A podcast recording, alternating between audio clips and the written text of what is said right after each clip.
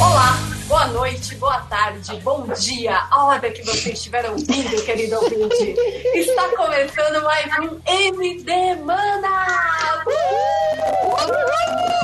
Yay! Sim, sim, saudade de gravar esse podcast. Gente do céu. Faz Ó, tempo, não. Vai. Aqui Foi é a hein? Foi, foi, finalmente deu certo. Aqui é a Dea e comigo estão Belly, Eu? Oi, tudo bem? Olá. Uh, é. uh, a Procila Olá, e aí? e aí a Júlia Matos. Júlia. Eu, eu tava no mute pra variar. A Cris Peter. Olá! Olá. Não graças a net, by the way. Não, não, não. Porra, Vai Net. A dona Net sacaneando. Quase, quase sacaneou de verdade mesmo.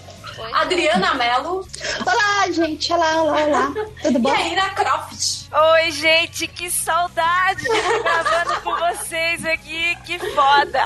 Muita saudade, meu Deus. E assim, gente, como eles são legais, a gente deixou participar. Ai, A gente Deus. não derrubou, entrou, a gente falou, tá legal, é legal, a gente vai deixar. Hashtag humor, antes que saia alguém reclamando. Falando que a gente odeia homem. Não, gente, Não odeia, não? mais ou menos, depende. É, José, boa noite. Oi, presente, querida professora. Heleninha. Como é que era? Era presente, professora Helena. Ai, roubou a minha fala. Ai, desculpa. Corta aí, Nazik. o Fiorito, Eu só entrei aqui pelo sistema de cotas. Rodrigo, olá. Oi, isso é tão romântico.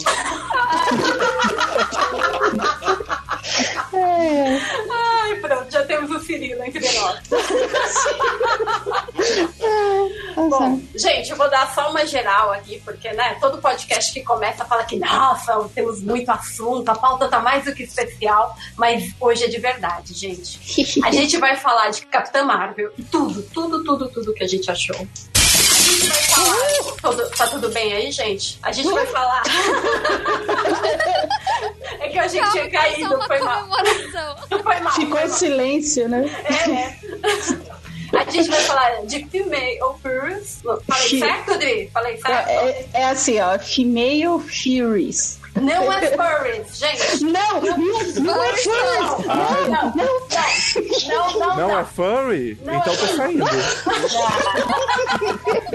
E-mail, sugestão, sugestão para a próxima pauta. Na verdade, eu, na verdade, eu só aceitei a minissérie porque eu achei que eu ia desenhar furries, assim, sabe? Que ia ter romance, Gente. assim, e não tem. Tem Eu nada. creio que a gente ia falar sobre fanfics do Sonic. Aí, só de tênis, né, José? Exatamente. O povo, o povo nas resenhas fala e o Furry e o Flurricane. Imaginando o gato e o Samuel Jackson vestidos de gato. Pode crer. Ó, a gente vai falar das fúrias. Pronto, vamos abrasileirar, portuguesar logo pra ninguém ter dúvida. É Fúria, gente. Que é o lançamento da DC. Tá no segundo número que saiu esse mês. E quem faz o desenho lindo, maravilhoso é a MD Mana Adriana Mello. Então, então, Nossa, é muito louco a gente ter uma Não estrela é? aqui. Ai, caralho, é muito Celebridade, foda. cara. É celebridade. muito legal. Eu gosto muito de pegar meu Instagram e mostrar assim pros outros. Olha só de quem eu, com quem eu gravo. Olha essa MD Money que eu conheço. Ai, gente. Agora tô ficando Gente. vermelha. Eu vou, então, resumindo, resumindo, aqui é poder feminino, porra! Entenderam? É isso, é isso, é isso. Então, gatas, começando. vamos Não, é. lá. Oh, peraí, peraí. Não, é, é, é, é, é bucetão energy. Hashtag, Parafraseando. Hashtag bucetão favor, Meu por Deus! favor. Meu Deus. Que fino isso. Agora eu, tô me, agora eu tô me sentindo no DM.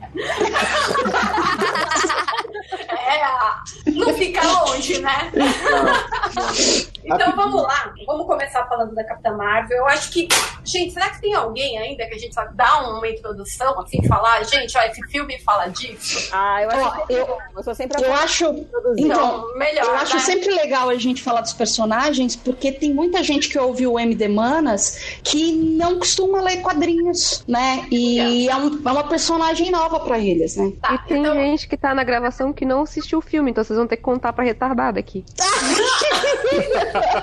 oh, meu Deus, Júlia. É outra cota MDM. Outra cota MDM.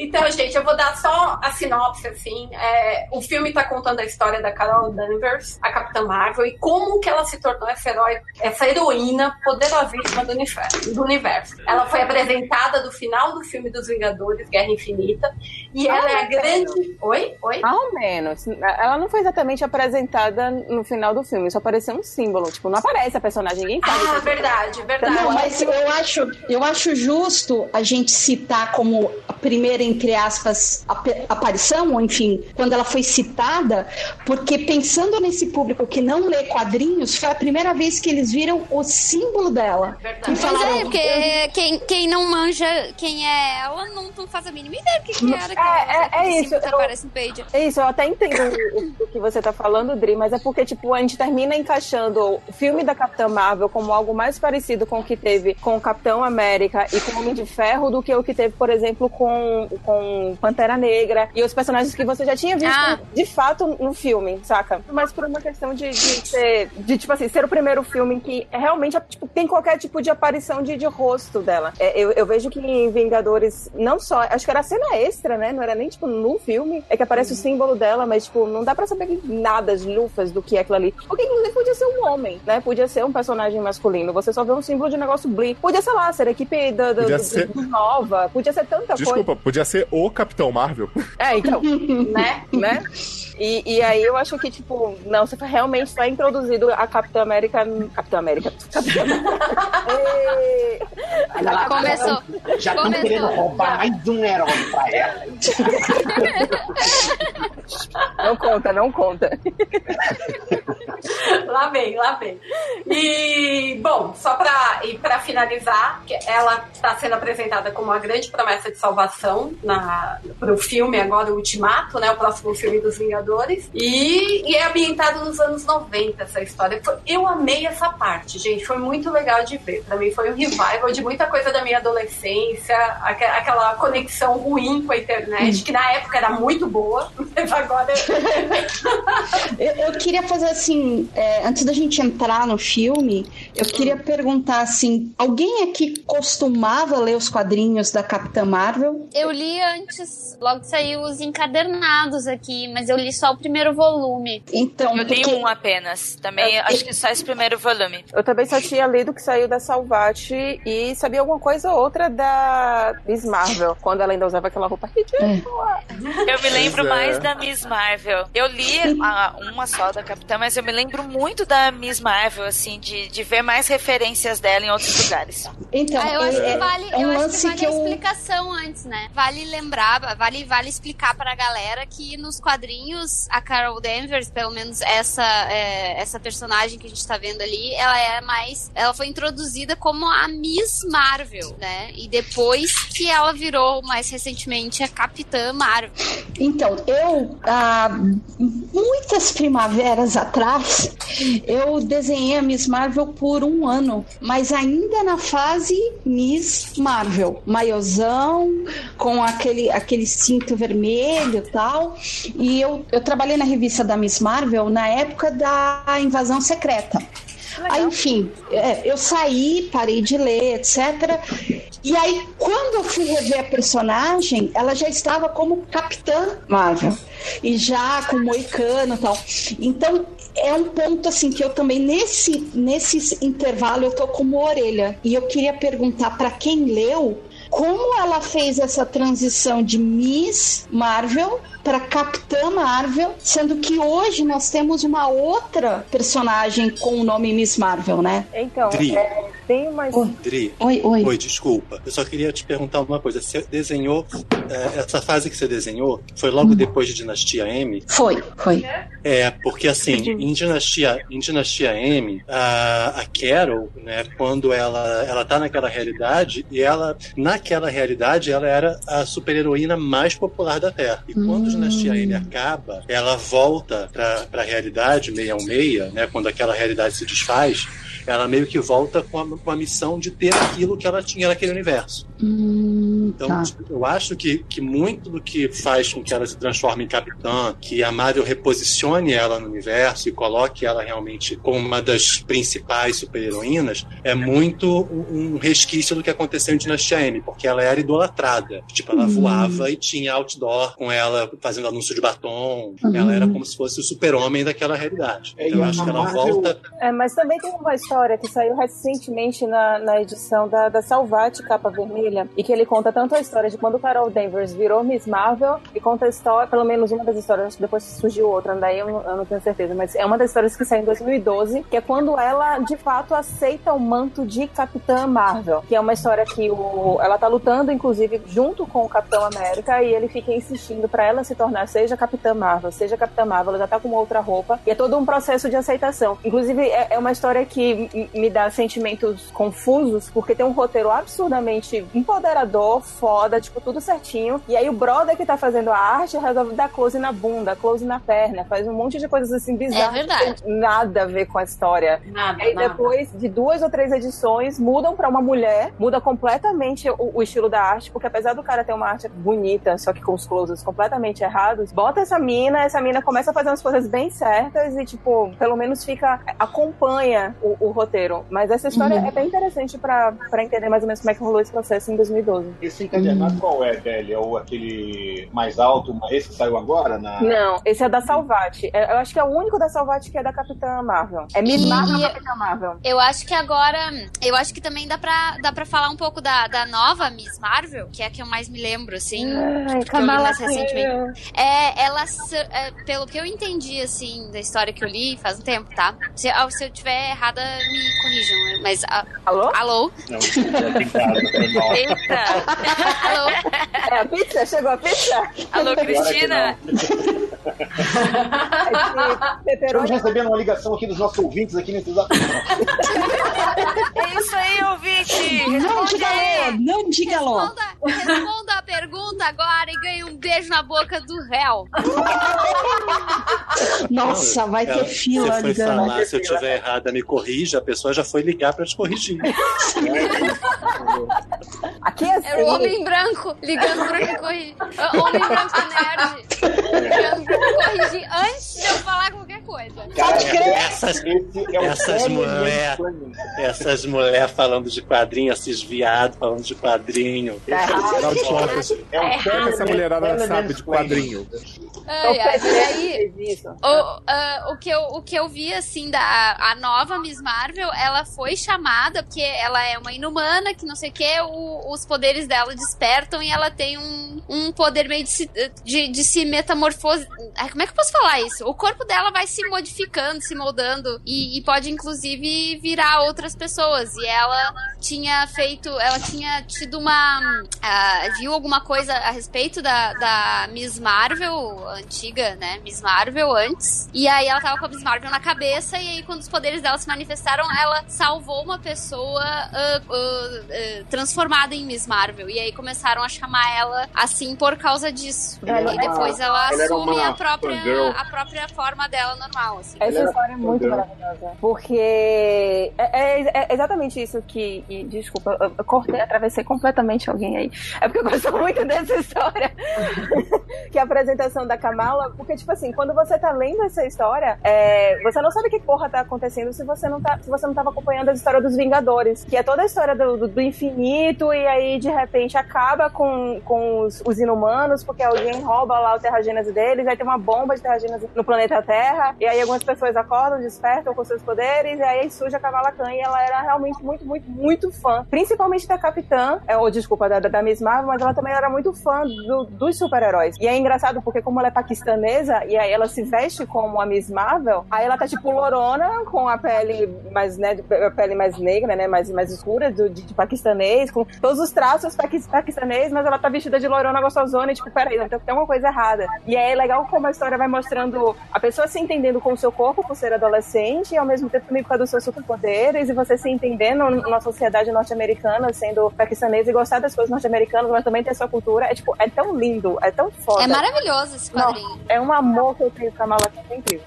Pronto. É, desculpa, Tchau. desculpa. Boa noite. Desculpa.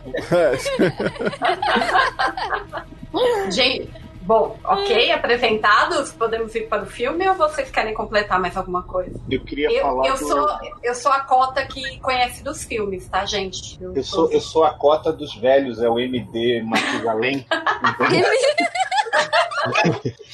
Na verdade, a Miss Marvel, pra mim, ela, assim, ela nunca. Cara, sabe aquela personagem de nona categoria? Quando ela era Miss Marvel com aquela roupinha maior vermelho, sabe? Caraca! Ela era tipo a Supergirl do Capitão Marvel. E aí eles mataram o Capitão Marvel, com uma história que é bem legal, e morre de câncer. E aí o... ela ficou avulsa no universo Marvel ali. Eles não sabiam o que fazer com ela. Aí teve a época que eu conheci, eu sou velho, mas nem tanto, que é quando ela é, é, absorveu os poderes. A vampira absorveu os poderes dela, né? E ela perdeu os Isso. poderes, ficou na merda, não sei o quê. Aí ela É, eu virou acho que vale, eu acho, eu acho que vale só fazer a observação antes, Fioras, de assim, ó, tipo, aquela vampira que a gente vê naquele desenho animado dos X-Men dos anos 90, era 90 aquilo? Era. É, Anos 90. é essa, Sim, é sim. essa vampira, é essa vampira que o Fiorito vai, vai falar agora. É isso, é a vampira do, do super poderosa, É, no- digamos assim. No desenho dos X-Men, inclusive, eles contam essa história de, de quando ela rouba os poderes da Miss Marvel, né? Uhum. É. Aí ela fica sem poderes, depois, a- a- acho que é depois. Não, não. Antes disso, ela tinha virado a binária. E foi. Isso. e ela, ela tinha os poderes, que, é- que na verdade são os poderes do filme, né? né, Quando ela tá no Now lá. Que essa da Horroroso. Binária, ela, se eu não me engano, ela tava na mansão dos X-Men se recuperando e agora eu não lembro exatamente em que situação, mas a ninhada captura ela e Isso. começa a fazer experimentos. E aí ela ganha os poderes de binária, que é quando ela fica super mega poderosa. E aí a se Marvel- junta aos fantásticos piratas siderais. Exato, a Marvel, a Marvel não tinha ideia do que fazer. Onde a gente vai pegar essa mulher? A boca lá nos Piratas Siderais, foda-se.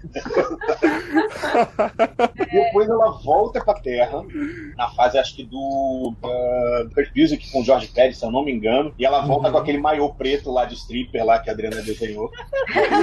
que ela ainda acho que trocou o nome pra Warbird, né? Pássaro de guerra. Isso, E, exatamente. ela, e aí tem umas histórias muito assim, super feministas na época, do tipo, ela transa com um cara, engravida desse cara, mas na verdade o filho é esse cara mesmo. é, e aí, que puta que pariu, cara. Sabe Mas isso- É, mas, Isso mas é isso anterior, é eu acho que isso é anterior. antes. Isso é antes? Até da vampira. É antes é até da vampira absorver os poderes dela. E essa, Essa realmente, fase é um do- clássico da Marvel, sabe? É, essa isso. fase dela Cagada. como Warbird, essa fase dela como Warbird é a fase que ela tem problemas com bebida. Isso. Que ela tá Que perdendo ela- os poderes, é. na verdade. Ela, ela tá começa a perder os de poderes. poder. Isso, e aí ela se joga na bebida e. É, né? Pra você ver, que personagem como ela tava meio perdida, né? Que eles tentaram Super bem de tratada várias pela maneiras. Mas essa Exatamente. que o, o Fiora estava falando de que ela engravida, eu não ouvi, eu, não li. Mas o que eu ouvi falar, e eu ouvi falar de homens, inclusive, homens brancos e héteros, é que não era uma história feminista, muito pelo contrário, eu porque... tava sendo irônico. Né? Ele tava tava sarcasmo. Ah, não sei se Hashtag, usar hashtag humor. Hashtag humor, por favor. Obrigado. Gente, e isso a gente tá falando de que ano? Que ano? Caralho, a Belly, a Belly tava fiando um machado nessa hora. É foda, tá? Desculpa. Era humor. Hashtag humor. Eu tava preparando o Salem, porque ele... É um flirk. né? Furry, né? Eu tava apontando. Cara, Ele abriu a boca assim. eu não sei exatamente, mas eu diria que essas histórias são anos 80. Ah, tá, legal, legal. É, eu não lembro agora realmente. Eu realmente não tenho. É, essa fase, essa coisa que ela vai pro limbo, conhe- quer dizer, um cara que é do limbo, ele meio que hipnotiza ela, olha só, olha olha só o nível. É, hipnotiza é. ela, leva ela pro limbo, engravida ela. Eita. Tá, então aí é, é rola- sequestro seguido de estupro. Isso. De- de- Exatamente. De, de incapaz. Incapaz. É isso. Ela acha que ela tá Exatamente. apaixonada por ele, mas ele tá controlando ela mentalmente. Opa. Então, Isso. perfeito, perfeito. Relação abusiva. Opa. Não, aí você vê, fazem isso, logo depois ela, a vampira faz aquele. a- absorve os poderes dela, ela fica na merda de novo, ganha os poderes de binária, depois volta a ficar na merda, vira alcoólatra, você vê que, né? A Marvel sabia o que queria fazer com ela. Total. E nesse meio tempo, até porque a gente vai falar do filme, pra quem não, não acompanhou, é, ma- um pouco antes até eu acho dessa época, você tinha uma outra capitã Marvel, porque ela nunca foi capitã, ela era Miss Marvel. Ah, sim. Virou Warbird, virou binária, virou um monte de coisa. E aí teve a Mônica Rambeau, que é uma mulher negra, que uma. uma os poderes, ela, a origem é bem diferente, eu acho, até, se eu não me engano, que ela não tem nada a ver Sim, com sim. E aí ela assume o manto de Capitã Marvel com uniforme preto e branco, né? E aí ela chega a ser líder de Vingadores. Exatamente. Ela é Cara. E a Mônica, é, eu achava bizarro quando eu li as histórias, é como absurdamente poderosa ela era. Eu pensava assim, a pessoa que criou ela tinha noção do, do nível. da merda que tava fazendo, né? Tipo, vai criar outro super-homem, né? Não tem que, que enfrentar. Né? Sim, cara, que ela É. viajava a velocidade da luz, produzia qualquer tipo de energia que ela quisesse, e ela era uma coisa desse nível. Fodástica, né? É. Não à toa, não à toa, foi uma das melhores líderes dos Vingadores que teve, né? Uhum.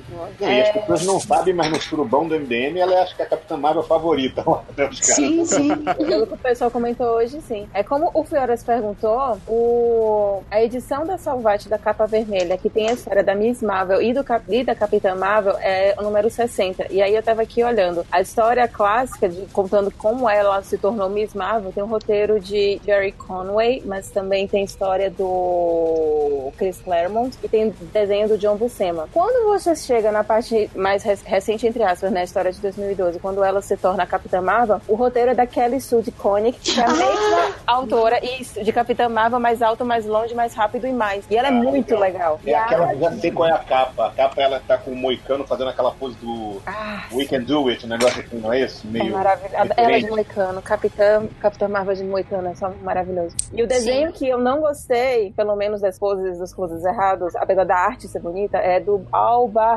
Albarrinuevo, não sei se eu falei certo, mas depois muda para uma brother chamada, eu vou chegar no nome, não, não chegou no nome dela. Aqui, ah, desculpa, aqui no Guia dos Quadrinhos não, não tem o nome dela, mas depois eu posso procurar. Muda para uma brother e fica bem legal. É o, o que desenha esse Higher, Faster, Further, né? O, eu sou bazingueiro. É o É mais o- alto, mais rápido, mais. Mas é mais, é mais, é É mais. mais, mais, isso, é, tipo, mais foda, pronto. Isso. Ela é o David Lopes, por isso que quando você falou eu estranho, eu falei, pô, eu não lembro de ver ele mostrando bunda, mas aí por outro lado também é aquela coisa, não me afeta, talvez eu não esteja vendo. Não, mas aí que tá. O Lopes, ele desenha bonitinho. Eu não tive problemas lendo o mais alto, mais longe, mais rápido e mais nenhum. Eu, tipo, achei bem supimpa mesmo. O que me incomodou foi esse barril no Evo. Eu é, não sei falar o nome é. Al Barrio Nuevo, mas eu não conheço direito tanto dele. né? Entendi. Mas a arte é bonita, só os closes são errados.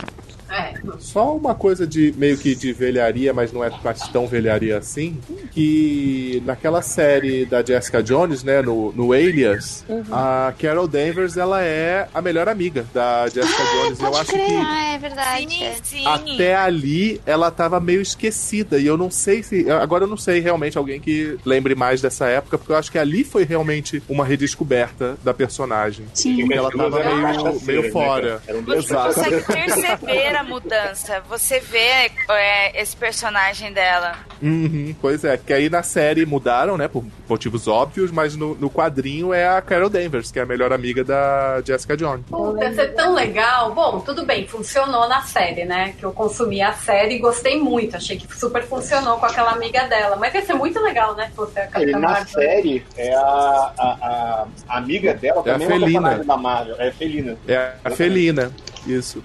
Que aí acho que, na verdade, é Gata do Inferno que ela se É, chama. em inglês no- é que ela Hellcat. chamava nos quadrinhos. Isso. Ô, ô, E, ó, e a quem, gente quem- aqui... todo mundo viu, todo mundo viu a, a aparição daquele, o cameo da Kelly Sue Vi, vi Não, no não. cinema. Aonde que ela, tá- onde que ela É tá? o como? no metrô, no metrô, a Kelly Sue aparece, cabelão vermelho, bem pertinho da Quando câmera, ela assim. sai, quando ela Que sai louco. do. Nossa, do não percebi. Pode crer! quando o metrô para na estação e ela sai, ela fica olhando em volta, a Kelly Sue quase esbarra nela. Ah, ah legal. agora, que legal. É, dei um pulinho na cadeira essa hora.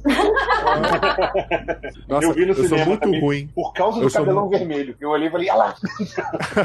eu sou muito ruim pra perceber essas coisas, gente, na hora do, do cinema. Sou muito lerdo. Eu também. Eu não gosto de easter eggs porque eu não consigo perceber nada. Nossa. Eu, eu solto fogos quando eu consigo descobrir um, porque é só quando são os mais óbvios mesmo. Então, gente, falando. Bom, apesar que não é bem um easter egg, assim, mas pensando pelo pelo, pela pessoa que foi assistir o filme e não leu quadrinhos, não, não sabe de quem a gente está falando, né? A Mônica Rambeau, ela está no filme da Capitã Marvel. Você se tocou disso, ideia? Como assim? Sim, sim. Não, isso aí. Não eu lembro que na própria quando o, o, Não sei se foi o primeiro trailer ou uma das primeiras imagens promocionais, que apareceu justamente o avião da. da, é, da amiga dela, né? Que agora eu esqueci qual é o primeiro nome dela. Maria. É, Maria. Maria. Quando apareceu o Rambo ali, eu, putz, É. Eu cheguei a achar que ela Vai era a Mônica. Então, eu, eu também cheguei a pensar mãe. isso. Aí depois eu, ah, Maria, peraí. Aí quando apareceu a menininha, eu, ah! Exatamente. É, é a menininha, fizeram... a filha da Maria, né? Você falou. Sim, sim, sim. Você ficou pensando, mas então é, é a menininha. Certo. E, aqui, e eles ó, fizeram ela, de um jeito. Desculpa, Cris, fala. Não, não, a única, que eu ia, a única coisa que eu ia dizer é que ela tá regulando de idade com todo o pessoal do Avengers. Exatamente, era o que eu ia falar. Sim, sim. Eles fizeram de um jeito que quando a Carol voltar, ela já vai ter idade suficiente pra ser alguma coisa relevante. Ela deve ter hum. uns 40, alguma coisa assim, né? Tipo, a melhor idade, uma idade linda, maravilhosa, tá aí, né? né? Produzindo muito. Boa. Gente, deixa eu só fazer uma ligação de pontos que eu não tinha feito antes. Que a Kelly Sue é a mesma que fez Beach Planet, que a Cris Sim. fez as cores. Exato. Que legal! Caraca! Que legal! Olha vou botar, só. botar meu óculos escuro que tem muito brilho aqui nesse lugar. Daqui a pouco alguém chega no Kevin Bacon, né? Ah, é, pode crer. A what? Ai, sensacional. liguei os pontos, pronto. É. É, tem uma coisa interessante da gente falar que assim, o filme é, ele trabalha muito essa Capitã Marvel que foi criada recriada depois pela Kelly Sue, quando ela realmente assumiu a alcunha de capitã, que ela era só outros nomes, né? A capitã mesmo era a Mônica Rambeau. E o que ele, tipo assim, ele, apesar da versão da capitã é essa, mas a origem dos poderes é bastante parecida, é, quer dizer, lógico, adaptada, né? Mas bastante parecida com a original, tirando as breguices da original, que a breguice é que ela era, ela era, cara, ela era um personagem extremamente machista, que ela era mezzo namoradinha, secretária lá do lugar onde tinha o Capitão Marvel. E aí. Mais ou menos. Mais ou menos. Lá atrás, na época mesmo, lá quando ele era a revista antiga, eu, ela era meio tipo dama em perigo, assim, ele tá sempre salvando ela. Ah, entendi. É porque na história que eu li, né? Eu não cheguei a ler tudo, mas na história que eu li, ela parecia ter um cargo de alguma importância ali no Cabo Canaveral, sei lá, não sei o nome. É, ela era, na verdade, exército. uma militar fodona. Isso, ela era, ela era uma militar fodona. A origem dela? Uh, né, nessa, sim, sim na origem do, da Miss Marvel. Na história que eu li lá do, do, do que eu falei eu que li eu li lá nessa coisa que eu fico assim é que... que ela era tipo, uma dama em perigo. Hum. Ah, eu, eu, li, eu li já tem muito tempo. Oh, é que eu li na... isso já tem muito tempo também. Mas eu, até onde eu... eu... me, eu me lembro, ela era uma militar de uhum. carreira, bem fodona, e que ela é meio que designada, quando o Capitão Marvel vem parar na Terra, ela é meio que designada para acompanhar ele. Alguma coisa assim, não é? Não, isso eu sei que Não, você sabe o que pega? É que assim, no período em que ela ainda era Miss Marvel, isso aí come, comecinho dos anos 2000, 2000 e pouquinho, quando eu trabalhei, ela era uma personagem 2D. Assim, ela não tinha profundidade como personagem, ela só era forte e ela descia porrada em todo mundo com, com diálogos do tipo, ah, eu gosto de descer a porrada mesmo. E, ah, sem, sem. Então, sem profundidade ou, na minha opinião, personalidade. Ela ganhou personalidade, é, é para mim, pelo menos, quando ela se tornou capitã.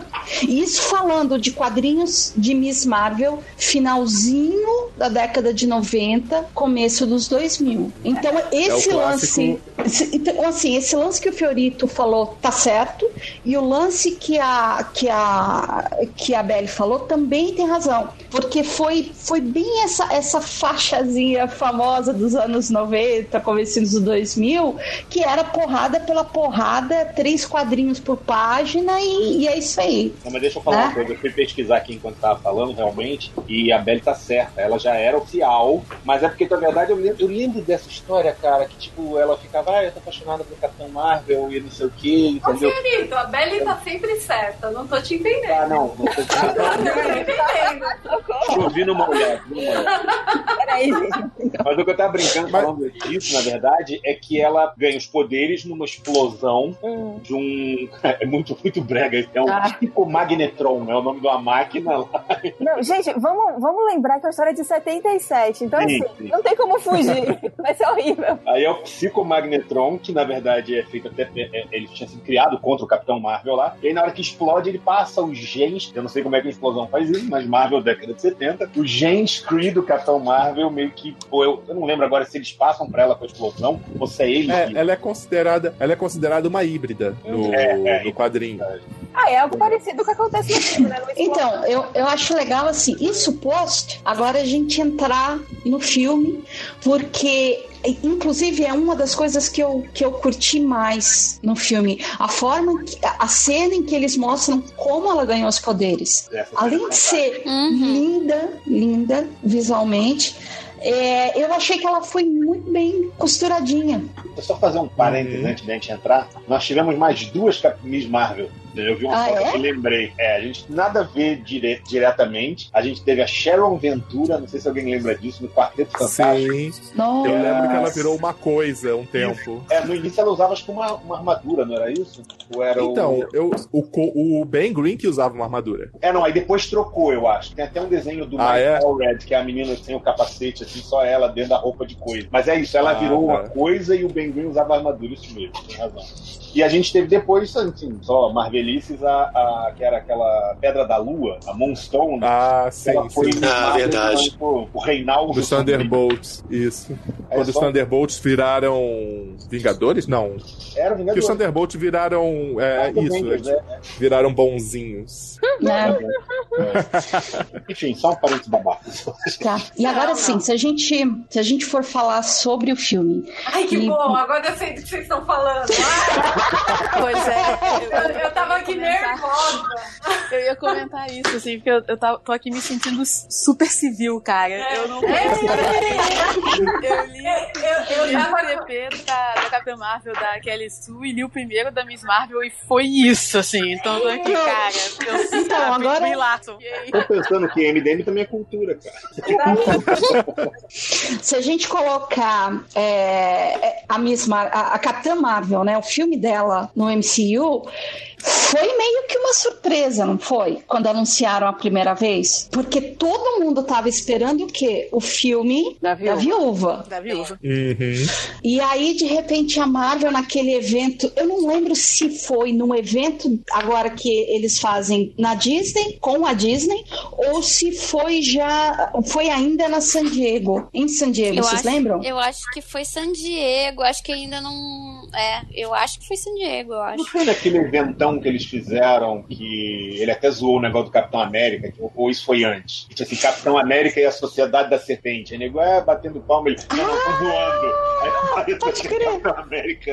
Não, não, não. Aí foi Guerra quando eles Civil. anunciaram Guerra Civil. Isso. A minha impressão é que foi depois disso. Depois disso. Por- né? é, porque eu lembro que foi assim: a Brie Larson ganhou o Oscar. No próximo evento, eles já anunciaram: olha, então, nós vamos fazer o filme da Capitã Marvel. E, inclusive, ela está aqui, já foi escolhida. Tal. Ninguém sabia. E aí eles chamaram ao palco a Brie Larson. E ficou todo mundo assim, "Ah", né? Vamos ter uma... alguém que ganhou o Oscar fazendo um filme de super-herói, né? Então, não foi? E o interessante é que a Brie Larson, Larson, ela definitivamente não tem o físico que eu imagino que a maior parte dos nerds estava esperando da Miss Marvel, né? É, porque é... Você quis dizer bunda. Tudo... Gente, eu acho que não só, só isso no corpo. Eu acho que também eu vi muitas reclamações dizendo da expressão dela. Muito nerd é. reclamando que ela tava cagando, não tava nem aí, que não era simpática. E foi justamente o que eu mais curti, sabe? Eu ela também. não tava ali tentando ser gostosa. Ela tava ali, foda-se, tô fazendo meu papel e pronto. Eu acho, eu acho maravilhosa, eu amei. Olha, eu, eu só assim, eu queria reforçar assim, o quanto esse filme foi importante, o peso dele, pra, eu tenho reservas do filme, tem coisas que eu não curti, a gente já vai falar, oh, daqui a pouco a gente vai falar disso, mas eu, eu queria assim relembrar o quão isso era arriscado para Marvel, sendo que todo mundo esperava o filme da Viúva, não, não, não, a gente vai fazer da Capitã Marvel, uhum. e aí já anunciou, né, é, é, é Guerra Infinita, é, anunciaram Inumanos, anunciaram uma pancada de filmes, e todo mundo ficou assim, peraí, Capitã Marvel? Mas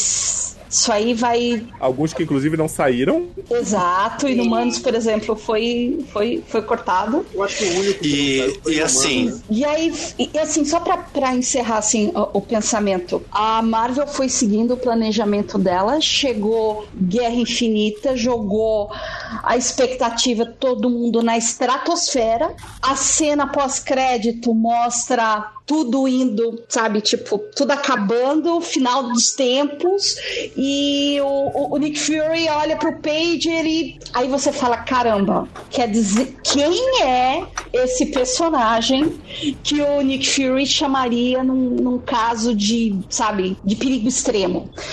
A gente sabe que é Capitã Marvel, mas imagina para Marvel conseguir entregar um filme que um filme único que vendesse a personagem, a importância dela a ponto de de ser tipo a esperança, uma das esperanças das pessoas contra o Thanos e fazer com que ela integrasse, ela conseguisse ter química com os Vingadores sem ficar forçado. Uma e, coisa que. Ah, desculpa. E, e para mim, é, uma das coisas que esse filme conseguiu entregar foi isso. Entregou a importância dela dentro do universo dos personagens do, do MCU. Você acredita que ela é poderosa e em todas as cenas que a gente viu, a gente viu ela interagir com os Vingadores em duas cenas. No pós créditos que eu fui a louca que gritou e berrou no cinema, né? Aliás, o cinema todo berrou quando ela apareceu. E hoje, no dia que a gente está gravando esse podcast, no trailer, no segundo trailer dos Vingadores, ela aparece ali e você não sente que foi forçado. Então, o filme funcionou muito nisso, entregar um personagem poderoso que a gente acreditasse, que gerasse a simpatia da plateia e que você olha e fala, é, ela é foda. E foi muito rápido essa produção, né? Foi muito bem e, tipo assim, todos os outros filmes já estavam bem encaminhados e o dela em um filme foi muito mais foda de roteiro do que três aí de um outro super-herói. e assim, é, só retomando o que, que a Adriana falou, eu acho que esse filme aconteceu no momento, no melhor momento possível. Que, o que a Adri falou, que todo mundo esperava um filme da, da Viúva Negra. E eu acho que se o filme da Viúva Negra tivesse acontecido lá atrás, teria muita chance de dar errado, porque talvez tivesse acontecido no momento errado. E talvez porque eh, os roteiristas e os diretores não, não conseguissem lá atrás trabalhar a personagem Viúva Negra, que tem muitos elementos de sensualidade, de uma maneira legal. Eu acho que se ah, o filme da Viúva tivesse acontecido lá atrás, ele teria muita possibilidade de ter uma representação feminina muito ruim. Porque a Viúva Negra ela tem um apelo sensual, é, que eles talvez, talvez que eles explorassem da pior maneira possível. E assim, sempre achei que a Viúva foi muito injustiçada por não ter um filme até agora. Mas eu, eu, eu acho que realmente, se fosse lá atrás, não seria bom. E Capitão Marvel acontecer agora, eu achei, tipo, sensacional. Drigo, isso que você falou é perfeito. Vou falar rapidinho isso. É, uhum. eu, depois eu mando o link para vocês, mas fizeram um comparativo entre o, o, o, o Joss Whedon e a direção dele na personagem da Feiticeira Escarlate e a direção do, que agora eu esqueci o nome dele, o diretor de Pantera Negra, no Ryan personagem. Isso. Ah, a dif... É. Eu não lembro. Mas enfim. É isso aí. A diferença de enfoque dos dois diretores em personagens femininas. Então, de um lado, é a entrevista da, da Elizabeth Olsen, falando do, da direção do, do, que ela recebeu do Joss Whedon. Então, ele falava: Olha, você é um dos seres mais uh, mais poderosos do MCU, mas quando você estiver fazendo as suas a, a, as poses com os dedos, você estiver usando seu poder, você tem que ficar com aquele olhar blazer. Você é poderosa, você sabe que você é poderosa, mas você tem que ter um pleasing look, que é tipo você tem que estar com um rosto bonito de se olhar. E até Tem que estar no comercial tem... da L'Oreal. É, e até ela fala, é, porque ninguém quer vai no cinema pra ver ela falando, ninguém vai no cinema pra ver a personagem fazendo assim, e aí ela fazia careta, né? Fazia os poderes. Aí corta, aí entra o diretor de Pantera Negra mostrando todas as cenas da, da Naigurira, a Okie, e, e ele falando, não, porque ela, ela é forte, ela é uma personagem. E aí ele começou a entrar pelo lado do poder também, mas por outro enfoque, que ela tinha que mostrar a paixão dela pela luta, o poder dela pela luta, e ela tinha que demonstrar aquilo na pose, no rosto. Então, a diferença de enfoque que o Drigo comentou. Vocês viram um, um, um sketch, né? Aqueles curtas que eles fazem no SNL, lá no Saturday Night Live, que é falando do filme da viúva. Vocês viram isso, não? Não. Procura no YouTube, eu vou procurar, que daqui a pouco eu mando o link, é que é tipo assim, eles sacaneando, a, acho que é, se eu não me engano, a hostess do, do Saturday Night Live aquele dia era Scarlett Johansson, e eles fizeram tipo um trailer, né, do, é, que é o filme da viúva. Só que é sacaneando, então tipo, é uma comédia romântica, sabe? Ah, Ela, tô ligada, é muito bom. Maravilhoso. E aí o Tron prova ser um canalha e no final ela termina com o Hulk. Cara, é tipo, aí aparece assim, é, como é que é? é Black Widow, Age of Self. Tipo, é a mulher achando, aí descobrindo, sabe? Cara, é muito clichêzão, mas é muito engraçado, Nossa, cara. sensacional. Eu acho que o filme ia sair assim mesmo, sabe? E eu acho que uma, uma questão dessa do, do timing da Capitã Marvel é que ele foi anunciado depois que a DC anunciou o filme da Mulher Maravilha. E ele saiu depois do filme da Mulher Maravilha, que, assim, foi um sucesso.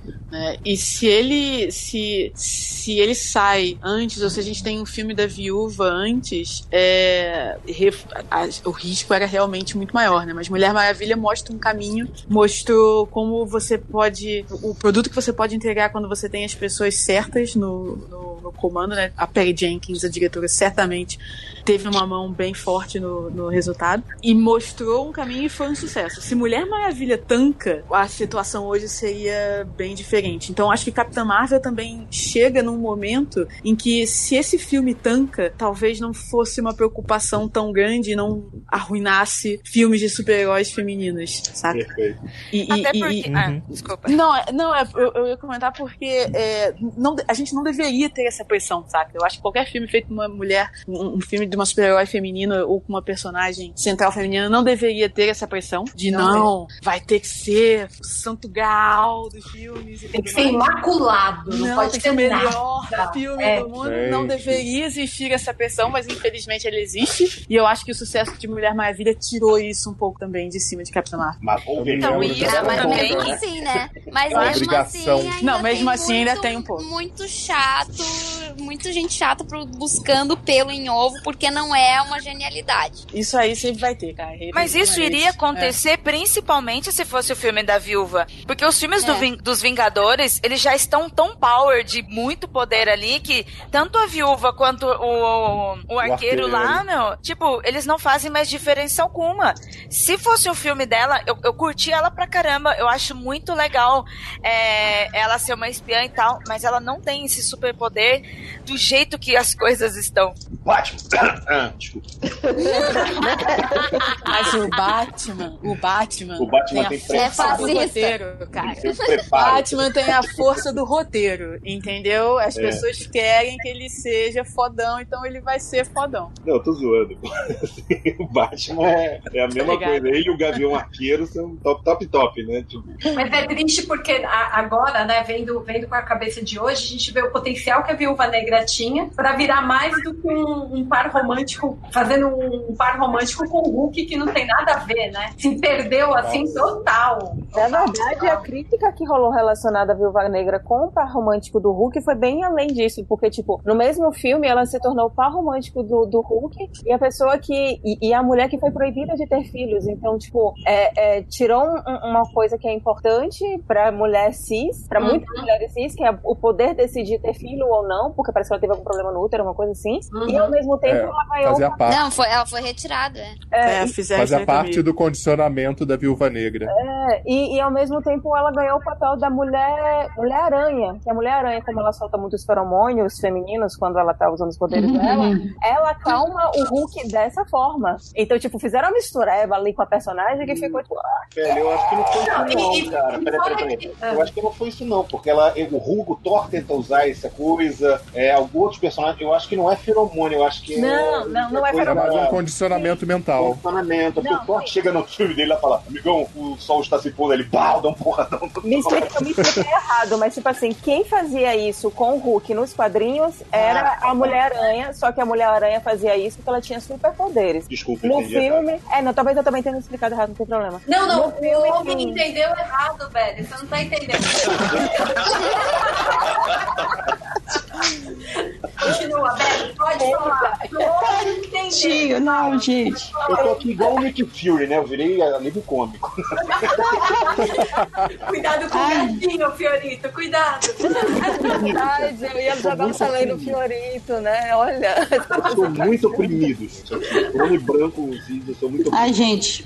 O homem branco cis hétero está sofrendo. Oh. Podemos vou, continuar. Vou xingar no Twitter.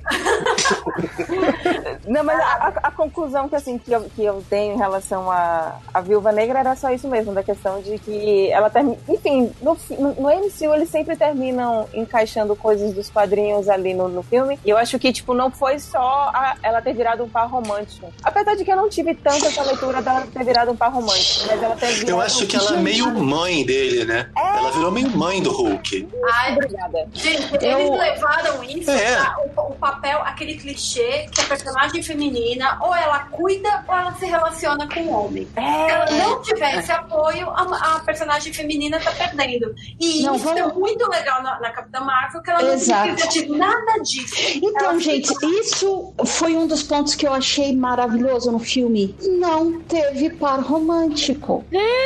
Não Sim. precisou ter ali o seu. Aí, eu sei onde vai chegar. Eu sei não, não, onde não, vai chegar. Não, não, Mas a, a minha linha de pensamento é o seguinte: aquele, vamos supor assim, não teve. A, a, no caso da Mulher Maravilha, né, que tinha o, o, o Rogers, ela lá, não tinha esse tipo de figura para ela agora não tinha o, o, o, o homem, eu não tinha um passo. Enfim, o enfoque romântico, par romântico, relacionamento romântico, seja com o gênero que for, não apareceu nesse filme. O que apareceu, para mim, foi uma amizade muito forte, que não necessariamente tinha um envolvimento romântico com a personagem da Maria, que é o que muita Sim. gente está falando hoje. Ah, mas e é assim, E sendo amizade ou sendo um relacionamento romântico, é foda porque você nunca mostra duas mulheres se relacionando dessa maneira. Sim, sendo sendo apenas uma amizade, assim, sabe? Tá fora do lugar comum de personagens femininas. É completamente. De uma forma muito legal, não cair no clichê de olha, duas mulheres se pegando. É, toma, né? Olha, toma na sua cara. É, é, não, não, aí foi super legal. pessoas iam dar nota 10. É, aí, aí ia tá legal. Nossa, ai, que, que filme bom. Não, querido, não vocês me lembraram agora que, tipo, eu, eu acabei de sair do Pilates, o Pilates é mais ou menos perto daqui de casa. E do lado do Pilates, ele tem uma academia. E nessa academia saíram duas meninas completamente normais, com roupa de academia, mas, tipo, roupa de academia. Sabe aquela roupa de academia largada? Estavam essas duas meninas. É a melhor que tem. E elas, é, e elas estavam de mãos dadas. E aí tinham dois caras passando na rua, altamente homens cis héteros, padrão, em classe média normal, de barriga, de cerveja. Eles ficaram olhando. Eu quase peguei o guarda-chuva e meti na cabeça deles dois. ei, ei, ei, ei, eu, me senti, eu me senti extremamente ofendido. Não pelo branco cis, hétero, nada disso. Puto, qual o problema com o verdade, tem toda a razão. Desculpa. Mas, olha, dois pontos. Dois pontos nesse filme, assim, que eu bato palma e que eu adorei. É, bom, tá bom, três. O primeiro, não ter o relacionamento, porque todo santo filme que a gente assiste tem que ter o um envolvimento romântico. Onde o herói e a heroína é. Ela faz alguma coisa por amor. Não teve isso. O segundo ponto, a menina, ó, e, e eu sei que tem visões e visões. Mas eu adorei a experiência de ir ao cinema e ver um filme de super-heroína onde eu tinha a impressão que ela era uma garota normal e não, não uma top model. É, saca? Isso foi a melhor coisa. Foi ótimo ver garota da, da porta ao lado, né? Como falam, assim. Tipo, sim, uma sim, sim. normal, normal, nada demais. Você me lembrou uma coisa muito importante, que quando as pessoas começaram a reclamar que, que a Brie Larson não tinha bunda, imediatamente surgiram várias fotos de Harry Cavill com a roupinha dele de Superman, com a bunda gigantesca. Então, se você quer bunda, toma a bunda do Superman. Falaram que o Aranha tem mais bunda que ela. Mas bundas, vocês querem bundas? Tá aqui bundas. Joga, então, jo joga a bunda vocês... do Thor, que aparece também no filme lá do Ragnarok. Podia jogar a do Thor também. Olha! Opa! Gente, vocês se tocaram que o uniforme dela não é colado? É um uniforme mesmo. É, sim, é um uniforme. É um uniforme não é de verdade. o corpo, é pra ela se movimentar apenas. Não precisa mostrar o corpo, porque ela é uma heroína. Ela tem que correr, ela tem que pular, ela tem que. uniforme não, militar. Gente, cara, ela é militar. Exatamente. Ele é funcional, o uniforme dela. Funcional, era essa palavra que Então, eu isso que é lindo. Porque se você jogar esse filme há 10 anos atrás, se ele fosse feito há 10 anos Nossa. atrás, ela ia estar tá usando um baita de um. Mesmo com essa história, com tudo. Se ele fosse filmado há 10 anos atrás, ela tá com a roupa, uhum. mas tão colada, mas tão enfiada. Que olha. Não, gente, Não, pra começar, a roupa dela... dental com uma meia de cor diferente do colã. Começar por aí. né? a, a bota com salto. Ah, sim. Sim. Tô sofrendo. Que a roupa é. dela é, era nível, era nível da Psylocke, né? No, sim. Na época do, do Jin Lee. E você pensa que é a roupa mais impraticável possível pra uma super heroína, porque ia passar a vida inteira tirando aquele maiô do rego, né? Mas sim. Tem isso na, na Miss Marvel Kamala Khan, quando ela vira a. a, a, uhum. na, na, primeira vez lá que ela vira a, a, Carol Danvers, eu ia falar Sharon Carter. É, eu ia falar Sharon Carter. Ela, que ela vira a Carol Danvers, ela, ela fala: como é que ela faz isso? Correndo de salto alto, aí mete a mão e puxa o maiô assim da bunda.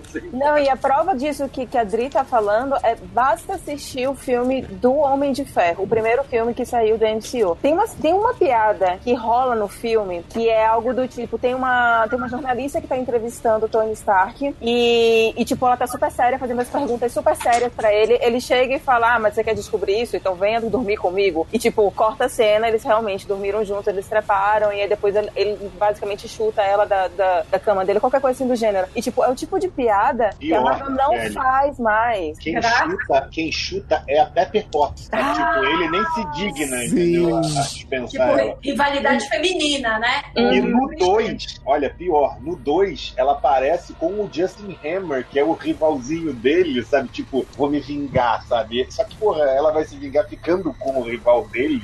Lógica, não é lógica. é foda, Gente, e por isso que o meu terceiro ponto positivo do filme é a amizade dela com a Mariah Maria Rambo, que é, cara, é a amizade de duas mulheres, assim, normais. Eu vi, tipo, a minha melhor amiga, sabe, o relacionamento que eu tenho com a minha melhor amiga. Eu tenho certeza que outras garotas foram assistir o filme, pensaram nas melhores amigas dela, saca? Coisa de sair pra.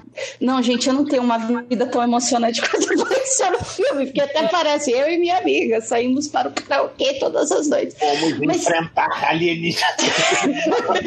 Mas esse lance de ver Vamos duas pilotar mulheres... um avião supersônico.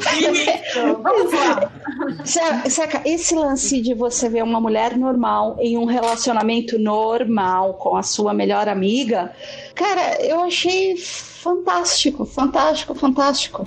Então eu achei legal ontem no, bate-papo que a gente teve lá na, na Monstra, é, que teve a, a, a Puig, teve a Flávia Gazi e teve a Germana Viana, é que tinha uma mãe solteira lá. E aí quando a gente começou a trazer a questão de que será que teve. Que pessoas, algumas pessoas né, levantaram se tinha um relacionamento entre a Carol e a Maria. E aí a mãe solteira chegou e falou assim: velho, eu me identifico com a Maria, porque eu também sou mãe solteira e eu tenho essa amiga que me ajuda. E, tipo, não, não é um, não é um relacionamento amoroso, mas é só uma pessoa que me dá um suporte. E que é muito então, importante então, eu ter essa pessoa. Cara, eu, eu fiquei sozinha com a minha filha, ela tinha sete anos. E eu criei minha filha sozinha desde os sete. E eu tinha minha melhor amiga, que quando eu tava destruída, ela ia fazer visita e, tipo, ia na minha casa, vamos sair, vamos sair. Pegava minha filha no colo e saíamos nós três. E ela me botava pra cima, ela inventava coisas pra gente fazer. Então, até esse é o ponto que eu me, sabe, eu me identifico muito, muito, muito com as duas personagens. E, e eu vou nessa mesma linha dessa mãe que, que conversou com vocês ontem. Né? É, é, por isso que eu falo que eu vi mais. De repente, elas podem ter tido alguma coisa realmente, mas para mim, eu assisti mais como duas melhores amigas, crescendo junto, a, a, a Carol sempre junto com a menina, com a Mônica, né? Então a Mônica praticamente cresceu junto, né? Com a tia, Carol. E, e, e para mim, também esse foi um ponto que o filme me soou tão real.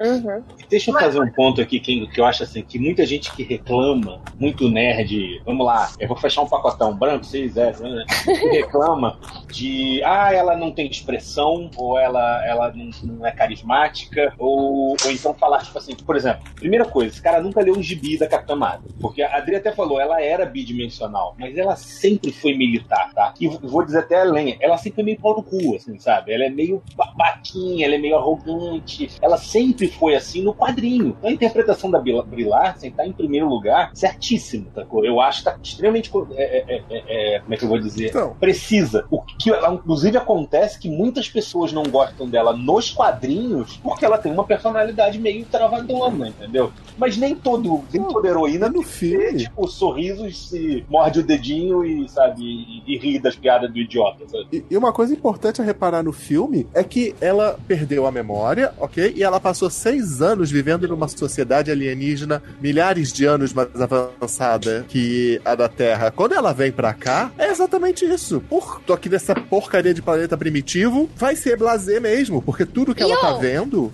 é não, tipo patético. assim, o, hum. o primeiro, o, a primeira cena de treinamento que ela tem com o Jude Law é ele dando um sermão nela sobre ela controlar os sentimentos dela. Uhum. que, que Jude Law chato, né? Puta uhum. que pariu, que personagem chato. Caralho. É? Nossa, Chega gente, mas quantos Jude Laws a gente conhece? É, né? Cara, mas gerou a melhor cena do filme. Nossa, Não, pode Mas, mas deixa, deixa só, fazer um, só fazer um ponto antes da gente gente falar dessa cena, ainda falando só para encerrar essa parte do relacionamento, porque teve o texto da Preta Nerd, Burning Hell, que ela, ela levanta essa, esse fato de ser o queer, queerbaiting. Se eu estiver falando errado, por favor, me corrijam. Que é o fato deles terem usado esse caso, teve ou não teve esse relacionamento entre, entre, as, entre as duas, para atrair o público LGBT. Então eu queria saber o que, que vocês acharam. Vocês acharam que realmente foi aquela isca, aquela coisa? Ó, oh, gente, pode ser que sim, pode ser que não ó, criar uma expectativa entre vocês, ou não, tipo, realmente é só uma amizade. Eu queria saber a impressão de cada um aqui. O que, vocês acharam? Ah, eu acho que eles deixaram em aberto. Eu não acho que foi propositalmente uma isca. Eu acho uhum. que assim, a, a, gente, tipo, eu jamais teria a visão que a Dri teve, porque eu não sou mãe solteira. Mas ao mesmo tempo eu sou gay. Então eu tenho um, uma, um viés LGBT que é. talvez oriente a minha interpretação.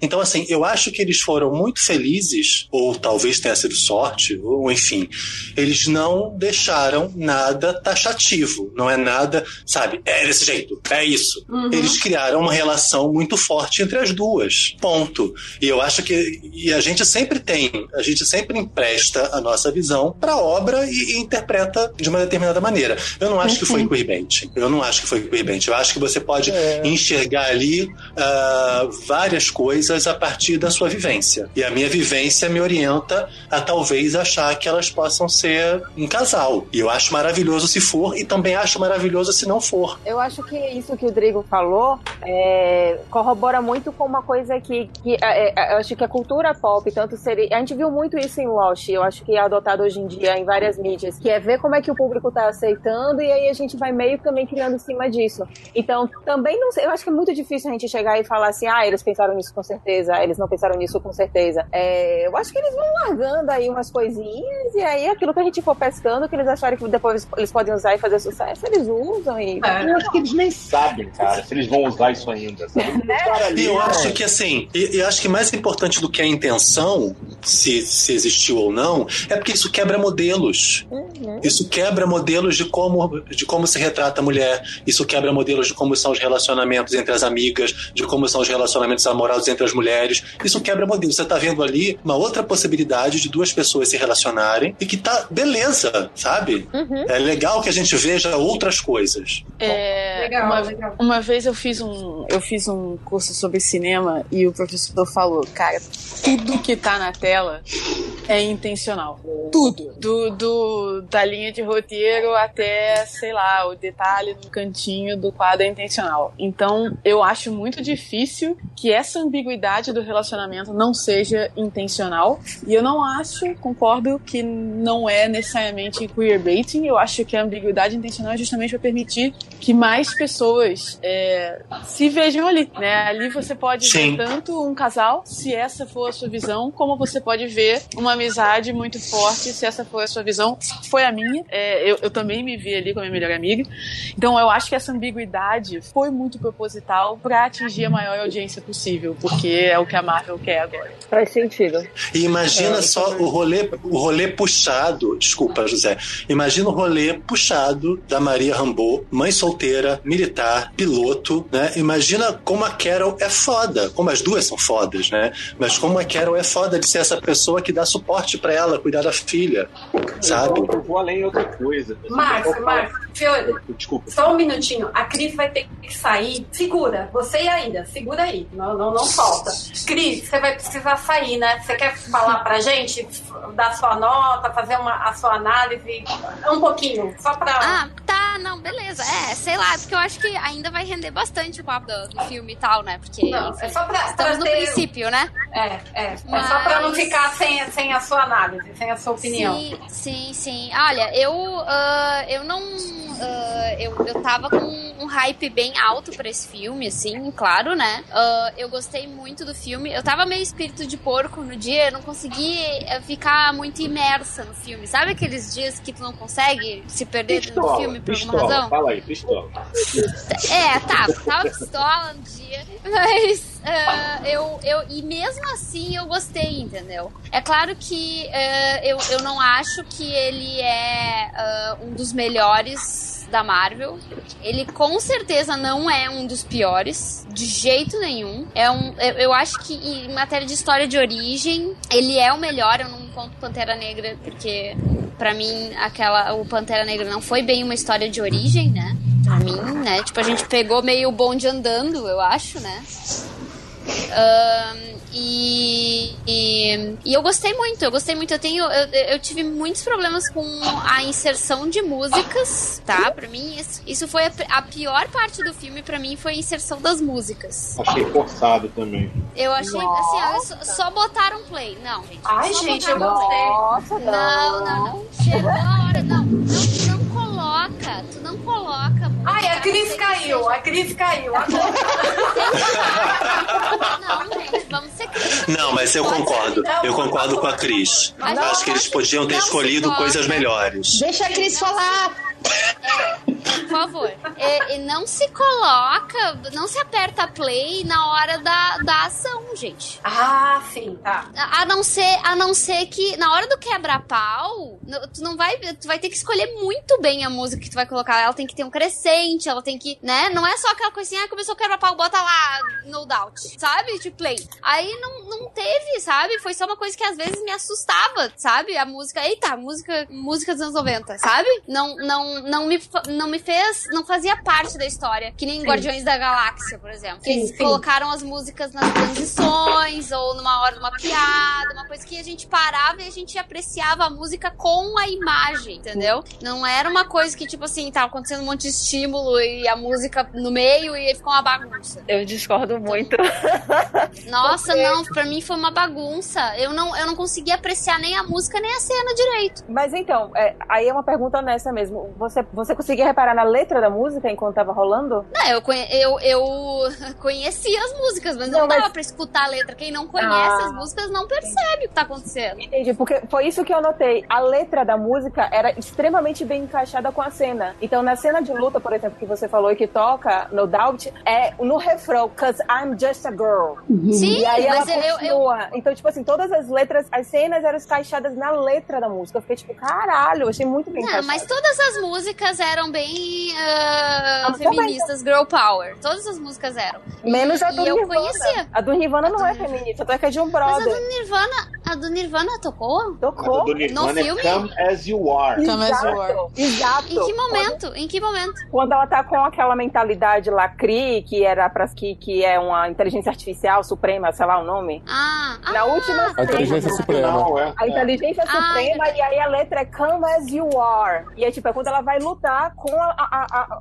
a, a, a inteligência suprema. E eu fiquei tipo, caralho, que exatamente quando ela consegue se libertar. Então todas Tudo as bem, letras. mas é que assim, ó, as letras não dava. A gente não tá prestando atenção na letra. É, Então, é isso que eu notei, que, tipo assim, porque o Camilo Solano, ele falou a mesma coisa, que ele não gostou das músicas. E eu fiquei, e aí eu perguntei pra ele, pô, mas você prestou atenção nas letras? Ele falou, Não. não, eu não fico prestando atenção nas letras. E aí eu acho que talvez tenha rolado esse descolamento, entendeu? É, Eu não, é, eu não é que eu não gostei das músicas. Uhum. Eu não gostei da, da maneira que elas foram inseridas. Ó, Cris, nesse ponto eu tô com você, porque a minha sensação é que, independente de gostar ou não da música, elas foram colocadas de uma forma muito artificial. Eu acho Não que foi- sutileza. Sutileza, tá aí. Elas é não. tipo o, o Watchmen do, do Snyder, que aí o cara consegue transar, bota Hallelujah. E aí, sabe, os dois caras, sabe, aí os dois caras vão chegando e bota, sabe, é, é, é, All Along the Watchtower, que eu sei que tá na HQ, mas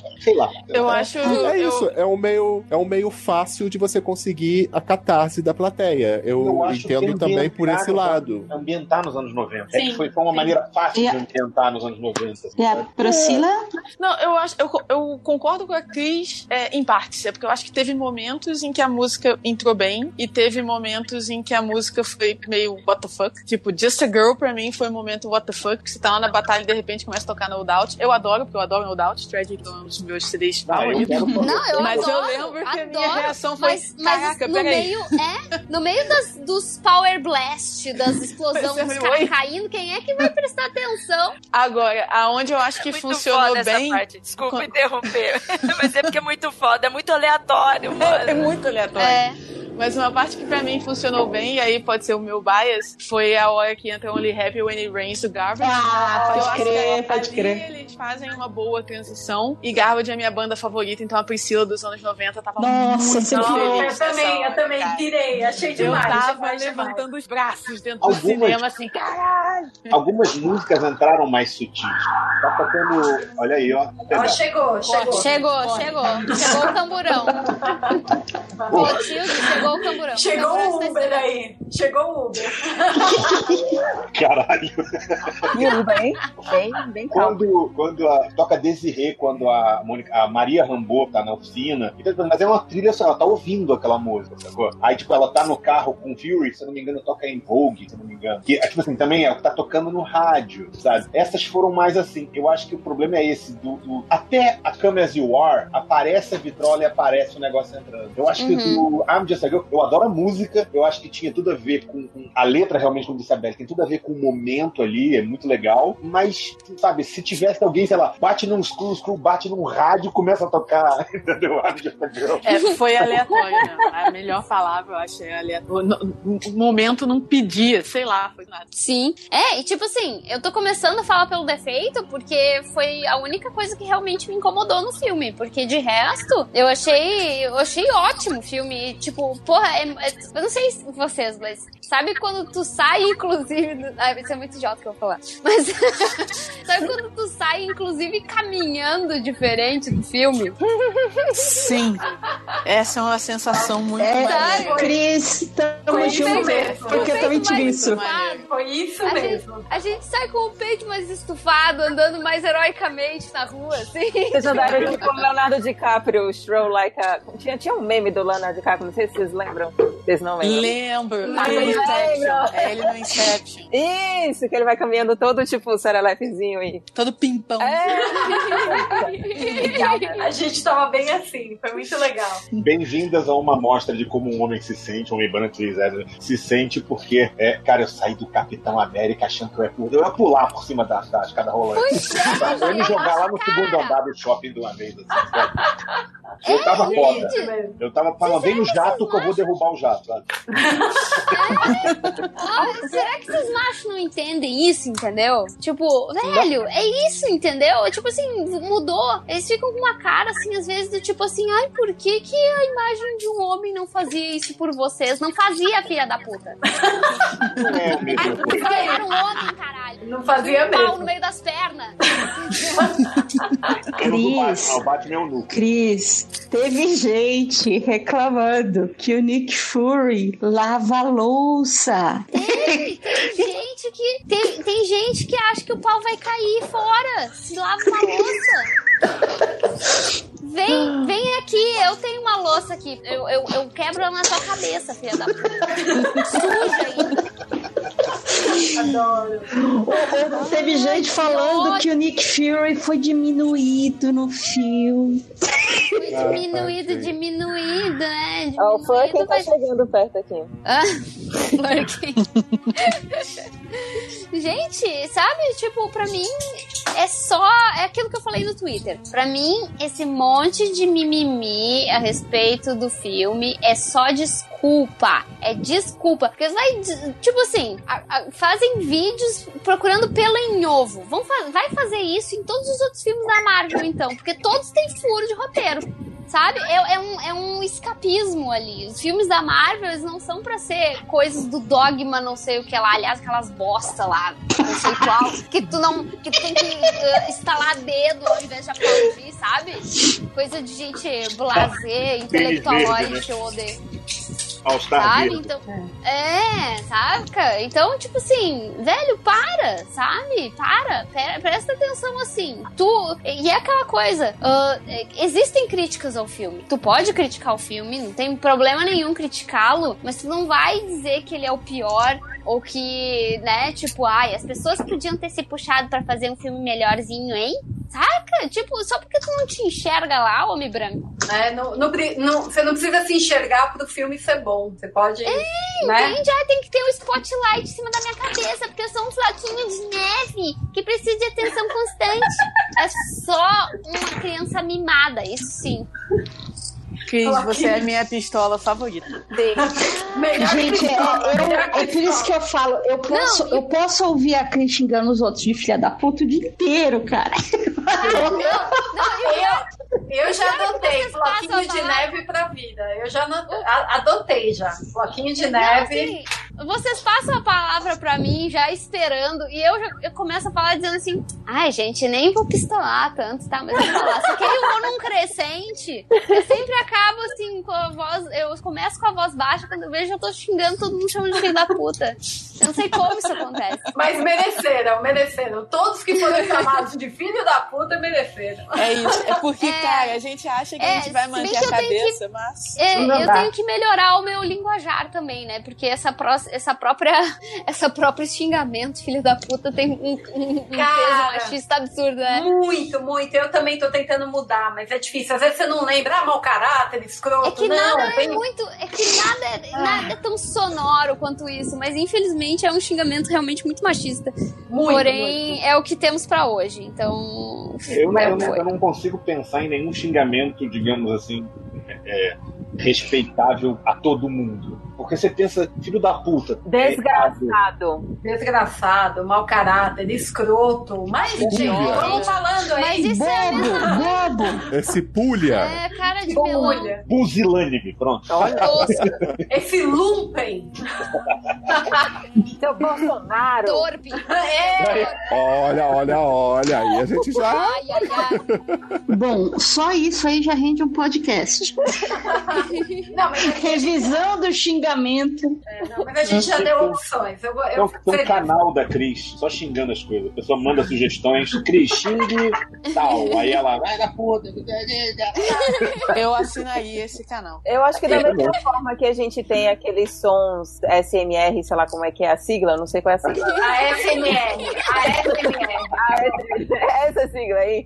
Eu acho que, a gente, que, tipo, as pessoas dormem, eu acho que a gente poderia ter um de relaxamento, né, pra gente se bem, que é um looping da Cris xingando.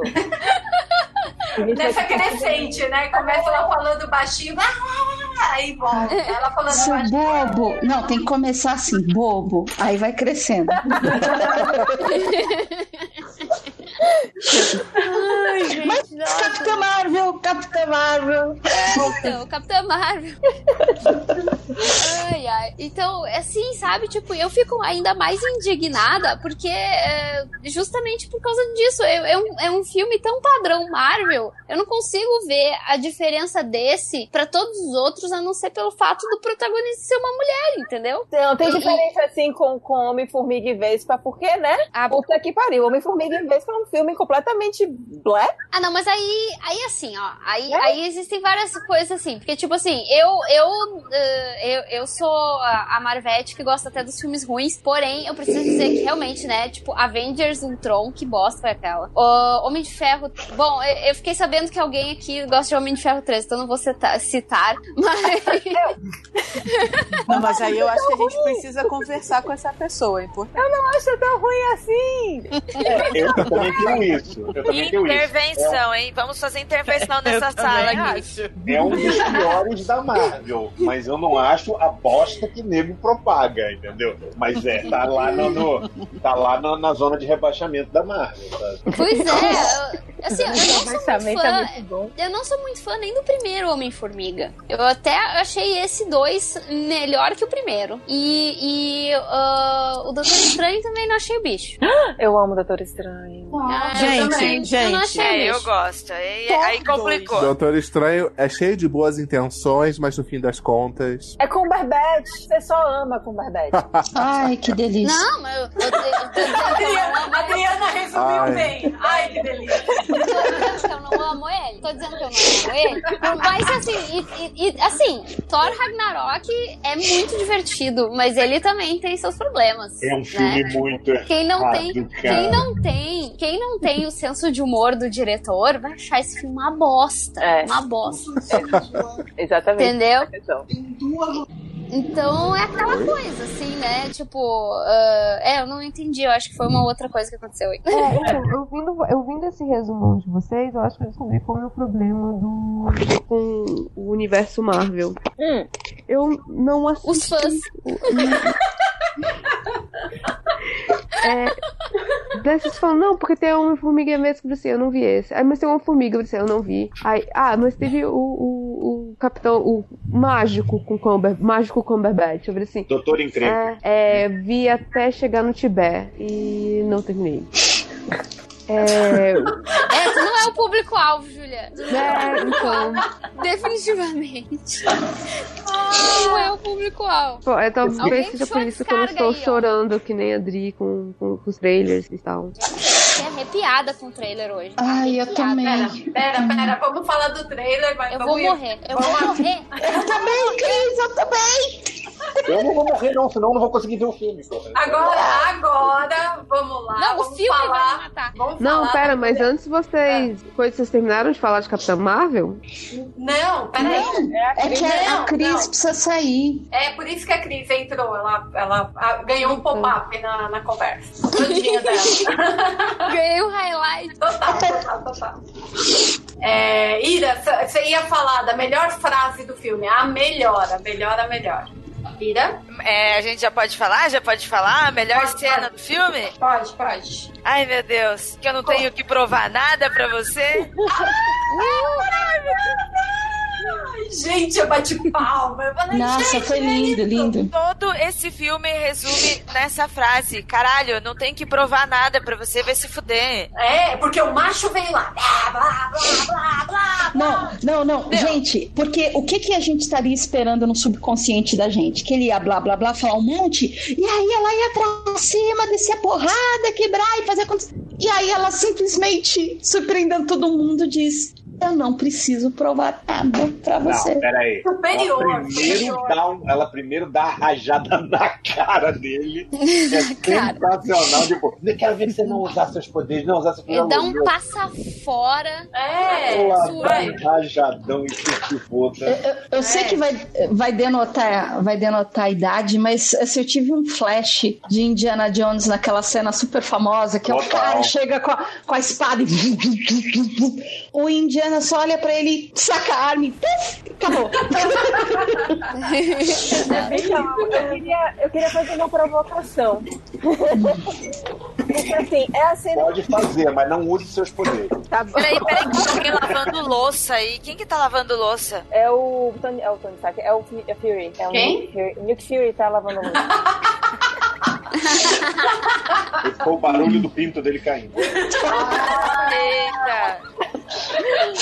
A provocação que eu tenho é a seguinte: todo mundo gostou muito dessa cena. E, tipo, realmente acho que é a cena icônica que é a mulher chegando, a mulher que foi, que sofreu um relacionamento abusivo, que ela teve a todo momento tendo seu poder sendo colocado à prova, a sua personalidade sendo colocada à prova, e ia ter um momento de libertação quando ela fala: Eu não preciso provar nada a ninguém. Ou melhor, não, tenho- não preciso provar nada a você. Mas uma coisa que tem me incomodado nas críticas da, do filme da Capitã Marvel, e principalmente das nossas críticas, aí eu vejo, tipo, como mulher, é que a gente tá sempre respondendo às críticas dos homens e dos homens nerds. Eu acho que a gente tinha que fazer uma crítica também pela crítica do filme sem precisar responder nada pra ninguém, porque a gente não tem que provar nada pra ninguém. Isso mesmo. Sabe? É, Isso, isso, tem claro me incomodado, isso tem me incomodado bastante. Tipo, a gente precisa responder os caras assim. Caramba, olha a bilheteria. Olha a bilheteria e cala a boca. Mas quem, quem lacra não lucra? Como assim? Cala a boca. Meu Deus! Como assim? Que bilheteria? Não foi o maior fracasso? Não foi um fracasso? Meu Deus! Facão. Meu um Deus! Facão no dedo desse idiota. É, o cristão conservador. Ó, mas veja, é, Batman vs Superman, se eu não me engano, também teve uma puta bilheteria e foi um filme ruim de doer. Deixa eu tirar uma Caralho. dúvida com vocês. Não, mas, mas Mas não, não, tu vai. Tu, sacanagem, velho. Não, eu, tipo, não é que eu de sacanagem, eu, eu não concordo com quem, é, que o que esse cara tava falando de que, ai, quem lacra não lucra, é tipo... uma- Mr. White, Mr. White falou isso. É muito, é muito blá a blá blá esse cara que tava falando. É tipo, realmente uma besteira que ele tava falando Eu não enorme. sei Mas quem é. bilheteria também não é tão parâmetro assim. Acho que a gente pode usar outros parâmetros no fato de que as pessoas estão gostando de fato. Acho que também pelo, o segundo filme mais assistido da Marvel, que tá logo abaixo de, de, de Guerra Infinita, e eu acho que aí realmente sim. Mas só bilheteria, porque eu sei que eles vão dar essas respostas. E eu sei que a gente Não, e aqui? se pautar Não, mas, mas a bilheteria assim, ó. foi muito boa. A bilheteria foi Mas boa. assim- Peraí que eu vou pegar aqui. Eu acho que a gente precisava, na verdade, realmente. Que eu concordo. A gente não tinha que ficar se justificando porque a gente gosta desse filme. Vão tomar no cu de vocês. Mas é aquela coisa assim que eu fico pensando: ah, a quantidade de mina que tinha dentro do cinema quando eu fui ver, a quantidade de mina que nunca escutei elas dizendo assim: ai, lançou um filme de herói essa semana, preciso ver. Sabe? Tipo, só eu que faço isso. É, eu ia E- e- perguntar pra vocês, assim, do alto da minha ignorância mesmo, tá? É, que, tipo assim, por exemplo, eu entendo, assim, concordo plenamente, a Belle falou, não tem, a gente não tem que responder a nada, a gente não deve nada aos críticos. Mas, por exemplo, eu levei minha filha e minha esposa. A minha esposa, ela é, digamos assim, ela é uma nerd híbrida, assim, sacou? É, a gente gosta de coisas diferentes. Nossa, o que seria uma nerd dívida, gente. Nossa, muitas coisas. Muitas é tipo assim, ela não, ela não era necessariamente nerd, sacou? Ela gostava de uma coisa ou outra mais, assim. E aí eu meio que, que vou, sei lá, contaminando, infectando ela, assim. E ela me acompanha pra caramba com todos esses filmes e tudo mais. E a gente tem uma filha, então, pô, minha filha eu comecei a, a doutrinar já de novinha, sabe? Aí eu comecei a levar todos pra Marvel, sabe? E aí minha filha adora Guardiões da Quer dizer, você tem uma filha que gosta e uma esposa que te ama, é isso.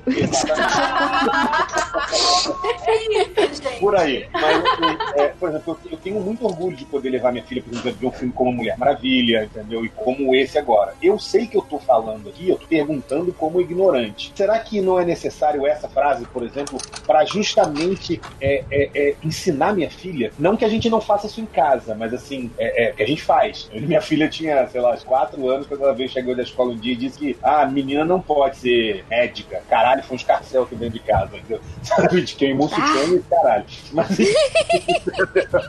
mas eu digo no seguinte, não é importante ela ouvir, ela com oito anos de idade, escutar isso, sabe? Tipo, não, não tem que estudar nada. No, fi no filme é extremamente importante, sim. O que eu quero dizer é que, tipo, no filme é tão importante que eu acho que a gente também poderia absorver isso pra gente. Sim, tipo, sim, sim, em algum momento a gente tem que responder essas críticas, sim, mas eu fico imaginando se no primeiro momento a gente não deveria fazer as nossas críticas e aí no segundo momento a gente rebater essas Ah, perfeito, perfeito, perfeito. Mas sua filha é, eu... Oi? Sua filha Entendi. super precisa ouvir isso, assim, que é maravilhoso. A gente precisa muito ouvir Você sabe que é? É que eu, eu, eu acho assim que tem. É porque também teve muita. Eu vou falar assim, meninas, de forma geral. Teve muita menina que caiu em pilha de hum. bater boca com nerd babaca na internet, de xingamento, de, sabe, um monte de coisa. E, e, e, e é nesse sentido que eu entendo que, saca, que o, o, que, a, o que a Belly falou. Você não tem que ficar se justificando pra babaca, porque você não vai ficar. Você não vai mudar a cabeça dele, uhum. entendeu? Então, não é para ficar caído em toda a pilha, toda a pilha pela internet, Facebook, porque Twitter, no fim das etc. contas, porque no fim das contas não faz diferença. Não, não, é importante. Não é não, não é não fazer diferença. Tu tá tirando a, a o, o tu tá tirando o spotlight do que importa, que é o filme, quanto é legal, você quer, e colocando pro e, e direcionando pro macho chato que tá ali, sabe, tendo piti. Famoso... Aí ele acaba virando o, o, o, centro das atenções de novo. É o famoso bater palma pra maluco dançar. Eu, diria, eu diria que isso né? vai além de macho e fêmea, sem querer fazer falta simetria nenhuma aqui, mas assim, na internet não adianta discutir com Não, não alimente os trolls. Exato. Não alimente os trolls é, é, é, um dos mandamentos. Mas, mas no, no caso, nesse caso específico do filme da Capitã, eu acho que quanto mais a gente ficar falando do ah, do babaca que fez isso, do, do imbecil que fez aquilo, não sei o que, blá, blá, blá, a gente ao invés, a gente tá tirando o destaque do filme pra dar pra esses caras, que é o que eles Dá querem, palco, né? né? É, é, entendeu? Então, eu acho que realmente concordo. E, e, e, é foda, tipo, eu vejo que, tipo, eu, eu, eu tô trabalhando agora no, numa. Eu tô trabalhando de coworking numa agência e hum, a, as meninas lá todas, tipo, já, já saiu. Uh, uh, vai sair outros filmes esse ano e tal, né? Mas, mas eu, eu vi a quantidade de mulheres dizendo assim: ah, eu ainda tenho que ver Capitão Marvel, ah, vamos ver Capitão Marvel. Tá todo mundo. Todas as meninas lá tão, tão uh, empolgadas para ver esse filme, saca? Então, tipo assim, é a opinião delas que importa. E até agora eu não conheci nenhuma que tenha chegado para mim e dito assim: nossa, achei o filme uma bosta. Ó, gente, box office mojo. O, a bilheteria doméstico, né? 187 milhões, já tá. E estrangeiro, 362 milhões. O total é 550 milhões que o filme já fez até hoje, até esse dia no que a gente tá primeiro tá fim de semana. É. Mais de quase meio sabe, quase. É meio. Não, que eu tô mastigando, desculpa. É que a expectativa era um bilhão. Já fez metade da expectativa no primeiro fim de semana. Isso é muito louco. O nome disso é chupa, Rogerinho. Pera, quem é Rogerinho? Choque de cultura. é o hétero, é o hétero da sala, é o homem branco. Ai, meu Deus do céu, viu? Eu Vou lavar a louça ali, já vem. Não, não, não fica, fica aqui. Não, não, fica. Tá. Fica, por favor, fica. o Jade falando que quer participar. Aí ele falou assim: Ah, mas eu não vi a Capitã Marvel. mas, mas pra variar. Ele nunca viu os filmes, cara. Antes do, do podcast. Manda ele entrar, assim eu tenho com quem conversar nesse, nesse podcast. Vamos falar de outro assunto. Exatamente. Aí eu, eu puxo o, o podcast alternativo. Eu e Sabe um, um ponto que eu queria falar com vocês, assim, queria muito é, é, ver o ponto de vista de vocês. Que eu confesso que assistindo eu não tinha feito essa conexão, mas depois eu, eu gravei com o pessoal né, pro MDM mesmo, e aí eles comentaram e eu. "Ah, faz verdade. Ele mesmo, a gente é o quê? É, MD Manas. Então, a, a- o, o lance da, da.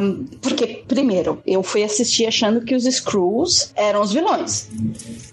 Né? Eu cresci ouvindo que eles seriam os vilões, né? Etc. Chega lá, tem aquela inversão de papel que eu, eu confesso que eu não estava esperando. O ator que fez o, o é, Talos, né? O nome do Talos, personagem. Mano, como ele é maravilhoso! Ele tava, com aquela, ele tava com aquela máscara de borracha que grita pra você, sou de borracha, mas ele conseguia passar a, a- a atuação. Você, você simpatizava com o Screw, que eu cresci odiando. E, e, e aí, enfim, eh, tem essa inversão de papel. Na verdade, eles são os bonzinhos, os Chris são os sacanas. E, e, e eu assisti o filme com essa conotação. E depois, conversando com o pessoal no MDM, eles falaram: não, então, porque o filme, na verdade, faz essa alegoria com refugiados, faz essa alegoria com sírios, etc. E, cara, aí minha cabeça fez. E aí eu gostei do filme mais ainda. Porque quando você começa a fazer, a- as- a- a- você liga os pontos, tem tudo a ver. Cara, eu já li comentário dizendo que eles estão falando de não binaridade, entendeu? Sabe? Eles estão falando de pessoas que não se identificam com um único gênero, apesar de ter school homem e school mulher, né? É, pois é, eu fiquei um pouquinho decepcionado que. Quer dizer, decepcionado não. Mas assim, eu esperava que os Screws não tivessem gênero por um certo momento. até Faria aparecer muito mais aquela esposa. Até aparecer a esposa lá, né? Que acho que foi a primeira Screw fêmea, se é que pode dizer assim, que apareceu. Escrula, né? Eu tava esperando que eles não teriam gênero. Mas aconteceu, então. É, eu acho que Mas por outro, mas por outro lado, tipo, eu também acho que você caracterizar de- dessa maneira aquilo que a gente nos quadrinhos sempre teve acostumado a ver como o, o bandido, o outro, o inimigo, é, um, é uma sacação muito interessante. É. né? Até porque faz que a gente, pensar. a gente, é, exatamente, a gente já, a gente vive nesse momento em que o outro é o inimigo e que nesse lugar do inimigo cabe qualquer pessoa, cabe qualquer um, qualquer coisa. E aí você coloca uma, uma a, a raça alienígena que sempre foi nos quadrinhos a raça pintada como os filhos da puta e aí você mostra eles de uma outra forma, né? Como a gente já falou, como já falaram aqui hoje, não é por acaso, né? Eu, eu não fiz essa analogia quando eu vi, mas assim, acho, acho de, de- assim, foda. Sim, sim, de uma não, outra maneira. inclusive, inclusive algumas frases utilizadas e coisas assim já, já fazem o link, assim, né, com, com a questão toda de refugiados e tal. Achei foda isso. Eu achei muito legal essa representatividade que eles colocaram no filme. Eu achei, puta que pariu, maravilhoso. Negro, mulher e refugiado. Foi Então, aí daí. mundo polarizado, né? É, e daí você tira também que eu acho que uma crítica injusta, não respondendo, né? Mas uma crítica injusta ao filme é justamente, ah, é um filme padrão Marvel. Peraí. Ele tem, sim, elementos que você espera de um filme da Marvel, mas ele tem várias dessas coisinhas aí que fazem ele ser algo a mais. Eles fazem esse filme ser algo diferente. Que eu acho que é o que a Marvel vem fazendo desde Pantera Negra, pelo menos, né? Dá Uhum. Aquela coisa, o pacote padrão, Marvel e tal, mas tá Mas sei lá, salpicando mas eu, eu umas outras coisas. Eu não achei baixo, né? Mas enfim. Não, mas eu, Eu não tô dizendo, não tô nem Não, dizendo né, que seja mas não- baixo, mas assim, é dentro daquela Exatamente. estética. Ele tá te oferecendo aquilo dentro daquele, sabe, daquele, daquele pacote que ele já oferece, que eu acho ok, que me diverte, que é super, pra mim é super tranquilo, não acho um demérito. Só que eu acho que ele, além de fazer isso, de oferecer esse entretenimento desse fo- formatado dessa maneira, ele tá jogando desde Pantera Negra algumas outras questões, sabe? Tá, tá imprimindo uma outra, uma outra Retomando, um pouquinho o que a gente falou de, no grupo, ele tá me dando as minhas lutinhas coloridas, ele tá me dando os meus personagens lá aparecendo, mas existe outras coisas, outros elementos ali que também é, me instigam, que também ele tá me mostrando mais coisas ali. Então, o que eu achei interessante disso é que eu confesso que quando eu assisti, eu não me toquei, eu só fui me tocar depois conversando com amigos, mais conversando com grupos do, do Renegados Cast, é, porque é tipo, isso é algo tão comum nos quadrinhos de, da Marvel que se passam em, em universo, né? Guardiões da Galáxia, quando teve essa, essa crise infinita tudo mais. É muito comum existir um planeta que tem um negócio XPTO lá, e aí tem algum imperador, governador, qualquer diaba quatro gênero, ele quer aquele planeta, então ele bota, expulsa as pessoas. E assim, é algo tão clichê no quadrinho, e é tão comum como eles lidam com isso, que eu realmente pensei que, tipo, foi uma adaptação interessante. E depois, quando o pessoal abriu meus olhos, eu fiquei tipo, caralho, eu não tinha pensado nesse, nessa camada, sabe? E eu fiquei. Eu achei interessante como nessa hora eu liguei no automático do, do, do nerd de quadrinhos. Uhum. É, do, dos quadrinhos, esse negócio dos Screws me lembrou um pouquinho, na verdade, porque, se eu não me engano, tem uma fase que o Galactus destrói o planeta natal dos Screws e eles ficam nessa de errantes pelo universo um pouquinho. Mas nada ao ponto do que o filme mostra de eles ficarem tão na merda ao ponto de serem refugiados, perseguidos. Porque me lembrou muito a história do que tá acontecendo. Porque esse mais alto, mais, mais longe, mais, mais, blá blá blá, ele conta a história exatamente de uma população que está num planeta, sendo que eles tiveram ah, o planeta sim. deles explodido. E aí tem um imperador. O, o, aí o pessoal recoloca ele num outro planeta lá, XPTO. Aí vem o imperador Espartaco, quer botar os caras pra fora, tipo assim, quer transformar eles em refugiados, é, porque ele tem interesses escusos naquilo ali. Então, por eu estar tá lendo e por estar tá vendo e por ter visto o filme, aí na hora eu terminei fazendo esse link direto. E não, não, não concatenei com, tipo, putz, refugiados, mexicanos, sabe? Dos Estados Unidos. É. Podia aparecer a inteligência suprema sendo o Trump, né, cara? Ou pelo menos ficando laranja. Então, assim. mas agora que vocês mencionaram essa questão do, dos Skrulls como refugiados, me remeteu imediatamente a Israel. Os hum. Cris como Israel e os Skrulls meio que palestinos ou algo assim. Aliás, deixa eu fazer uma, uma ventilação aqui, um rantzinho aqui. A gente deixa, pode fazer. Ventila! É que eu, eu, eu, vejo um site assim, os sites colocam assim, eu detesto esse clickbait. Galactus apareceu no filme e você não viu. Ai, meu Deus. Mas um vídeo de 13 minutos para te dizer que viu que ele falou que o mundo dos Skrulls foi destruído. Ah, é, foi o Galactus. Não foi, cara. Eles não disseram isso ah. em nenhum momento. Ah, não, mas isso que eu falei. Aberto. Não, não, eu concordo realmente com o que você falou e, e eu lembrei. É que, é que eu falei dos quadrinhos. É. Sim, sim. Não, mas eu digo assim, eu detesto quando o cara pega e pega o clickbait. Ah, tá. Isso, entendeu? eu sou o único que percebi isso. ah, tá, tá. Sério.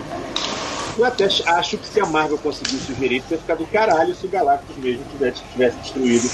Mas eu acho é, que não. no filme ele, ele meio que deixa que os Kree é, é, dominaram. É, meio que isso. Ele simplesmente os Kree eles são expansionistas e não gostam dos Skrulls.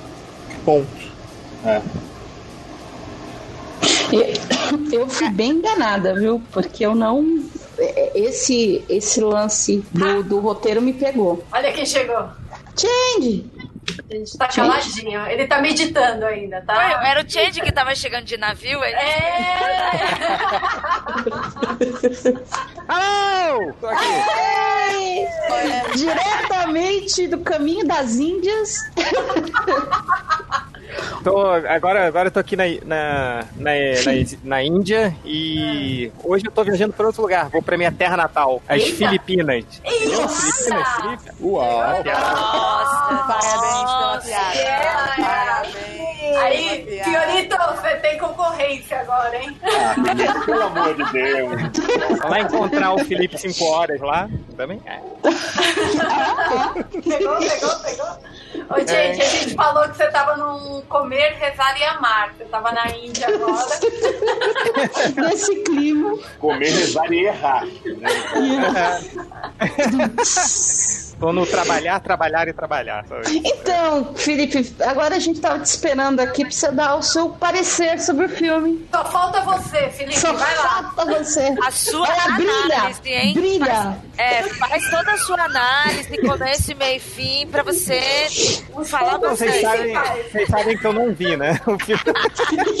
Lógico que a gente sabe. Tá bom, e não tá bom. tínhamos dúvidas.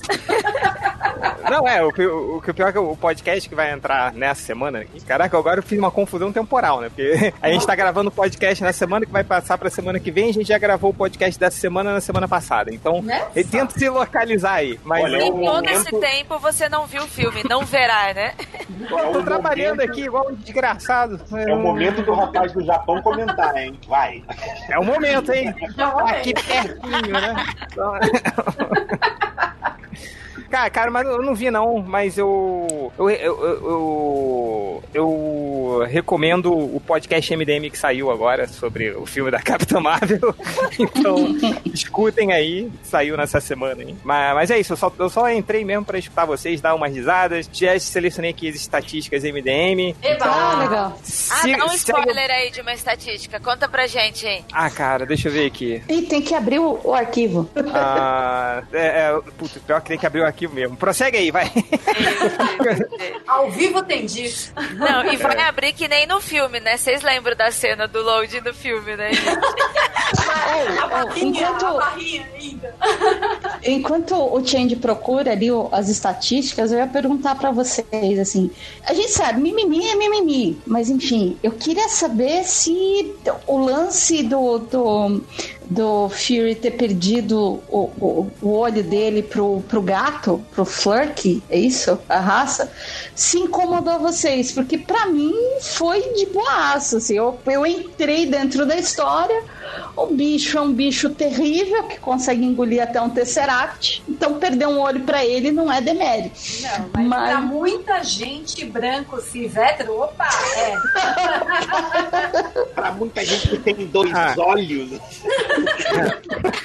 Aí eu cara, queria mas saber a- o que vocês acharam disso. Eu, eu acho. Eu acho. Só só- só- só- eu não vi o filme, mas eu tomei esse spoiler.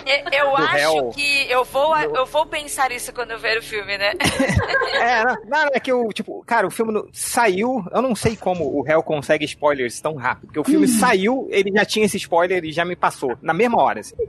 E aí ele sabe que eu sou atrasado pela, nos grupos do WhatsApp do MDM, ele me mandou pessoalmente, assim, sabe? Só pra ter certeza de que eu ia Pra pegar o garantir. spoiler. É, né? E, e, cara, olha só, essa- esse lance do, do, do- olho do Fury é assim, tá? A, a galera, né? Até aquela galerinha chata tá, tá querendo buscar é, defeito, sacou? Eles estão tão querendo passar o pente fino no filme, tudo que eles puderem reclamar pra pegar um defeito da- do filme da Capitão Marvel, ele- eles vão pegar. Mas, cara, isso tá condizente com toda a história da Marvel, cara, que, que toda hora pega uma coisa. Eu, eu ri pra caraca, eu, nem vi a cena, mas eu achei sensacional, cara. Eu achei sensacional, assim, porque.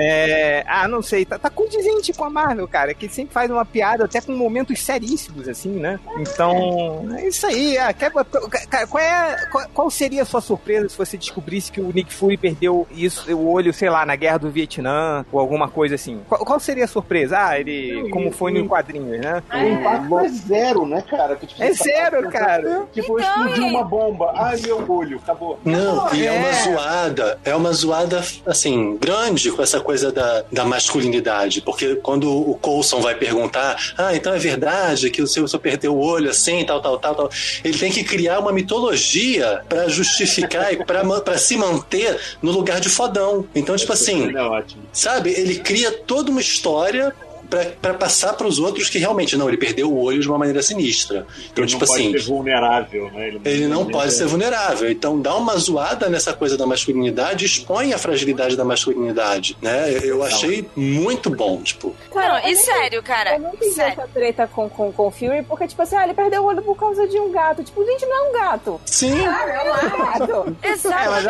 até o- É isso, tipo, você quer perder seu olho sério lutando é, num exército com uma bomba e você ter a oportunidade de ter um monstro daquele.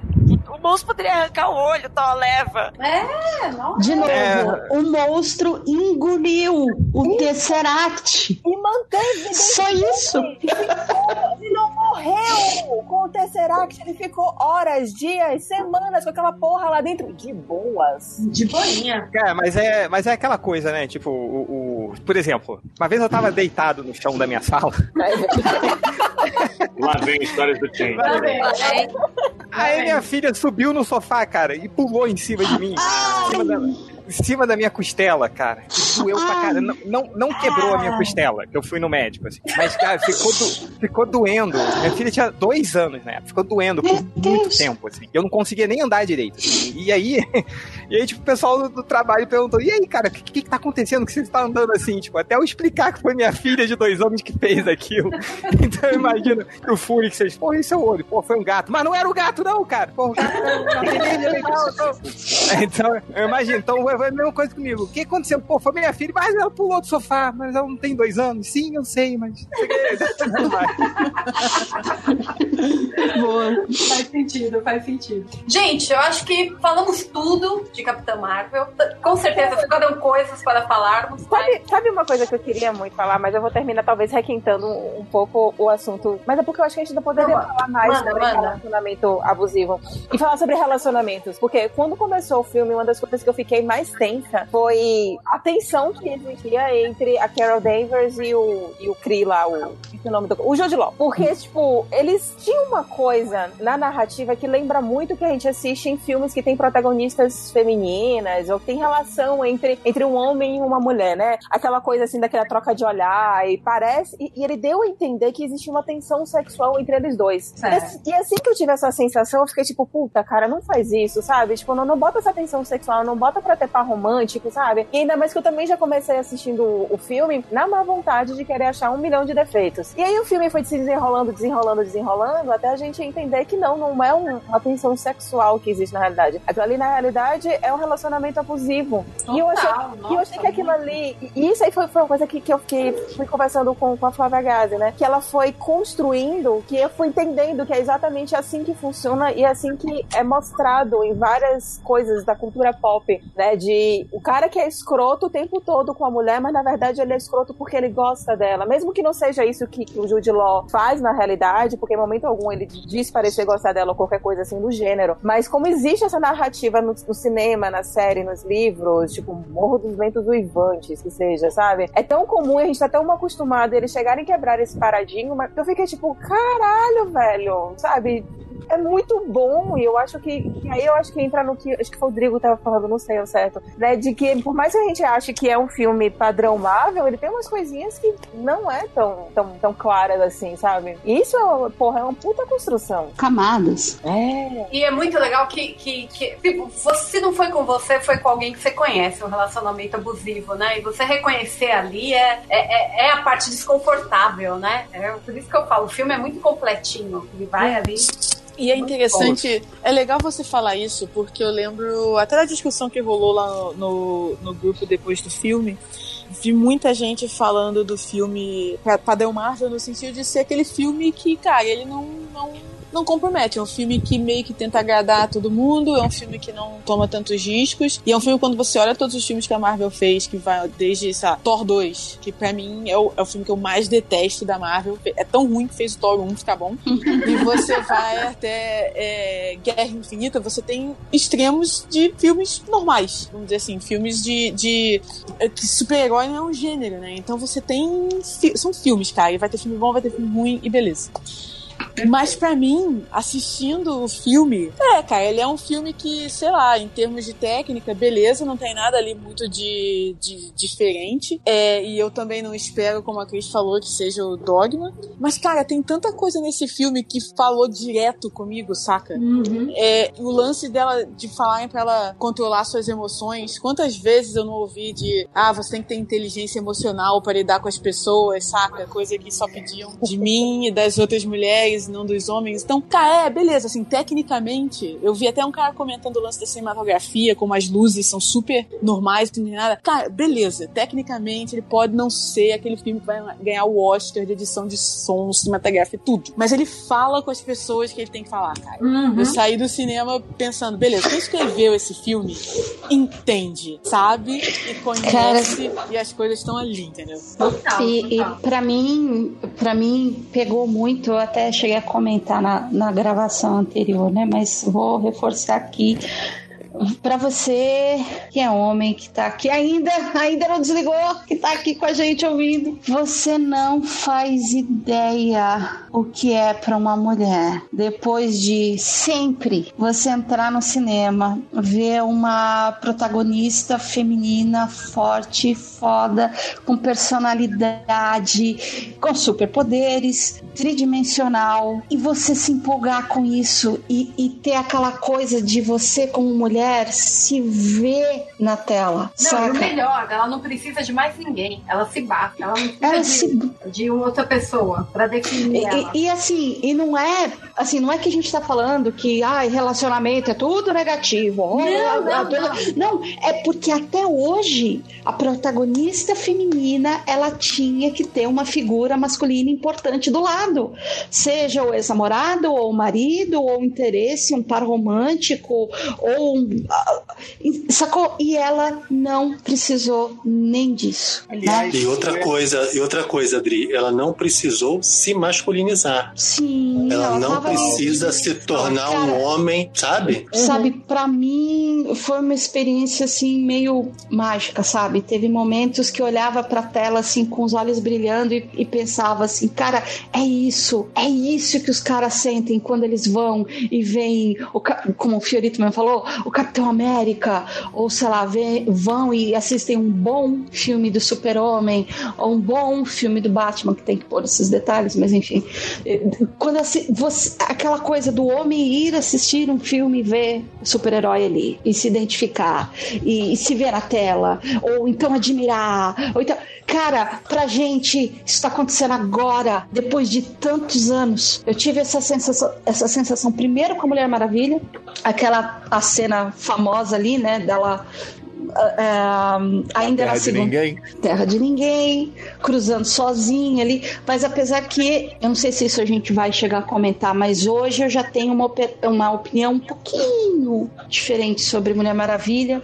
E, e o filme da Capitã Marvel me deixou mais satisfeita do que o filme da Mulher Maravilha. Mas é importante a gente ressaltar que não são filmes que brigam. A gente também não tá querendo botar que um é melhor do que o Não, outro. não, não, é competição, é opinião. Isso, pronto. O, que- o que, o que reflete mais em você. Me- porque o, o- filme da Mulher Maravilha, eu ainda vi nesse filme da Mulher Maravilha alguns reflexos de coisas que a gente comentou nesse programa hoje, que é que isso eu já falava desde lá. A Gal Gadot, ela é super fofa, ela é super simpática, ela é etc. Mas ela nunca foi a figura da Mulher Maravilha para mim. A guerreira romana, grande e etc ela nunca teve essa figura pra mim. Ela, pra mim, ela enca enquadra a opinião, tá? Pra mim, ela enquadrava naquilo que a gente tinha comentado antes da Top Model. Mas, gente, mas ela, no meu entender, o filme da Mulher Maravilha, ela- ele preparou. Não- ela não podia vir né, do jeito como Capitã Marvel veio hoje. Ela tinha Então. que preparar o terreno mesmo. O problema Ela é o fez seguinte. concessões da época, Isso, talvez. isso, isso. Não- Mas são. Gente, o filme é de dois anos atrás. Mas, Dri, olha o que mudou já de dois anos pra cá. Você mesmo, o que você mudou, a gente mudou, todo mundo aqui mudou dois anos pra cá. É, É, muita eu- desconstrução, é muita. É muito... Eu, Eu acho que eu não é ser um filme- condescendente. Não, eu tenho Eu- uma opinião muito forte sobre os filmes da Warner. Eu tenho a impressão que ainda hoje, por isso que aconteceu tudo o que aconteceu, tanto que o filme da Mulher Maravilha, mais uma vez, não é um, eu só estou trazendo este filme pelo tema. É, ele- o filme da Mulher Maravilha ele é lindíssimo até os últimos 10 minutos ali.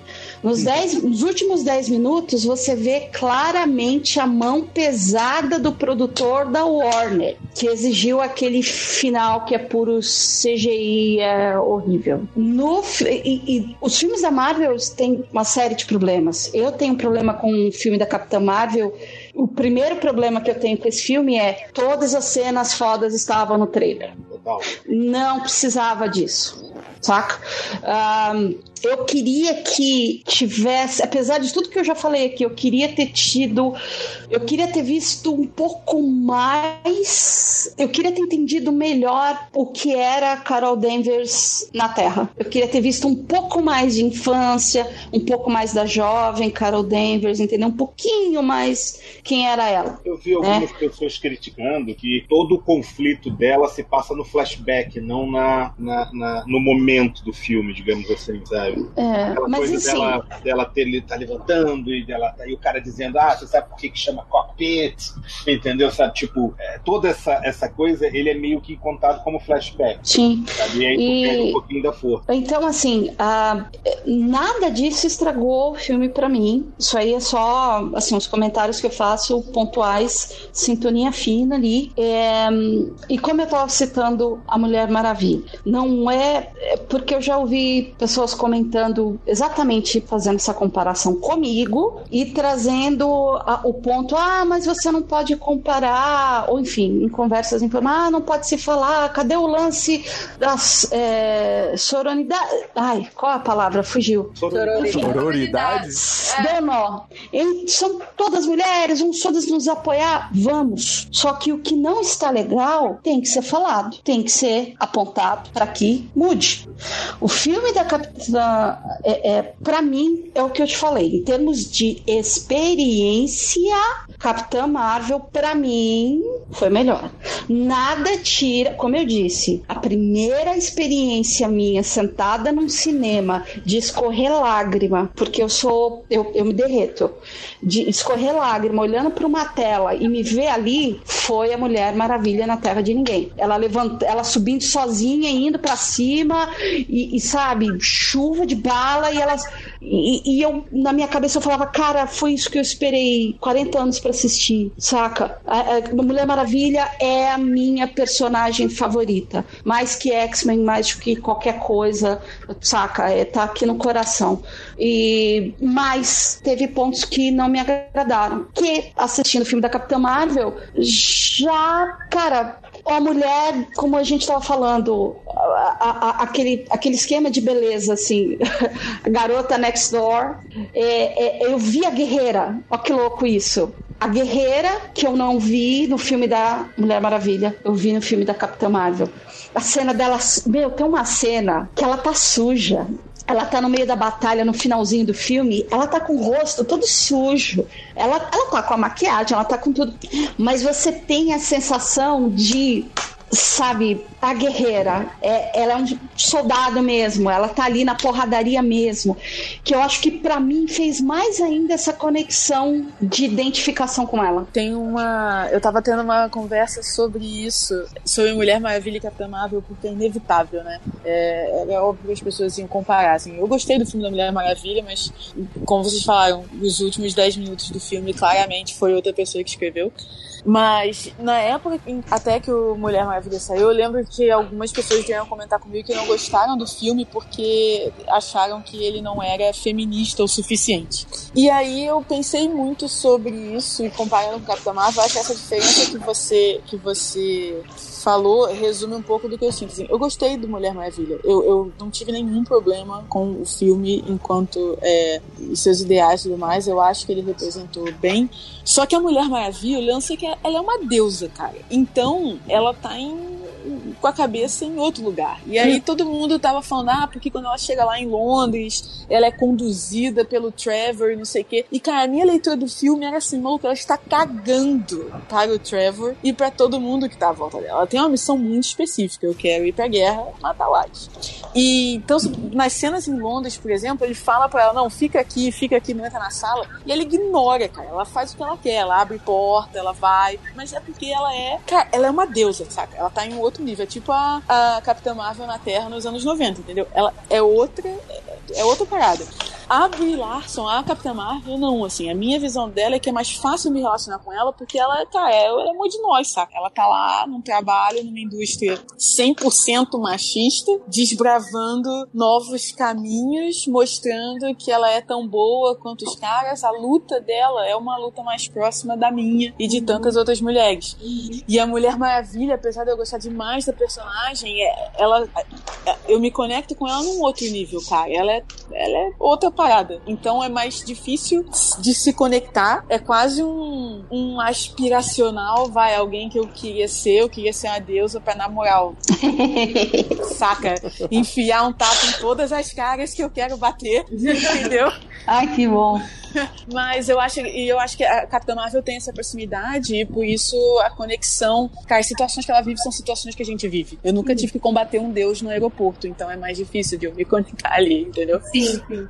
Vocês não acham que a Mulher Maravilha, e aí eu não acho que seja culpa do filme, é mais a ver com o conceito. É... Ela tem aquela coisa do clichê da mulher mágica, não sei se vocês já viram essa análise. É... Hum, tem sempre que é? que é aquela ideia de que ah, todo filme tem. É o cara é um bosta, sabe? O cara é um qualquer, sabe? E aí aparece uma mulher, ela vem de outro mundo, ela é extremamente virginal, ela não entende nada do mundo, quem tem que explicar tudo pra ela é o homem, e ela se apaixona por aquele homem que no mundo dos homens, mundo normal, é um bosta, entendeu? Sabe? Aí vem Splash, Serei Minha Vida, sabe? É, Manequim, sabe? Você pegar todos esses filmes antigamente. Os anos 80, né? Dos é, Sessão da Tarde em peso. e pegar essa ideia de que ah, ela veio de outro lugar, ela veio de outro planeta, ela veio de outra dimensão, ela estava congelada. E aí ela se apaixona só por aquele bosta que é o Tom Hanks, ou que é o, cara. assim? E ele é que, é assim, tipo, ele não é merda nenhuma, mas ele é tudo que ela conhece, e aí ela é. Sinto um pouco isso em Mulher Maravilha, assim, sabe? Essa coisa da mulher. Cara, você, você falando isso, eu só lembro de Ginny é um gênio. Total, é. Ginny é um gênio, é totalmente o que você está descrevendo. É, eu, vi, eu vi essa análise um tempo atrás, mas não relacionada à Mulher Maravilha, nem a Capitã Marvel. Mas eu fiquei com essa vibe um pouquinho da Mulher Maravilha. Mas não do filme, do conceito básico, né? Que ela vem de outro lugar. Eu acho que é- tem muito a ver também com a diferença básica das duas personagens e a maneira como elas são trabalhadas. Que o conflito que elas enfrentam são completamente diferentes, né? A Capitã Marvel, É ela tá em toda essa coisa. Mas então, eu, eu percebo é isso. O conflito que elas enfrentam é completamente diferente, né? Que a Capitã Marvel, ela tá toda aquela coisa de se libertar da relação abusiva, recuperar quem ela realmente é. E a Mulher Maravilha é uma história meio que ao contrário. Ela é extremamente segura de si e vai aprendendo a baixar a bola ao longo do filme. Ela vai aprendendo Eu que ela acho não que pode é- sair com o escudo, né? Com a arma em punho. Sim, pois é. E, e é justamente isso. O- Meio que são. E como vocês mesmas já falaram, o conflito da Capitã Marvel é muito mais fácil de a gente se identificar do que o da Mulher Maravilha. Com certeza. Que é aquela diferença das duas editoras, né? Que as pessoas sempre alegam que a Marvel tem né, um universo Pode mais normal, mais humano, mais identificável. E a DC trabalha com aqueles ícones, aquela coisa, sabe? Deuses, né? Tem muito disso também. E eu acho, eu, eu já li também esse lance da, da- das mulheres mágicas, mas eu não acho que se aplica no caso da Mulher Maravilha muito porque é, a gente vê a história pelos olhos dela. Eu acho que uma, coisa nesses filmes é que o, o cara é o protagonista, né? É a vida dele que é modificada. E no caso da Mulher Maravilha é o contrário, ela é a protagonista e a vida dela, ela é que se modifica, ou, ou, na verdade nem se modifica, mas ela é que é afetada pela convivência com os humanos e, e- e pela visão do que é o mundo pelo olhar humano, saca? É então eu não, não, não, não me aplicaria tanto assim nela, não. Uma, minha leitura mesmo. Não, mas eu concordo, tem razão. É, até porque pra ela, o, né, quem, quem chega magicamente até ela é o Steve Trevor, né? Que ele chega no avião, que eu nunca vi um avião. É verdade. Vamos entrar pra parte de nota, gente? Bom, só, só fazer uma, uma, uma recomendação aqui que você, eu, eu- você fala, ah, tá no mudo aí, Chang? Estou porque, cara, eu, eu tô, aprendendo pra caramba, assim, né? então eu, eu- eu fico mais escutando, assim. Apesar de não ter visto o filme, eu já li tudo e já vi tudo quanto é vídeo do YouTube sobre o filme, assim.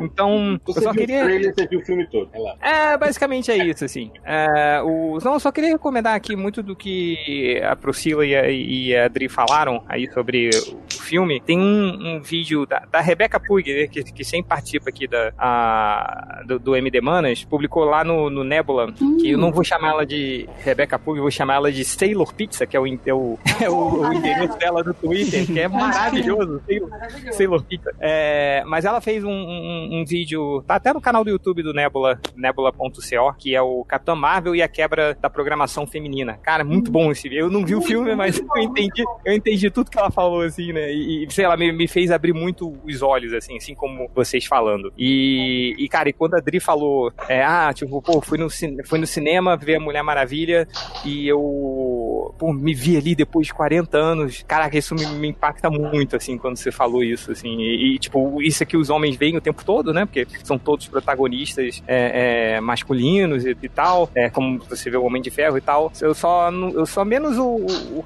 vocês falaram que, ah, isso que o homem sente quando vê o Capitão América. Eu sinto ódio quando eu vejo o Chris Evans, eu odeio ele, cara. Podia ter um outro América, mas enfim. Nossa, o que tá acontecendo?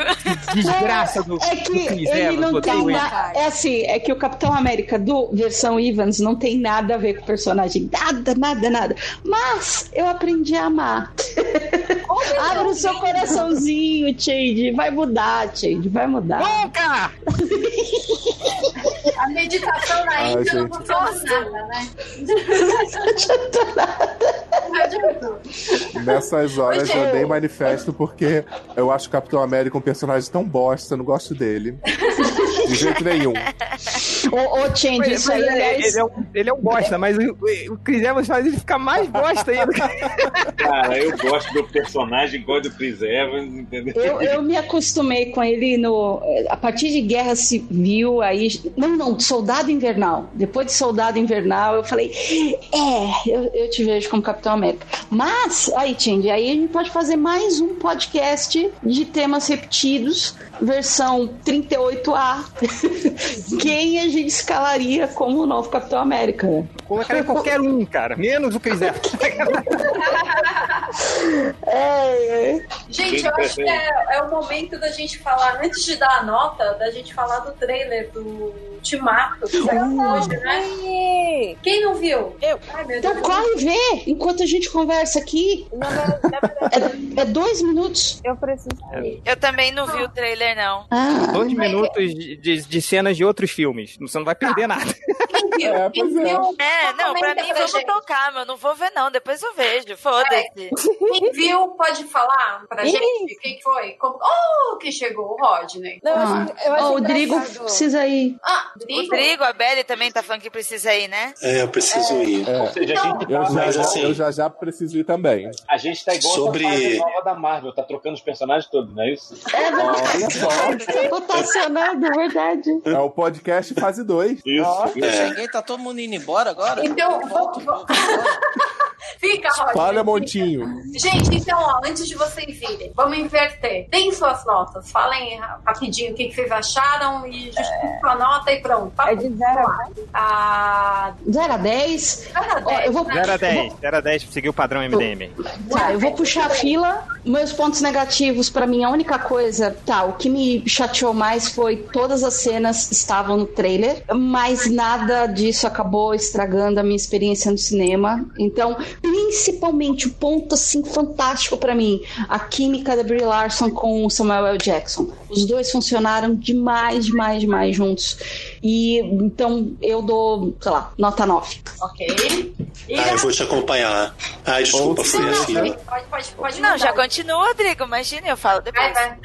Então eu voto com a relatora, vou dar 9 também. Porque.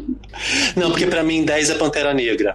Então eu, não, eu tenho esse parâmetro que 10 é Pantera Negra, eu vou dar, eu vou dar 9. E eu achei abrir completamente confortável e assim, eu acho que ela entrega a personagem que é militar, a personagem que passou uh, anos dentro de um relacionamento abusivo, sabe? Que, que depois descobriu que tinha uma outra vida. Eu acho que ela consegue passar isso com bastante verdade. E para mim a nota 9 me divertiu muito e principalmente por não ver uma mulher se masculinizando para parecer forte. Eu acho que você tem uma mulher que é forte sem ficar se masculinizando para encontrar essa força. Acho que tem um, um feminino real, um feminino normal normal e que possível. E sobre o trailer, já que eu vou embora, eu tenho que falar sobre o trailer também. Eu espero que Thor e Capitã Marvel sejam melhores amigos, porque acho que eles vão ser muito divertidos juntos. ah, Boa. eu quero. Concordo. Não saia, que eu quero só deixar um link aqui que, que é coisa rápida, eu prometo.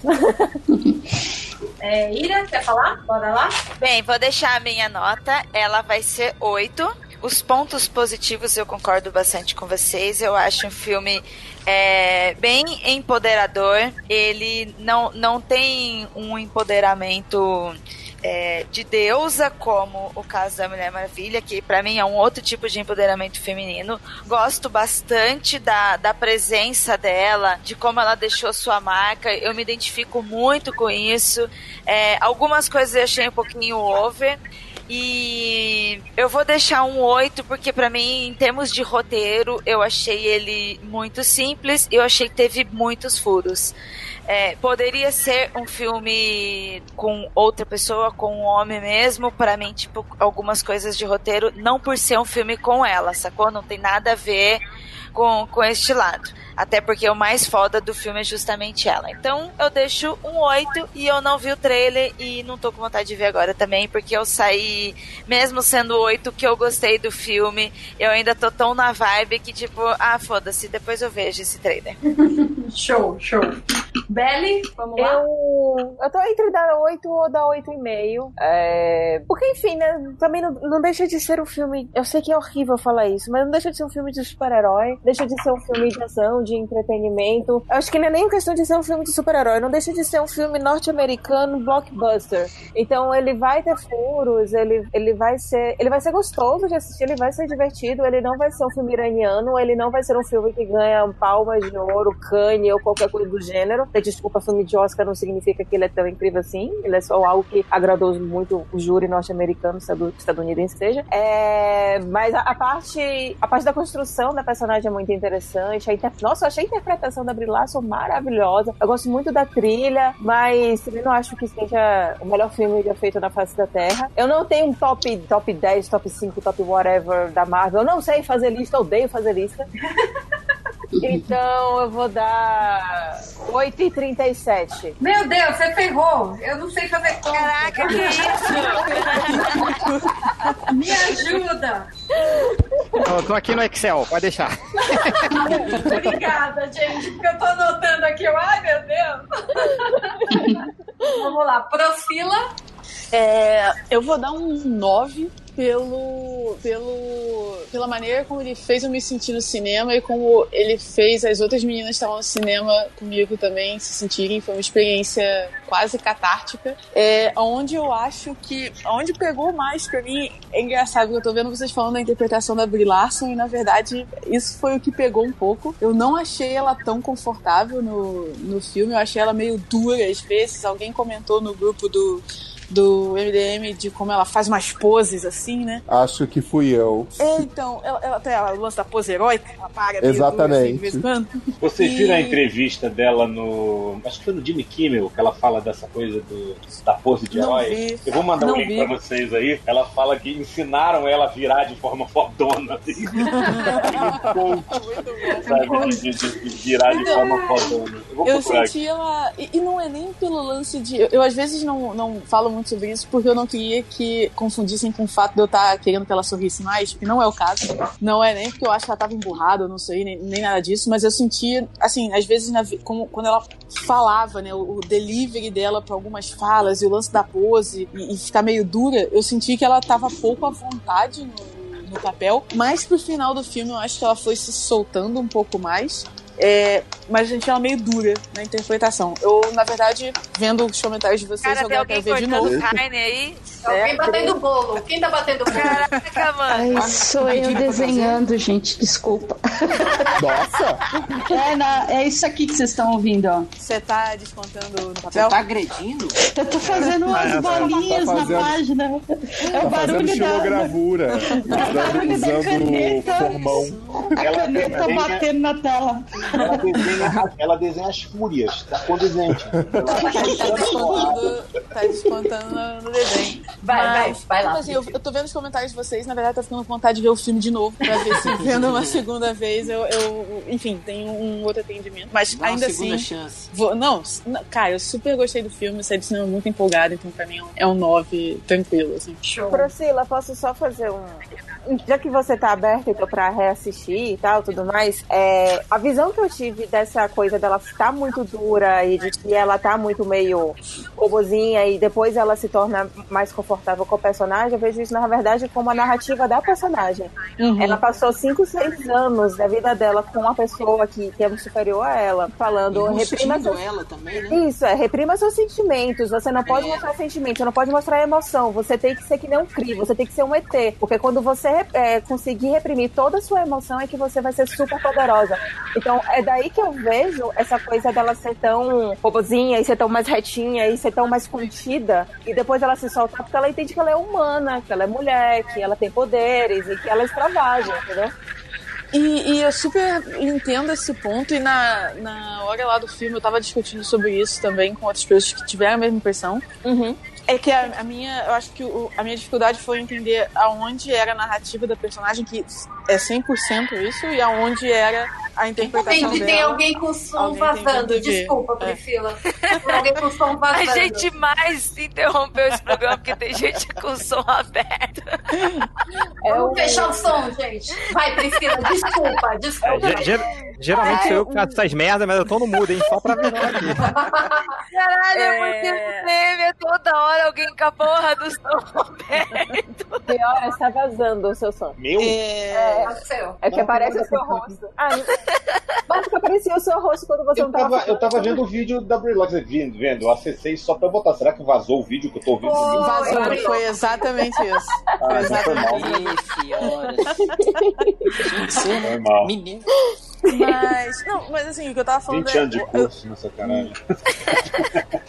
Minha dificuldade era entender minha dificuldade era entender aonde era a narrativa e aonde era ela de repente tipo, com a vontade num gênero de super-heróis em que cara ela teve que sei lá aprender a posar e virar saca e quanto isso acabou impactando a, a interpretação dela mas eu super concordo com você que essa é a narrativa e entendo essa leitura e por isso que eu quero ver de novo inclusive pra poder comprovar massa. Show. José? Então, eu também tô nesse time que eu achei ela meio dura, realmente, pouco à vontade com a personagem. Talvez seja realmente essa questão narrativa que a. Ah, esqueci.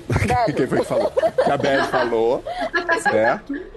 Mas isso de maneira nenhuma compromete o filme. Gostei demais dele. Então, pra mim, ele merece aí um seu, seu 8,5, principalmente por causa disso. Ele é o filme que eu esperava da Marvel, me divertiu, me, me entreteve em todo aquele momento em que eu estava assistindo, mas ele tinha todos esses elementos legais. A amizade da Carol, a amizade, o relacionamento, seja amoroso, seja fraterno, da Carol com a Maria, que ficou bem legal. É, todo o plot dos Screws também ficou bem interessante, principalmente depois eu também não peguei na hora do filme, foi depois de vocês falando que eu enxerguei essa coisa deles como refugiados. Então, sim, filme muito bom, me agradou 8,5. Show. Fiorito. É, eu sou um índio, né? Assim, no, em tudo mais preconceituoso da palavra, assim, se você botar um negócio, um brilhinho, um espelhinho, eu tô me amarrando. Então eu adoro o filme da Marvel, por causa disso, entendeu? É um monte de cena foda. assim, Eu não sei dizer quantas, quantas coisas o Fiorito quebrou com, toda essa frase. Sim, estereótipos raciais trabalhamos, não é? Nossa, demais, demais. Vem, Cota, pode falar. eu, eu sou aqui, eu tô aqui pra pagar mico, eu sou um homem branco, se quiser.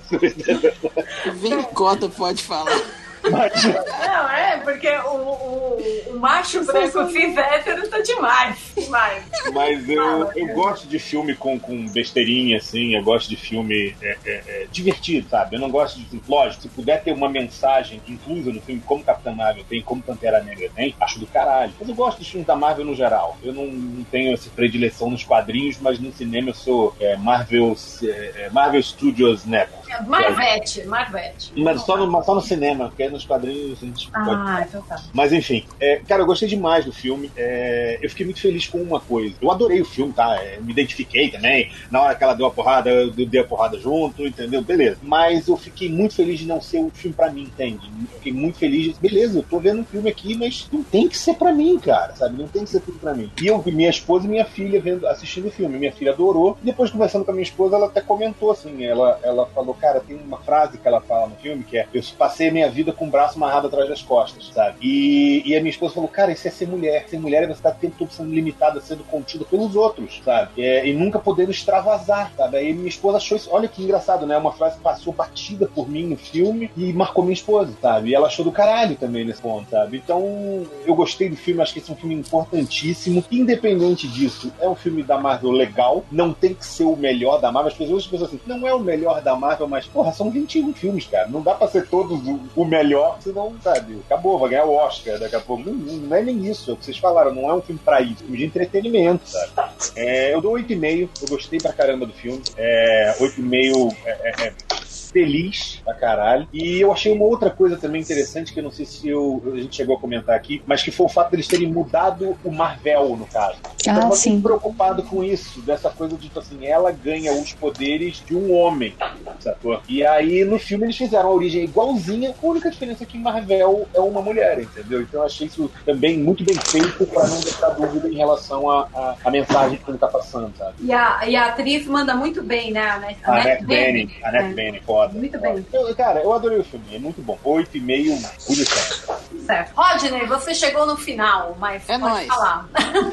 É, primeiramente, boa noite. Primeiramente, Boa noite, boa noite. Oi, todo mundo. É, eu, ta- eu tava gravando em outro podcast, tava fazendo bagunça na casa dos outros. Traição aí, trairagem, trairagem. É, tava, tava fazendo trairagem. É, não, eu assisti. Você está Marvel. cheirando outro podcast. Eu senti, eu senti esse cheiro diferente. Quem é esse podcast puta que você Quem é? Quem é? E é daqui de Minas, hein? A galera daqui de BH. Quem, quem, quem? É o Pão de Queijo. Ah, mó galera, gente boa. Ah, tá. Gente boa, os caras. Ah, então É, tudo bem.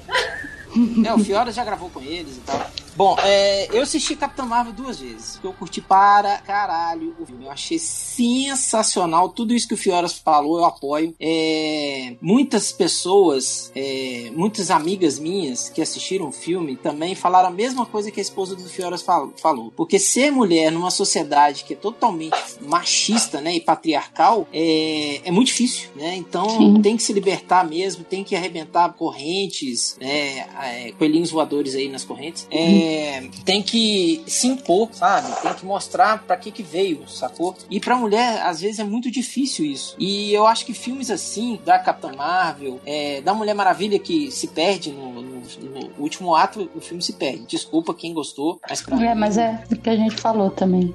Mulher Maravilha se perde no- no último ato. É, então, mulheres, as mulheres em geral, elas passam muito isso. E eu acho que a Capitã Marvel mostrou que a mulher pode ser foda, que a mulher pode fazer, pode ter um filme de heroína sem ser é, forçado demais. Que a Capitã, Ma- Capitã Marvel mostrou que não precisa ser forçado demais. É, e, e por isso que eu gostei muito do filme. Eu achei o filme muito foda. E minha nota é 9.75 Meu Deus. É pra acabar comigo mesmo. Lá vem a É, média. Eu também sou, eu sou péssimo em matemática, então eu quero que alguém se foda. Eu não posso descontar meus professores, que algum deles já morreu. Então eu vou descontar no CES. Com todo respeito aos professores, a opinião de Rodney não reflete do programa. Exatamente. Disclaimer. Não, mas Disclaimer. Mas é que, é, sem querer puxar saco de professor, se não fosse a maioria dos professores que eu tenho, que eu tive, é, eu não seria essa pessoa idiota que eu sou hoje. Mentira. Eu não seria metade do Eles fizeram hoje. puta trabalho, hein? Eles tiveram puta trabalho. É, realmente, professor não é tudo isso. Aquela... É, é. Mas um beijo, é, dona, dona Conceição, que foi minha professora de matemática no, no primeiro e segundo grau, é, que na época era primeiro e segundo grau, hoje em dia é essa loucura aí que eu não entendo porra nenhuma. É, um beijo pra ela, que ela tá viva até hoje. Um beijo ao seu Vicente, professor de português, que Deus o tenha. é, em bom lugar. É isso. 9.75. Tá marcado. Gente, você tá aí? Sai do mudo? Oi, tô aqui. Oi, oi. Vou te dar um desafio. A gente sabe Ah. que você não viu o filme, mas você quer dar uma nota e depois você confirma no MDM? Claro que ele quer. Tudo que você ouviu, você imaginou, você pensou, caralho, isso deve ser bom. É, isso não deve ser legal. O que, que Vou, você vou acha? dar, vou dar uma nota, aí eu, tipo, provavelmente esse podcast vai pro ar antes de eu ver o filme. E aí, se eu não concordar com a nota, eu baixo o arquivo, edito a parte, subo de novo. pra quem Duvido que você vai fazer isso. Mas, mas você põe, a- você põe aque- aquele trecho assim que nem vai parecer que é colado, né? Nem vai Não, parecer. É. Minha, Então- nota, minha nota é 9,5. Né?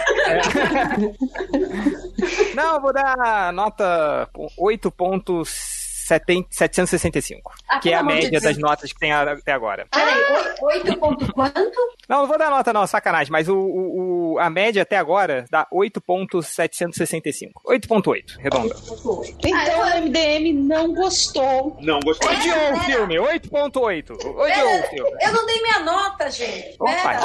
então vai lá. 10, nota 10. Ei! Eu amei, eu amei. Ai, Funcionou. nota É. 10. me entreteu. Eu, eu me vi na tela, tipo, sabe, a- as lutas que a gente passa, o tanto que a gente tem que cair, levantar e. E, e, meu, aquela hora do não preciso provar nada pra você, eu tô levando pra vida. Nossa, isso aí foi foda. Eu tô levando pra vida, então é 10, nota 10. Gente, Essa qual foi parte- a média agora? Pera aí que eu tô jogando um joguinho aqui de celular.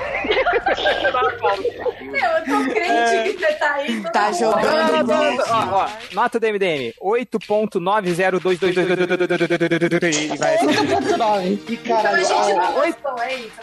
8.9. Odiou o filme, MDM. O outro podcast também deu isso. Ponto 6666 não foi um negócio É, assim? 8.6666, 8.999 e a média de 8.66. O Sacanagem. E o que, a gente se mantém? Coerente. É isso que eu me dei pra você. Coerência.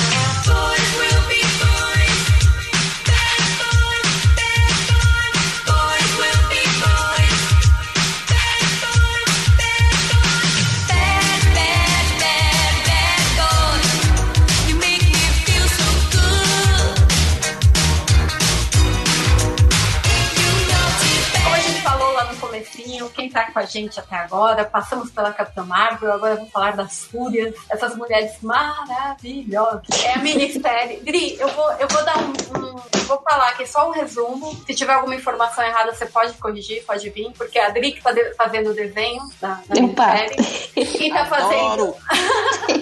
Quem tá aí, fazendo? Quem tá fazendo o, o texto. Dri, fala o nome dela pra mim, pra eu não errar a É. pronúncia. É Cécil Castellucci. Perfeito. Ela que tá fazendo o texto. É uma minissérie em 100 edições lançada pela DC. A gente tá com o número 2. O número 2 acabou de sair agora em março. E tá uma gritaria. A, a galera não tá entendendo nada. O macho branco cis hétero tá indo, tá praticamente Tá louco, dando- louco. Tá louco, louco, louco. Tá rasgando revista. Ele vai lá e grava. Isso aqui não me representa e rasga a revista. Tá nesse Ai, nível. olha, é, tá nesse. Tá passando vergonha, né? Por que, que, o, que, que o macho cis hétero ele faz? Passa vergonha. Aí, aí assim, é, eu acho que é melhor a gente situar, falar por que, que ele é importante, por que, que a- as fúrias têm todo, né? Tá gerando todo esse auê, né? Quem são essas fúrias? Qual que é a história? Quem é o Jack Kirby que criou esse universo, o quarto mundo, tá certo? O quarto mundo. Sim, sim, sim. Foi, Ô, é, ô, ele- Dri, Oi. Dri, deixa- desculpa te interromper aí, eu só queria fazer um adendo rapidinho, é um- uma Hum. coisa séria. É, perguntar pra todos da mesa aí, se você citou o Jack Kirby, é, vocês não acham que tá faltando uma homenagem ao Jack Kirby nos cinemas? Vocês não acham?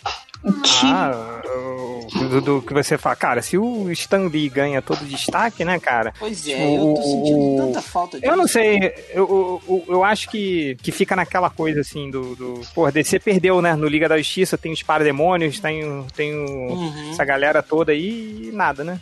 Mas enfim. É, eu, acho, eu, acho, eu acho que exumar o corpo vai dar um trabalho fodido, né?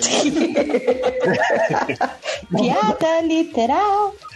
Ó, eu, eu só quero falar, eu só quero falar que eu tenho as duas edições físicas do Female Furry. E ó, quando, quando eu chegar aí em dezembro, cara, vou fazer todo mundo assinar os gibis que eu tô comprando de todo mundo. Ó, tem a X23 do Fiorito, tem o Kiss do Rodney, tem que chegar com 90 gibis pra vocês assinarem aí. Ai, que lindo. De, de rasgar e jogar no lixo. Mentira. Ah, meu Deus. Eu quero, eu quero, que, eu quero que o gato do Rodney mije no meu gibi, entendeu? Demorou, traz aqui pra casa que eu tô precisando de jornal.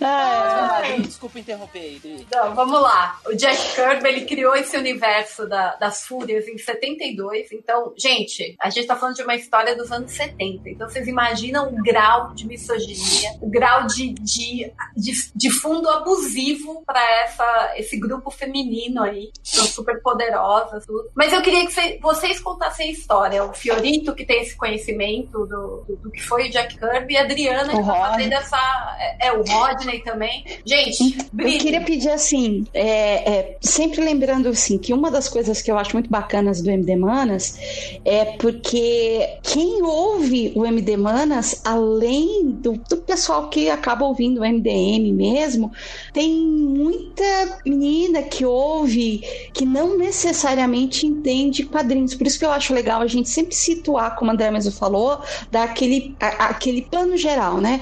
Então, eu queria pedir tanto pro Rodney quanto pro Fioras, aí depois eu entro falando das Fúrias, pra gente explicar para quem não conhece quem é Jack Kirby, o que, que é o Quarto Mundo, Apocalipse e por que ele é tão importante. Como o Rodney mesmo falou, por si só ele merecia uma. Ele merecia um. Por exemplo, no Thor Ragnarok, não sei se vocês vão lembrar, mas em alguns pontos aqui e ali tinham. É, é, no referências design visuais. referências visuais ao Kirby e que pouquíssimas pessoas se tocaram só quem trabalha mesmo quem ama mesmo quadrinhos né então eu queria pedir para você pro Fioras Rodney é, é, qual a importância do Kirby Vai lá, Fioras, brilha. Cara, eu não posso, tem muita estrela aqui, eu tô apagadão. ah, Por isso que eu pedi pra você brilhar, porque eu não vou conseguir. Cara, o Kirby, ele é, é, Se você tem uma dupla lá, a gente realmente. Essa coisa que o Rodney levantou é bem interessante, eu acho que valia a pena ter mais homenagens ao Jack Kirby na, na, na Marvel do cinema, digamos assim, porque apesar de, de, que a galera nova vê muito a Marvel foi criada pelo Stan Lee, mas na verdade a Marvel foi criada pelo Stan Lee e por outras pessoas, sabe? É, vários caras. Uma infinidade de outras pessoas, né, é, Mas principalmente o Jack Kirby. Isso, isso que eu ia salientar. Sim, principalmente o Jack, Jack Kirby, cara. Sabe, se você for olhar esse hall de filmes que a Marvel tá fazendo esse dinheiro todo em cima, só dos Vingadores ali, os próprios Vingadores foram criados pelo Kirby junto com o Lee.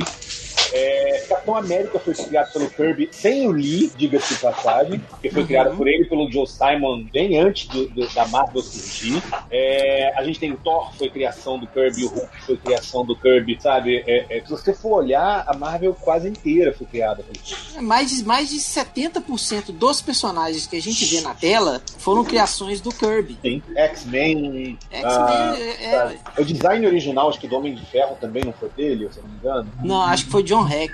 Foi John Hack. É, eu acho. É, porque teve muita história isso também, que o Kirby não foi o desenhista, mas ele deu input na, na brincadeira ali. Entendeu? Ele aparece nos créditos, gente? Ele, ele tem algum, algum tipo de destaque no, no início dos filmes ou no final? Eu tô tentando lembrar, que eu não lembro. É, ele é, menciona, menciona o nome dele, né, nos créditos, aparece nos créditos. Fulano, created by Stan Lee. Não, ó, até agora no, no filme da Capitã Marvel, no finalzinho, aparece agradecimentos especiais a. Aí tem uma lista, tem até um amigo da gente, o Takara, tá ali na lista parabéns, de agradecimentos. Takara, parabéns, Takara. Né? e tem ali o Kirby também. É, e quando tem criado por Stan Lee e Jack Kirby, você pode tirar o Stan Lee dessa equação aí, porque provavelmente a maioria do, a, a, maior parte do trabalho foi feito pelo Jack Kirby, cara. É, não, com certeza. É, é. O, o, Jack Kirby, ele, ele é, é, o que a gente pode chamar do cara que dá a imagem para palavras, tá? Porque palavras do próprio é, Stan Lee, ele não conseguia fazer um círculo com a boca do copo. Né? Então, o, o, a parceria que o, o fez com o Jack Kirby foi exatamente essa. Ó, eu vou dar a ideia e você dá a imagem. E acrescento o que você puder acrescentar aí. E foi isso que, que rolou, né? Teve até muita treta entre os dois, porque um queria mais direito sobre o outro e coisa e tal. Então... É, o Stan Lee não, não, não dava os créditos pro Kirby, assim. Principalmente quando ele, quando ele ia dar entrevistas e tal. O Stan Lee assumia a criação, não citava o Jack Kirby, assim. Obviamente ele ia ficar puto, né, cara? Tipo, porque é, é, a, gente, a, gente, já sabe do, do histórico é, do Stan Lee. O podcast já atacar o Stan Lee agora. Sou eu. é... Se soubessem, ficariam enojados. É, porque, é porque, cara, é, se, se, você.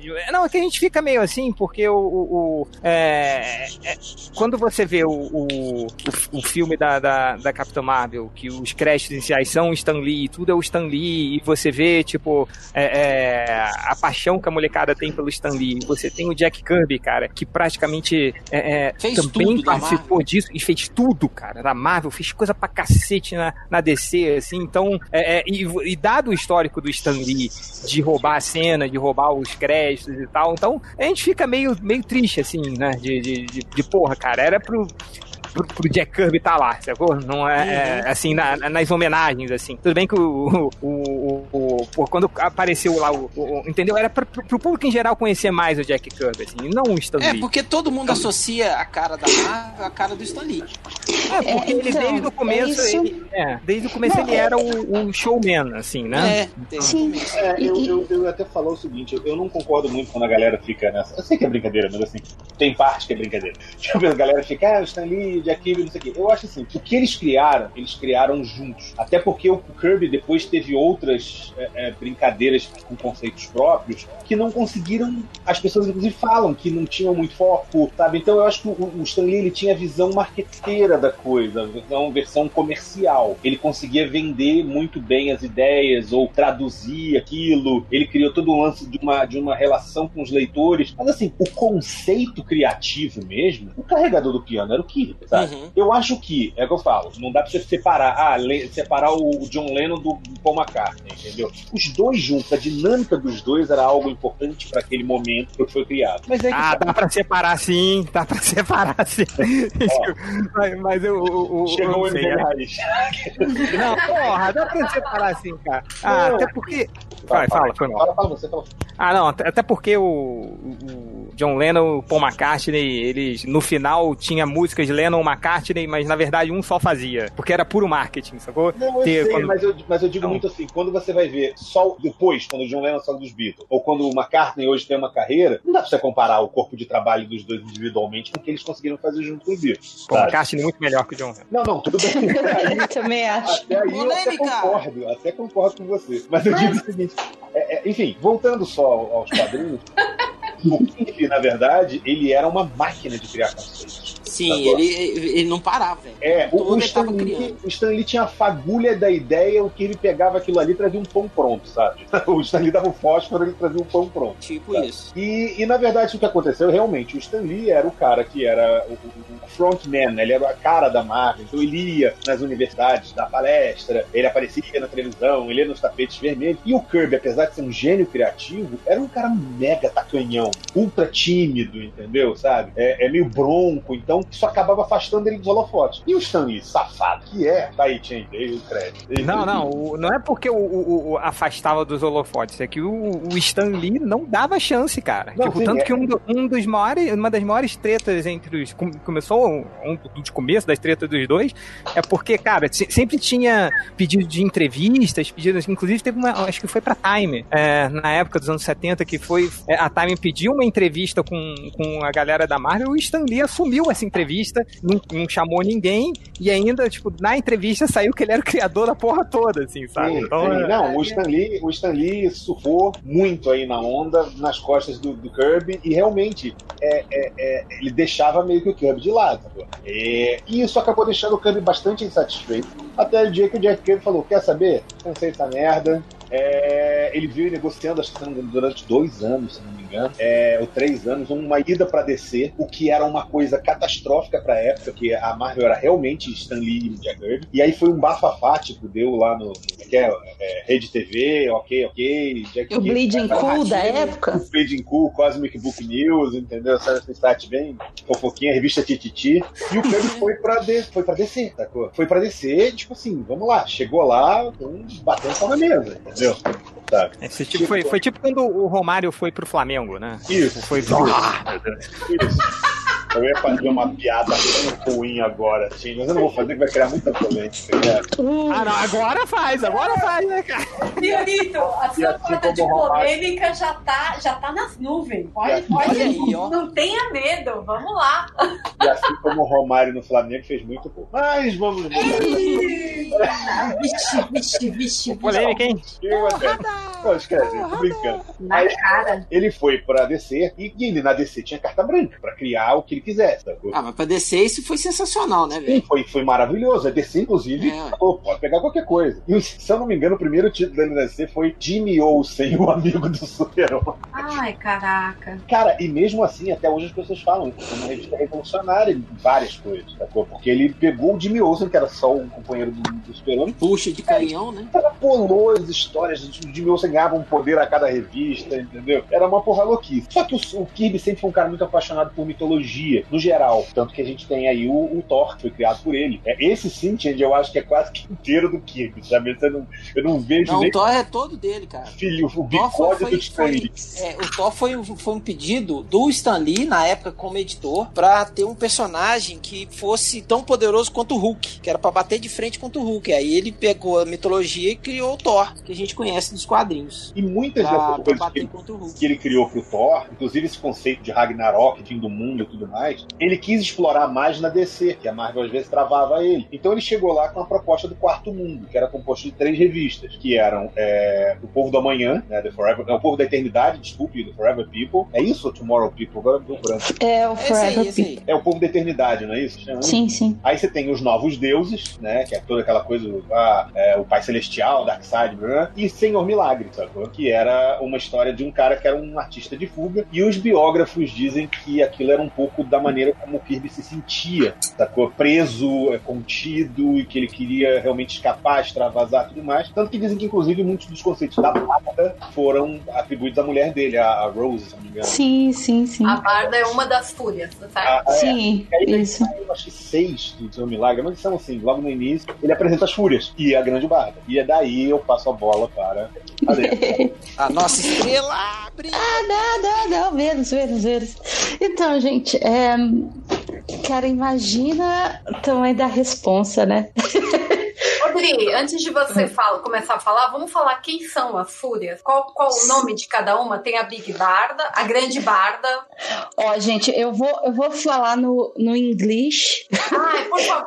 Porque, porque pode chamar, porque eu não faço ideia de como saiu aqui. É, é porque eu, eu, eu fico confusa na. na, na... Ai, pra falar direito, sabe? Pelo menos já vai ter o certo. E eu me recuso a falar vovó bondade. Pô, cara, é o melhor nome de todos, vovó bondade, cara. Não, gente, não. Cara, não. eu juro que eu achei que eu tava lendo errado. Eu li de novo. Eu, o quê? Eu achei muito engraçado. É, acho que, não sei, acho que fui eu que falei lá no grupo do MDM que se chamava Vovó Bondade. A reação da galera foi muito engraçada. O quê? Como? Mas o pior é que trocar o nome no Brasil pra Vovó Bondade. Nossa. Não. É, não, o, acho que o... tem que tirar o vovó, né? Exato, né? Tira a vovó a vovó do sol. Que é tipo uma palmeirinha das trevas, né? Mas tudo bem. Nossa. Então, olha. Tudo, velho. Falando das fúrias, né? A gente comentou tanto da Barda. A Barda, ela foi uma das fúrias, porque esse é um ponto legal de falar. As fúrias são vilãs. Elas não são sempre lembrando que a gente está conversando também com o pessoal que não conhece né, quadrinhos, não leu, então não faz ideia. Eu... As fúrias são. Todos nós. As fúrias são vilãs, né? Então a, a Big Barda ela fez parte das fúrias até que ela olhou e falou: Bom, isso aqui não é para mim. E ela deixa Apocalipse, ela deixa as fúrias e, e aí ela acaba se tornando aí sim, né? Uma da, das heroínas assim mais queridas da DC. Não vou dizer conhecidas, porque é, assim, a lista de, de, super-heroínas na DC é gigante, mas ela é uma personagem muito, muito querida, assim. A gente que faz sketch também. Falta ela uma, aparecer numa outra mídia, né? Passando um cross-mídia desses aí. Ela que... Ela já apareceu nos desenhos da DC. É, gente. Muito pouco, né? Ela, tem, a... ela apareceu na Liga, eu acho. Gente, a Ava DuVray, aquela diretora, que a, a DC, o ponto principal é: a DC anunciou o filme do, dos Novos Deuses. E a Ava DuVray, que vai ser a diretora, ela já disse que o foco do filme vai ser o relacionamento da Big Barda e do o, o, o Mr. Eu tô tentando não falar inglês. Ah, o Senhor dos Milagres. O Senhor.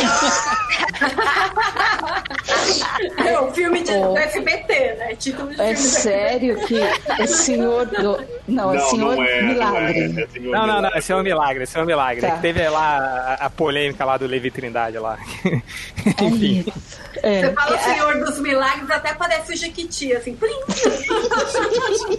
Senhor dos Milagres. No meio da minha fala, né? Por um segundo. Parece uma minissérie da Globo de 11 horas da noite, sabe? É. Então, assim, o lance bacana é que vai ter uh, o, o, filme dos Novos Deuses com o, o enfoque na, na Big Barda. Então, agora, Fioras, é a hora que ela vai, tipo, transcender. Ela vai ter. Bom, aí descer, faça o filme direito, por favor que seja, né? Porque tem isso, a gente fica esperançoso e, ah, mas eu, tenho a sensação que parece que é, é, por exemplo, não é, não são os melhores filmes do mundo, mas filme da Mulher Maravilha e do Aquaman são dois filmes divertidos e que acabam funcionando, até porque eu tenho a impressão que os produtores não botaram tanto a mão deles ali quanto nos outros filmes da DC. Espero que para os novos deuses a gente possa contar com isso também, né? Então aqui falando das fúrias, né? A, falando no inglês, então elas seriam a Big Barda, a Mad Harriet, que é uma personagem realmente, ela é isso aí, ela é loucona, ela é toda bizarra, ela tá geralmente agachada, né? Meio, meio gárgula, meio sempre rindo, sempre com uma cara. Visualmente lembra até outro personagem, se eu não me engano, do Kirby também, eu não tenho certeza, que é o Rastejante. Hum. O Rastejante é do Kirby? Deixa eu perguntar pra internet, vai falando aí. Google, meu pastor. Que a, é, eu tô rezando pra ele agora, peraí. Tem a Lachina, que é uma personagem maluca porque o visual dela é todo. É bondade, né? Ela é toda ah, de meu, preto. Me, me, corrigindo, ele é do, do Ditko. Eu sabia que ele era de alguém que ah. falei merda. Mas até aí fala merda, não. Tá tudo bem, tá tudo bem. E além da China, a gente tem a Bernadette, a Stompa. É a esposa do Howard no, no Big Bang Theory.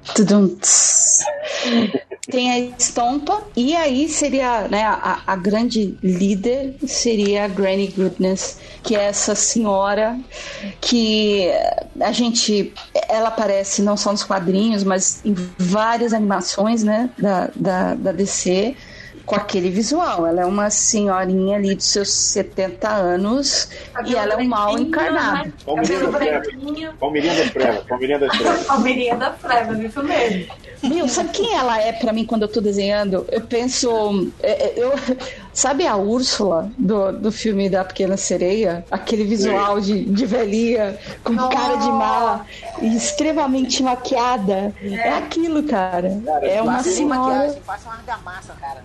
Se vocês um dia tiverem a oportunidade de rever Cocum, ali tem a atriz da Vovó Bondade. Vários velhinhos, aqueles velhinhos do uh -huh. Cocum. Tem um casal que a velhinha é mais gordinha e o marido também é um gordão, assim, careca, um bigodão. Cara, hum. é a hum. cara da Vovó Bondade. Só que, obviamente, um dia ela tá boazinha e aí a Vovó Bondade, assim, pra fuder o carraqueta, entendeu? Putz, cara, eu preciso, preciso ver isso. Eu te mando depois. o link. E, enfim, e elas são vilãs, né? A, a, na verdade, Ela- elas a são gente. uma força, uma força especial, né? Do, do Dark, Dark Do Dark Side. É. Porque é, é, tem todo esse lance de Apocalipse e New ai, English, New Genesis, que eles estão permanentemente em guerra. Nova. Nova Gênesis. Nova Gênesis. Que eles estão permanentemente em guerra um com o outro, né? E nessa disputa de poder, é, a gente tem as Fúrias e tem todos os generais do Darkseid. E é o Desaad, Willig, Steppenwolf. É, o Steppenwolf, é aquele mesmo. que vocês estão pensando Ah, do da filme banda? da Liga da É, Justiça. On the highway. Pô, que triste, né, cara? Ah, e- ai, a Ira vai indo também. Ah, é, Ira. Beijo, Ira. Beijo, Ira. Beijo, gente. Boa noite. Tchau, ouvinte. Boa Depois eu termino de ouvir, porque eu quero muito ler as fúrias. Parabéns, Dri. Você é sensacional. Que orgulho de estar gravando o podcast com você. Tá com uma estrela aqui. Ai, Denis, Denis. Obrigada, meu amor. Beijo, gente. É, Beijo. Beijo, Ira. Tchau.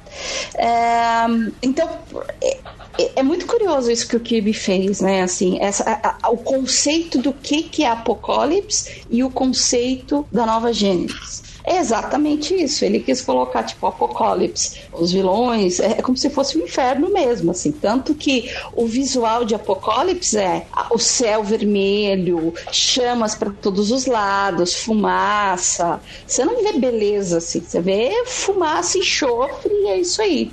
Enquanto Nova Gênesis, né, é, é, é, é aquele, é aquele planeta cheio de campos e a princípio, né, deveria ser as pessoas, né, elevadas e boas de coração, etc. Como é que é o nome em português? É, é que eu, ah, eu tô tentando. O Pai Celestial, tá É pai, isso. Então, Celestial. se em Apocalipse você tem o Darkseid, em Nova Gênesis você tem o Pai Celestial. Que é tipo Moisés, diga-se de passagem. É. Referência, é sério, isso é muito legal. O quanto de referências mitológicas o Kirby coloca nisso, entendeu? Você vê aquela figura meio é, é, é judaico-cristã no Pai Celestial. Sim, muito, muito, muito, muito. É- é- é- eu tenho lido muito para fazer a revista, né? Pesquisando os personagens, etc. E é curiosíssimo demais é- é- quando você começa a reconhecer todos esses pontos que o Kirby pegou para costurar, né? Na, na mitologia desses personagens. né? E aí você vê, cara, tudo. sei lá, é- é- o trabalho que o Kirby criou na DC é fantástico, fantástico. Sim. É uma coisa Sim, é genial. de genial. louco, cara. É uma coisa de louco. E isso o Kirby criou sozinho. O que, que o Stan Lee criou sozinho? A Stripirella. Aí, meu, tipo. Que- e aí? Que, tá vendo? Sacanagem, mas posso continuar. Mas eu- por isso que eu sou muito mais que o Kirby criou tudo sozinho. E o Stan Lee era aquele cara, tipo, ô, bota meu nome aí no trabalho aí também, da faculdade aí, sabe? Então,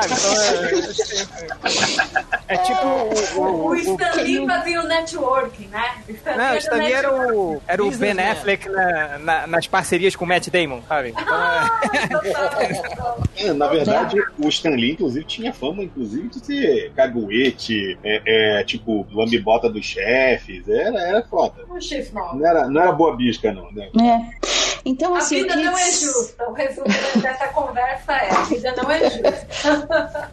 Então, é, Então tem, tem a briga coisa- entre as duas, só para Sim, falar, eu tô fazendo o papel de quem não, não tá entendendo. É, tem a briga entre as duas e, e aí as fúrias fazem essa parte, elas lutam contra a galera do Nova Gênero, né? Sim, sim, é a disputa entre Nova Gênesis e, e, e Apocalipse. É uma, é uma luta que não. Basicamente não tem fim.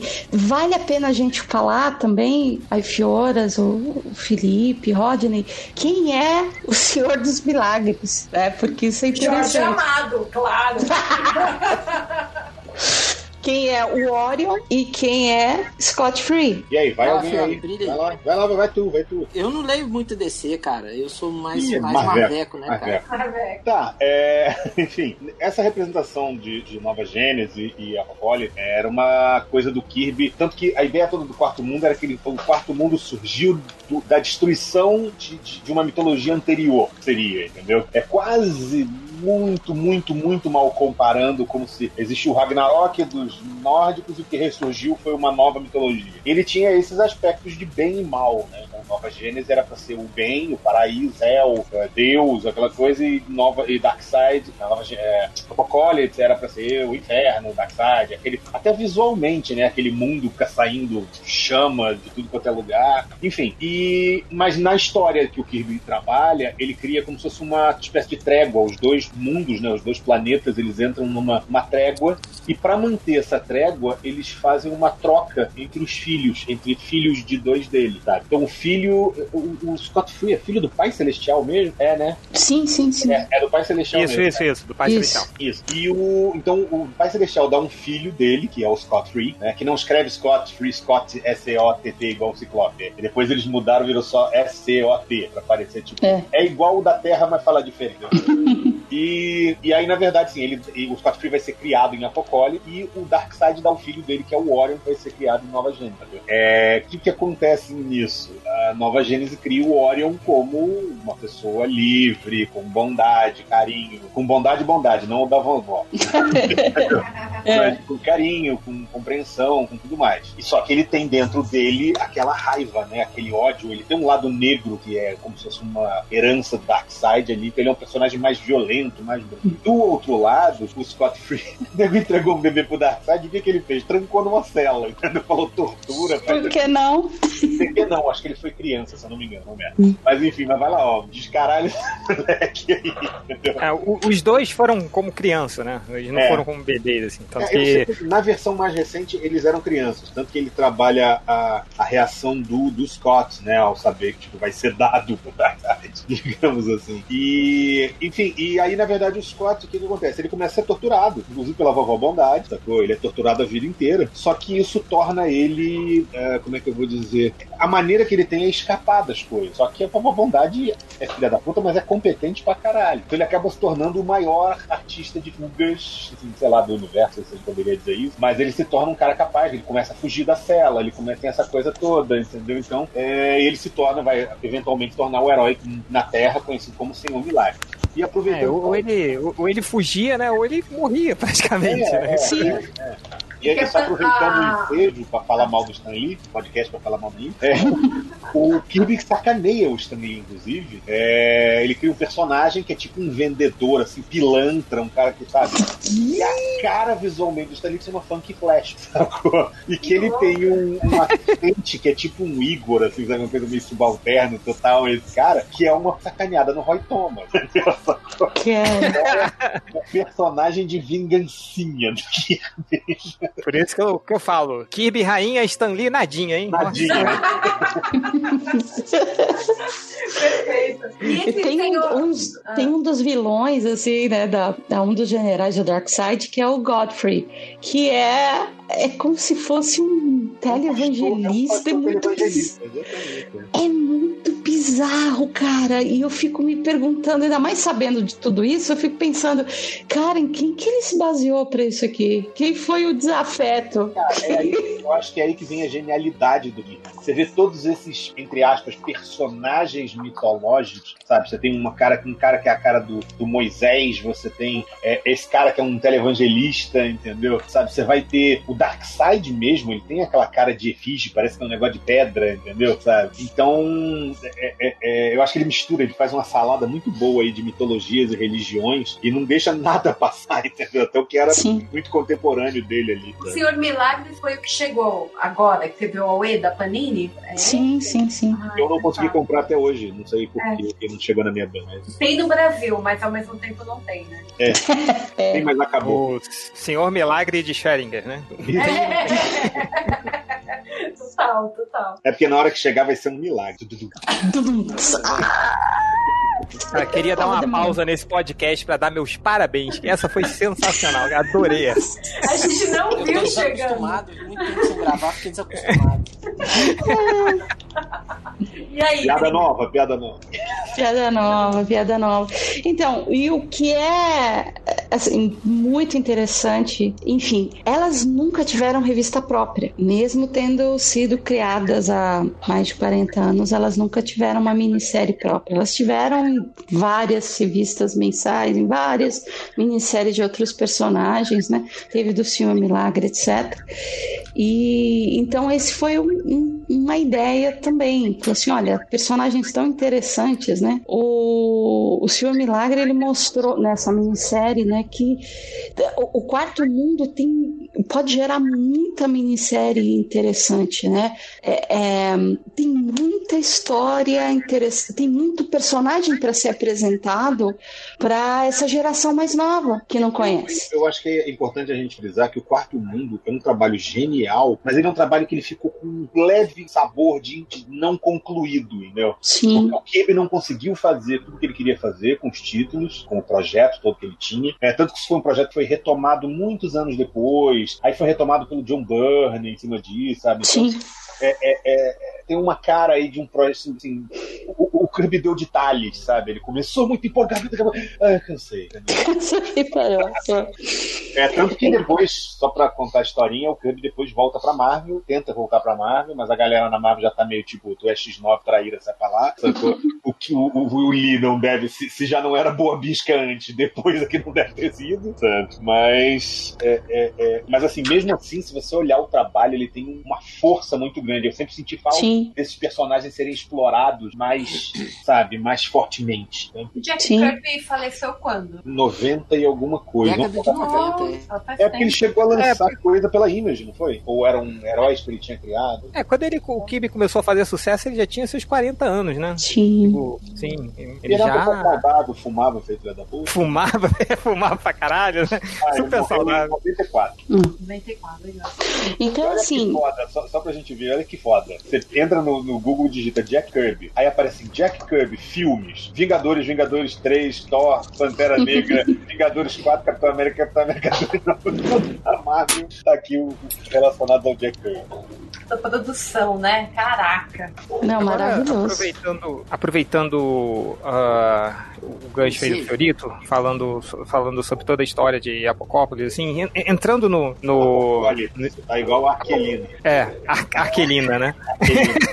Vongadiris. É, é porque Saúde. eu, eu li, eu, li a, a- eu li a revista, as duas por enquanto. Eu li, parei porque eu fiquei com um nó no estômago. Assim, Sim. que são- é, é um, é um gibi muito difícil de ler. assim, Sim, né? Tipo, sim. é, e, e, tipo, e cara, assim, Dri, você tá, tipo, humilhando no gibi, assim. Ah, eu e, e esse tipo.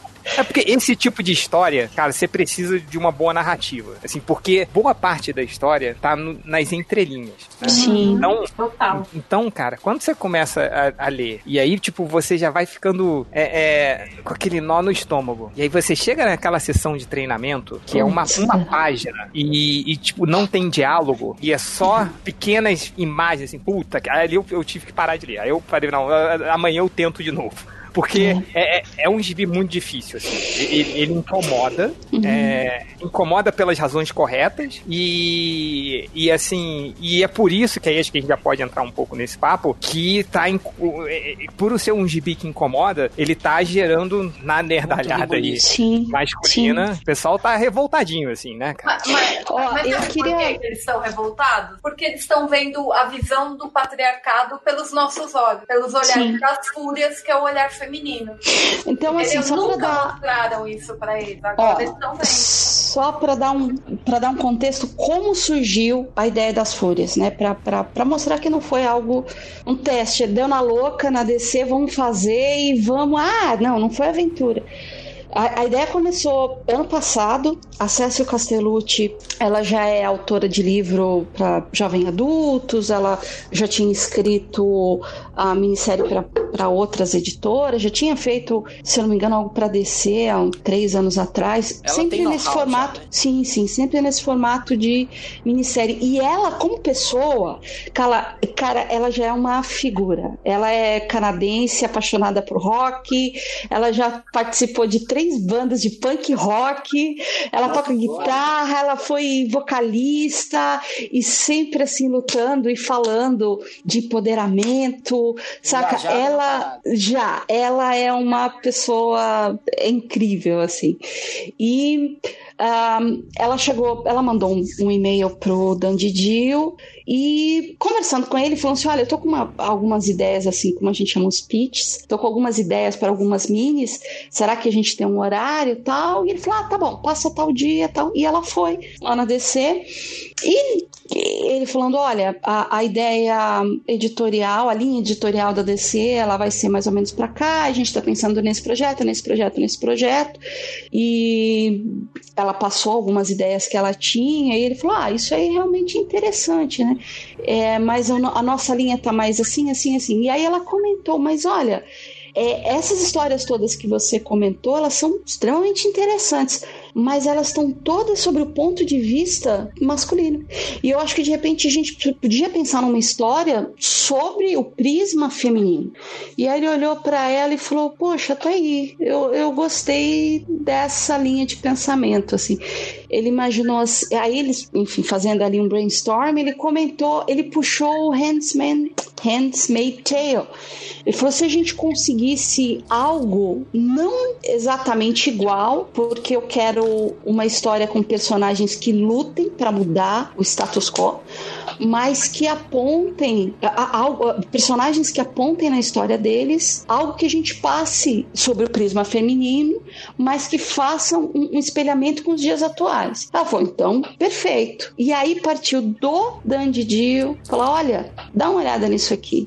E entregou para ela o, o, o ônibus do Jack Kirby, né, que é aquele tijolo. e mostrou pra ela as fúrias. Aí ela, poxa, mas as fúrias eu só conheço a Barda. Falou, não tem problema. Tá aqui a tua lição de casa, você vai levar pro teu escritório, vai ler e ver o que, que você consegue fazer unindo fúrias, o prisma feminino e essa ideia de pa- patriarcado. Aquele- Caraca, que legal. Ah, tem que ler quadrinhos, aí, sabe? Aí passou, ela, enfim, eles continuaram trocando mensagem, ela fazendo briefing, e aí em San Diego no ano passado eles participaram de um painel junto, e aí o Dandy Dio no meio do painel. Então, porque estamos aqui falando da parte dele, uns outros assuntos da DC, ele, então nós estamos aqui também, né, com a Cecil aqui do meu lado. Cecil, fala para todo mundo aqui sobre o nosso projeto. Aí ela regalou o olho e falou, mas já pode falar? E aí ela falou, bom, e isso é uma conversa que eu tive com ela, né? E aí ela contando que, olha, no palco ali na frente de todo mundo, eu falei sobre as fúrias em San Diego pela primeira vez. E as garotas que estavam em San Diego ouvindo piraram, piraram. E saindo dali, o Dan falou: é esse o caminho. E aí ela começou a trabalhar nos drafts, nos drafts, e aí ela falou assim: vamos unir então prisma feminino usando as fúrias e unindo tudo isso o Me Too Movement, né? É, Apocalipse é o inferno da Terra. Só tem vilão, não tem ninguém bonzinho.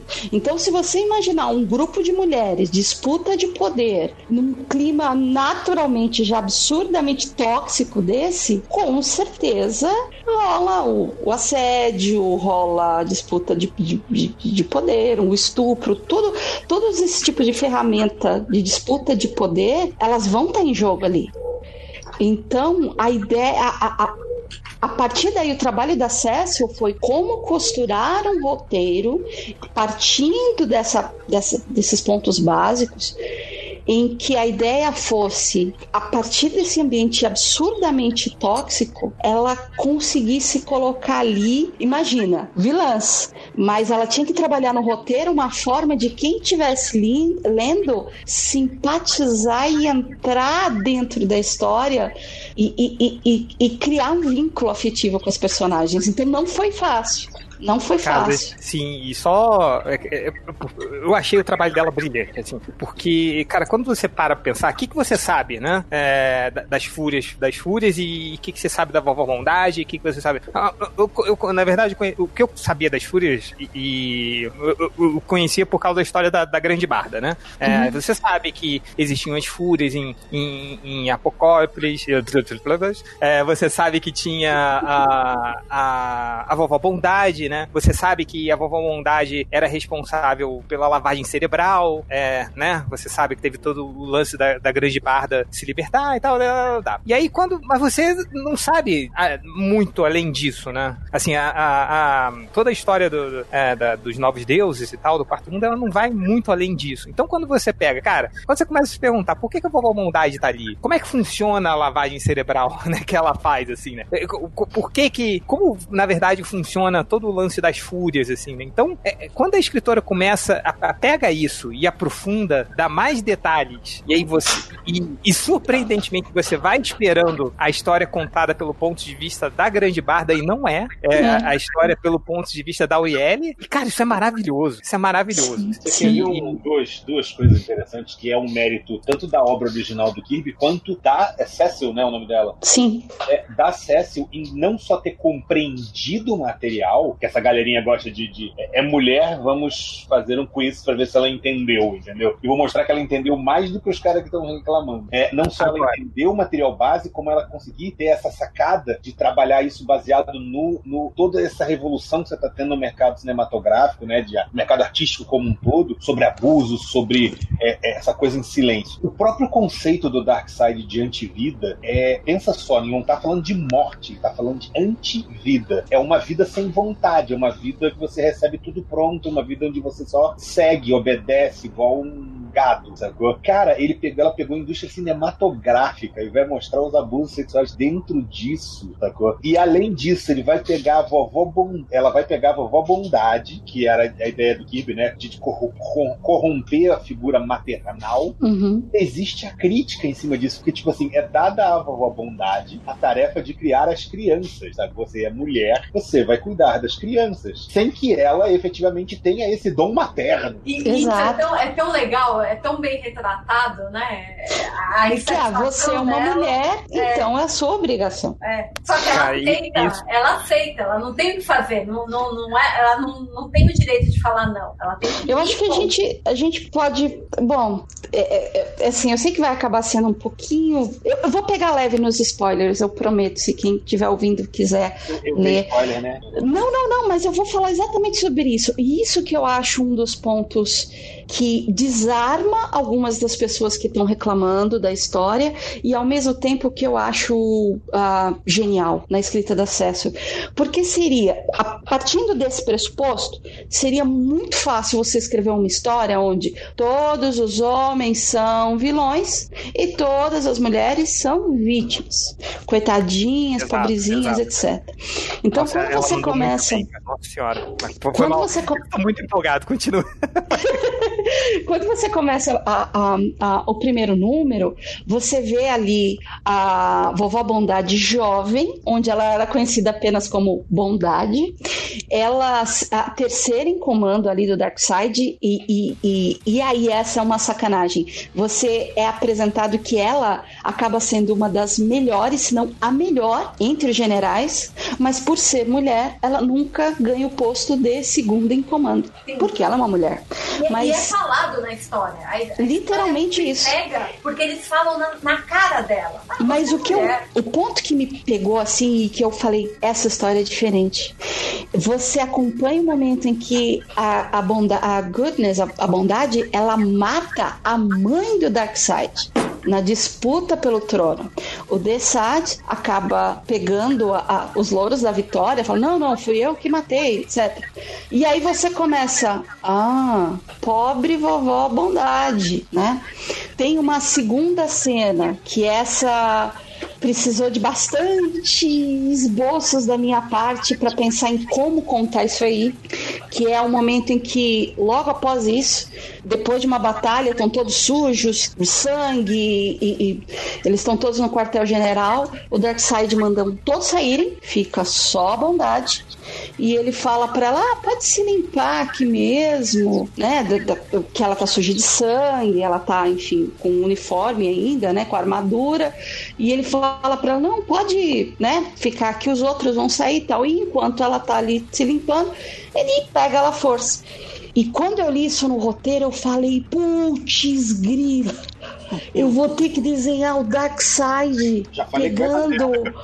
Ela força. E como eu vou desenhar isso sem ficar bizarro? Porque é o Dark Side, é um, é um ser de pedra, é um tijolo, basicamente, que não, nunca demonstra emoções. Como é que eu vou mostrar ele interessado, né, sexualmente numa mulher sem cair pra piada, pro bizarro? E né? sem cair no clichê também, né?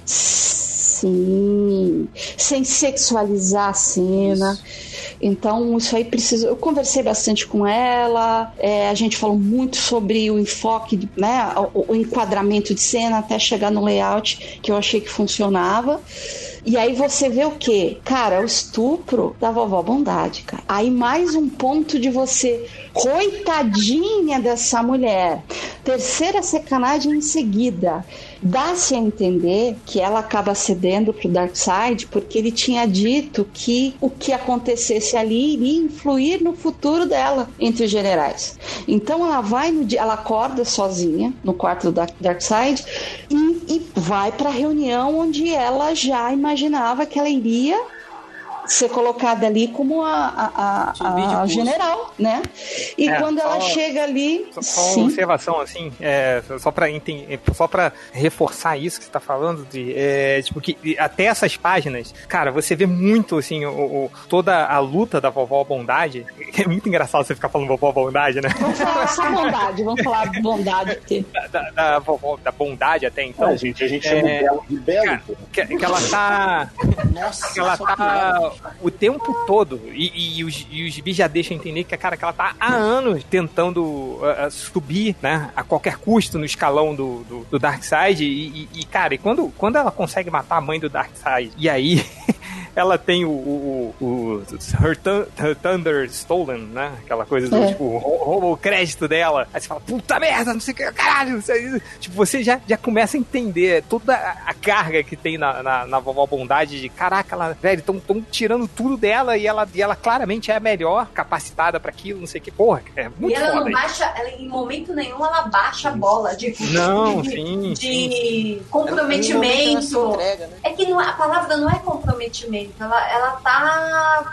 Mas é, é isso que, que para mim é o ponto. Você vai.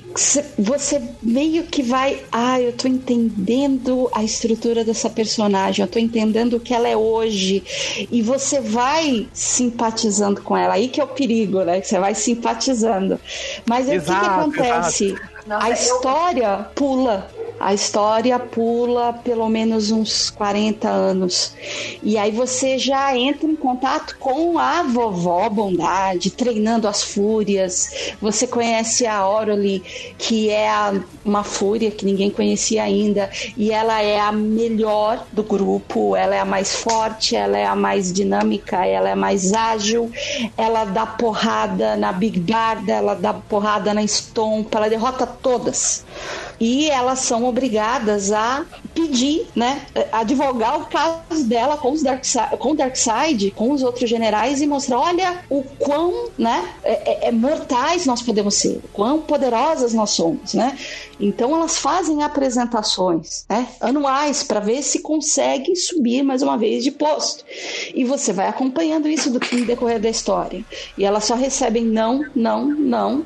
Quando elas começam a reclamar mais a respeito, não, isso não é justo. Olha, a, a, a Big Barda mesmo, ela pode derrotar qualquer um dos seus generais E, e aí eles falam: olha, tá vendo? É uma mulher, não consegue segurar o, o, as emoções. Aí, ó, não consegue, não é uma pessoa equilibrada. Como é que eu vou confiar numa pessoa que não é equilibrada? Nossa, não, mas eu tô advogando pelos meus, meus direitos. Não, não, não. Você está perdendo a linha. É isso que está acontecendo. Você é uma mulher, vá cuidar do orfanato, vá cuidar das suas fúrias. Não é a hora ainda. E você continua simpatizando com a Big Bang. Meu, porque a gente. Até que... Quem nunca? Quem nunca não se viu nesse papel? Você tentando o ah. negócio e não consegue. Puta que pariu. Pô, tô, olha, Tindy, vocês não fazem. Gente.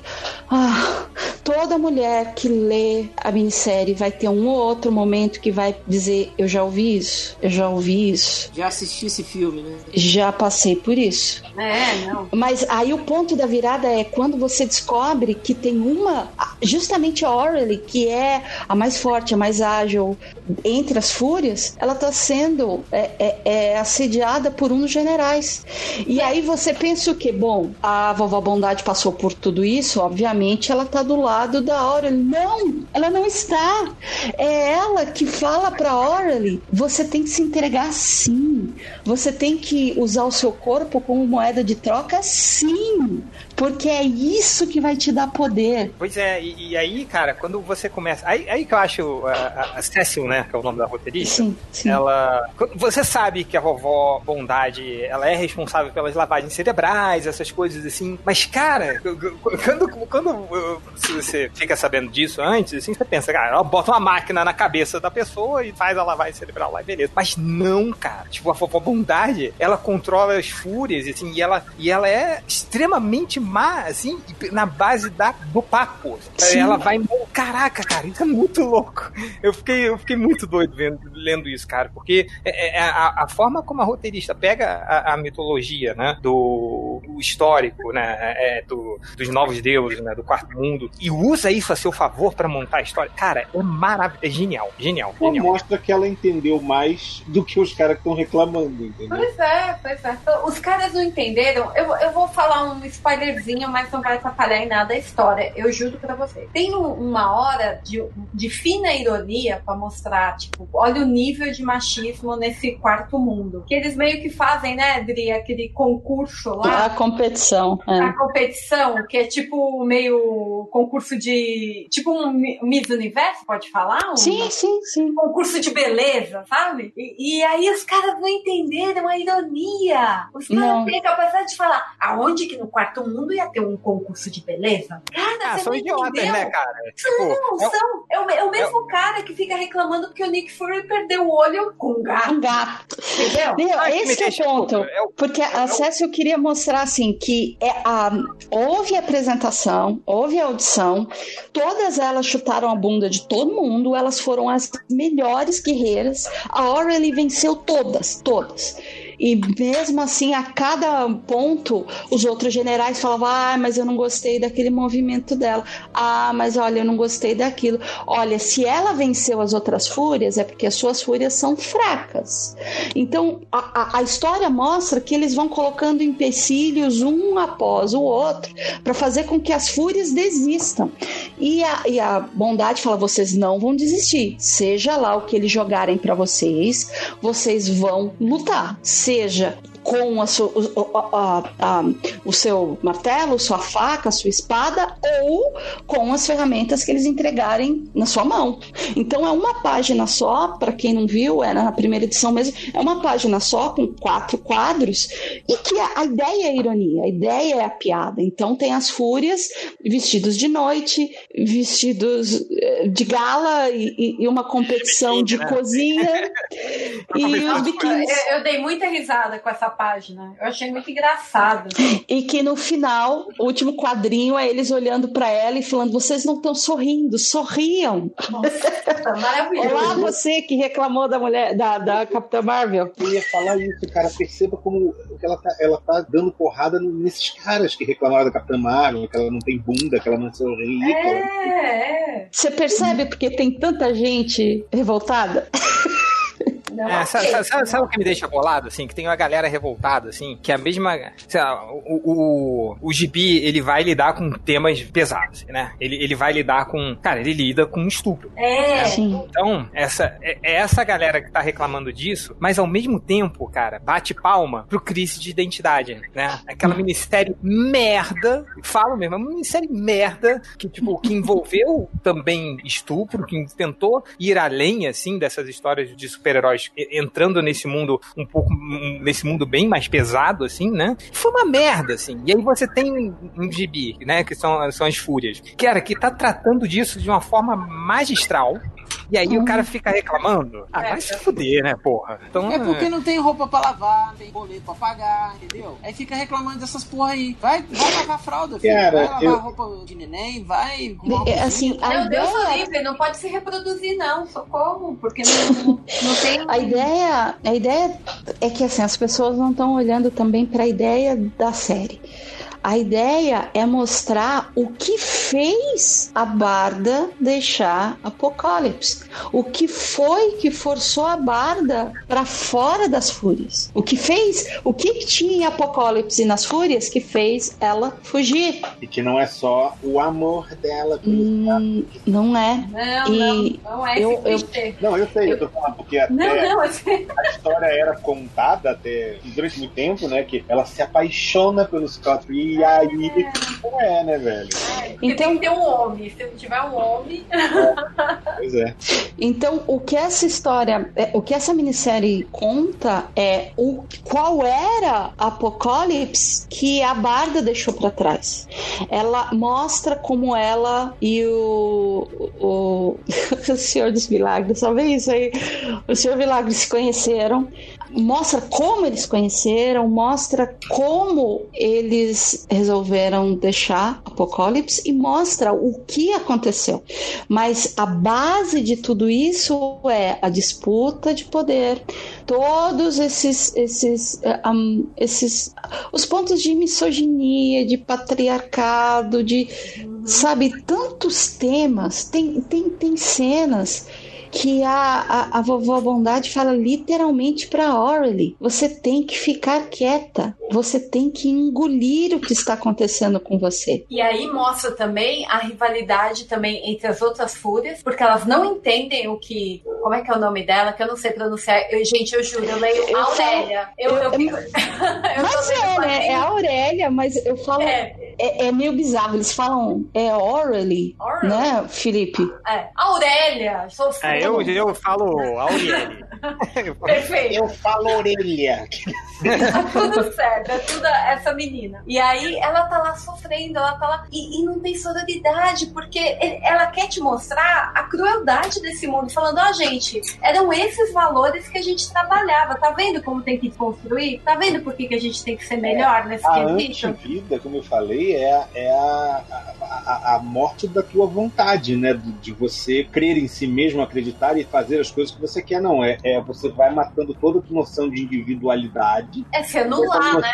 É anular. Exatamente, anular a pessoa, ficar só a casca. E tem bem isso, no caso delas ali, você vê como a, a vovó Bondade ela representa a antissororidade, né? Tipo, Total, é, total. é- é a- o fim daquilo, né? Tipo, Então, Você tem a- ideia? Eu, eu começo a ler, tipo, eu peguei o 2 agora pra ler, eu tenho que parar, tem que dar um tempo. Não dá pra ler ele numa pegada só, principalmente por, por ser mulher e a gente se identifica em muitos momentos com a história. Você Cara, eu não sou mulher e eu não consigo assistir o conto da Aya, cara. É o- Puta, o conto da Aya é outro também. Não dá. Tipo, não dá pra você pegar e maratonar. Você precisa respirar, porque senão o negócio, meu, você fica Muito deprimido. bad vibe, né? E, e é muito, tipo assim, ele- ela mostra tantos pontos que às vezes vão falar, ah, é estupro. Não, gente, tem tanta coisa que ela mostra nesse roteiro. A Cécia mandou muito bem, muito bem. Muito, muito. Pena que vão ser só seis, viu? Quer dizer, que bom que serão só seis, porque a história acaba É com a pesada. gente. É pesada, ma- mas é muito bom mostrar isso, é muito bom.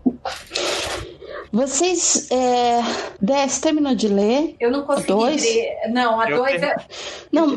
Hum, Tá, Não, mas mas, pode você falar, já pode. viu, você já chegou na parte que. Gente, desculpa, mas como é que é Beautiful Dreamer? Como é que ficou a tradução dela? Acho que é Sonhadora? Bela, não é Bela. É, que é Ah, assim, caraca. não sei. Vamos perguntar pra internet. Eu tô, hoje eu tô, tô com Hum. o Google. Não, então, tem essa personagem, né, a Beautiful Dreamer, que em determinado Sonhos. É. Ok, tem essa personagem chamada Belos Sonhos. Em determinado ponto da, da história, ela acaba, digamos, aprisionando as fúrias, né? E é uma forma dela segurar cada uma das fúrias em um pesadelo, né? Tá na, na segunda edição. Então você vê cada uma delas, né? Tem ah, qual que é o, o medo, vamos supor, da estompa, que é gigante, que é super forte. O medo dela é ficar magrinha e pequenininha e fraca, né? Cada uma tem ali o seu medo, e tal. Qual que é o medo da Aurelie? O pesadelo da Aurelie é ela no escuro, cercada por mãos que estão assim indo ao encontro dela para pegar ela, para passar a mão nela. Nossa, caralho. E cara, quem passou por qualquer tipo nível de assédio, Ônibus lotado, já sabe. é, assim, fica o eco. É. E você tem que aprender a lidar com isso. Então, eu vejo. É, é basicamente o seguinte: são temas muito fortes, são temas muito difíceis de se ler, de se escrever e de se desenhar. Porque quando você desenha, eu, eu tô aqui com outros dois amigos que são desenhistas. Sabe aquela coisa? Ah, eu vou desenhar alguém gritando. De repente eu tô gritando, eu tô fazendo a cara de alguém gritando. Tô É, desenhando alguém faz. bravo. Você faz. E cara, eu me senti extremamente muito. É, todo mundo aqui, infelizmente, eu acho que boa parte. Cara, eu, eu já passaram a mão em mim na rua, isso já aconteceu, assim, eu adolescente, já madura, tipo, o cara passar de moto, parar do meu lado, passar a mão em mim e ir embora, sabe? Menina passa por situações assim, em ônibus, em metrô, todo o dia. É, todo dia, todo dia. Então a gente eu, eu tá. convivo com isso aí também, que é o seguinte, eu tô pegando muito busão, né? Porque eu tô Hum. dando aula no centro e tal. Você fala, tô pegando muita mulher. Nossa, que medo! Caralho. Tô pegando muito. Eu falei, caralho. Eu tô pegando muita mulher, né? Quem dera. Eu sou casado com a mulher mais linda do mundo. Olha só, olha só. Sou, não, sou apaixonado. é, ó, vou fazer uma declaração aqui, ó. Eu durmo e acordo apaixonado pela Aline todos os dias. Oh. São oito anos de relacionamento. Não. É, Já, já ganhou, já. É, Então, é. Aí escorreu uma lágrima aqui, meu olho tá suando. É, eu peguei uma vez um cara, ele entrou no ônibus, tinha uma menina bonita, né, sentada na, na, na poltrona, essa cadeira do lado, né? Aí esse cara sentou do lado dela. Beleza, viagem que segue. O cara não me pega o celular e começa a tirar foto do decote dela. Mas é. Eu, na mesma hora, falei assim. Ô querido, chega aqui. Falei bem baixinho pra ele. Ou você deleta as fotos agora, eu vou ver, eu quero ver você deletando as fotos. Ou eu vou falar pra ela que você tá tirando foto dela. Aí, ele, não, não, não, que isso, não tô não. Falei, ô querido, eu vi você tirar foto. Ou você tira, você apaga as fotos agora, ou eu vou falar com ela agora e vou te denunciar pra polícia. Justo. E outra, eu vou te cobrir de porrada se você não fizer isso agora. Não, não, tá bom, tá bom. Aí ele começou a apagar as fotos. Aí eu fui descer no ponto antes dele. Eu virei pra menina e falei assim: aqui, abre o olho com esse cara aí do seu lado, tá? E desci do ônibus. Não sei o que que deu, mas a minha parte eu fiz. É, exato, Rodney, é a mentalidade que tem que mudar. As coisas que a gente achava normal e que achava, garotos, boys will be boys, né? Aquele, aquele, cara, aquela propaganda da Gillette, É, o linda, homem é eu assim chorei. mesmo. O homem é assim mesmo. Ah, Eu chorei. E, e assim, eu vejo o pessoal dizer assim, pô, mas homem agora não pode fazer nada. Olha esse comercial aí da Gillette, tudo errado. Não, Cara, não pode. Homem não pode fazer um monte de coisa que ele faz porque ele acha que ele tem direito. Não, querido, você não pode. Você não tem direito Então, a assim, você tem direito a respeitar cara, só isso. Quem é mulher e lê uma história como essa vai se identificar, infelizmente, com uma passagem ou outra. Algo que ouviu, algo que alguém falou, Algo algum comentário. Muito, muito. E, e- e eu acho que assim é a hora de sair uma minissérie do tipo, até para trazer essa discussão, Sim, né? Para fazer as pessoas lerem.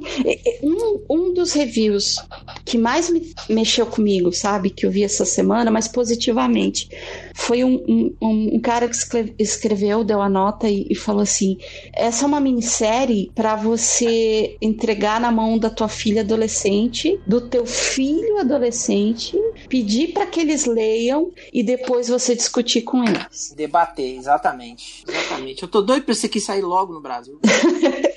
e eu, eu... já foi não anunciado não, mas parece que já dizem que vai ter mesmo, né? Vai sair já. Ai, é, eu, eu, eu espero assim. É necessário. É, e, e, e assim, é legal dizer também que não tem relação nenhuma com a minissérie do Senhor Milagre. Essa minissérie Bambam que todo mundo tá falando, ganhou prêmio e tal. É uma história atual e essa das Fúrias é um, é um prequel.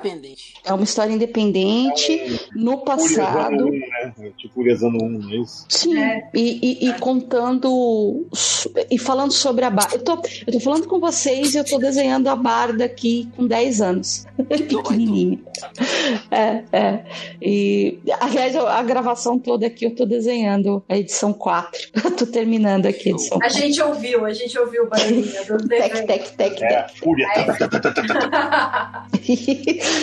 é, então, gente, Felipe está aí? Oi, tô aqui, tô aqui, tô aqui. Ah, tá, tá. Tá fazendo yoga, tá fazendo yoga. Rodrigo, eu queria Oi, te perguntar uma coisa. É, você já falou e tal, mas eu acho interessante salientar qual que, o que, que você sentiu a partir do momento que você foi escolhida para poder fazer o título com, com essa roteirista que eu acho que pouca, poucas pessoas conhecem aqui no Brasil, Sim. principalmente. É, qual a sensação que você está tendo de estar tá trabalhando com um tema, né? Que, que, que eu, eu acredito que a revista vai ter um, um tanto de tema voltado para, não negativamente o que eu vou falar, o feminismo em si. Não é negativo, não é um termo negativo. Eu acho que o feminismo é um termo muito, muito mais do que positivo. Uhum. É, qual que é a sensação que você está tendo de estar tá produzindo, de estar tá participando de uma coisa que eu acredito que vai ser histórica? Obrigada, que, que você está sentindo? Olha, é, o convite chegou quando eu ainda estava fazendo o, Homem Borracha, né? Eu estava na última edição e aí chegou um e-mail do editor, né? Do Jamie Rich, falando sobre, mas o dando um briefing. O, o te ligou? Não, não, não. Nesse caso foi o e-mail que chegou. Aí quando chegou, eu li, eu passei pro Joe e falei, Joe, o que, que você acha? Daí assim, daí eu li assim, eu... aí ele falou, fala que você aceita, fala que você aceita. É, eu conheço todo mundo, o pessoal muito, muito bacana de trabalhar tal. É, então, eu confesso assim, que quando eu li o briefing, eu não conhecia Cecil ainda, é, eu tava igual ela, eu conhecia a Big Barda, conhecia o Darkseid, mas eu não conhecia né, os personagens a fundo, então eu, poxa, mas o que que vai dar disso aqui? Me Too, Movement e Fúrias? Cara, aí chegou o primeiro roteiro. Quando chegou o primeiro roteiro e eu li a parte de estupro, eu vi a parte do Darkseid pegando, eu falei, meu Deus, primeiro que eu senti foi um frio na barriga e pensar, cara, como e, viu, Felipe, tem uma ideia, né? Assim, tem um, tem um termo que a gente, né, de quadrinhos usa muito, que é re resolver a página. Uhum. Porque você recebe o roteiro, você lê e fala, putz, o que, que eu faço com isso aqui, né? Então eu li e eu pensei, cara, como eu vou resolver essa página? Como vai tem como vai o tom dramático vai ficar no ponto? Como que a narrativa vai ficar no ponto? Porque de forma geral, são temas muito sensíveis. É então você. pessoas, até, só complementando o que está falando, a, a, o pessoal que só lê ou que nem lê, ou não conhece como é que é a produção de uma história, é, não vê que, tipo assim, você vai, você falou de resolver uma página, né? Você vai criar, estabelecer toda a narrativa daquela página. Ah, porque tem a cena de estudo. Cara, se você não faz isso direito, você tende a pender isso pro, uh, pro panfletário, pro Piegas, até pro, pro, pro Maria do Bairro lá, aquelas novelas mexicana, ficar exagerado. Sim, ou, sim. Então é uma coisa que realmente requer uma habilidade muito grande para conseguir narrar isso no tom certo.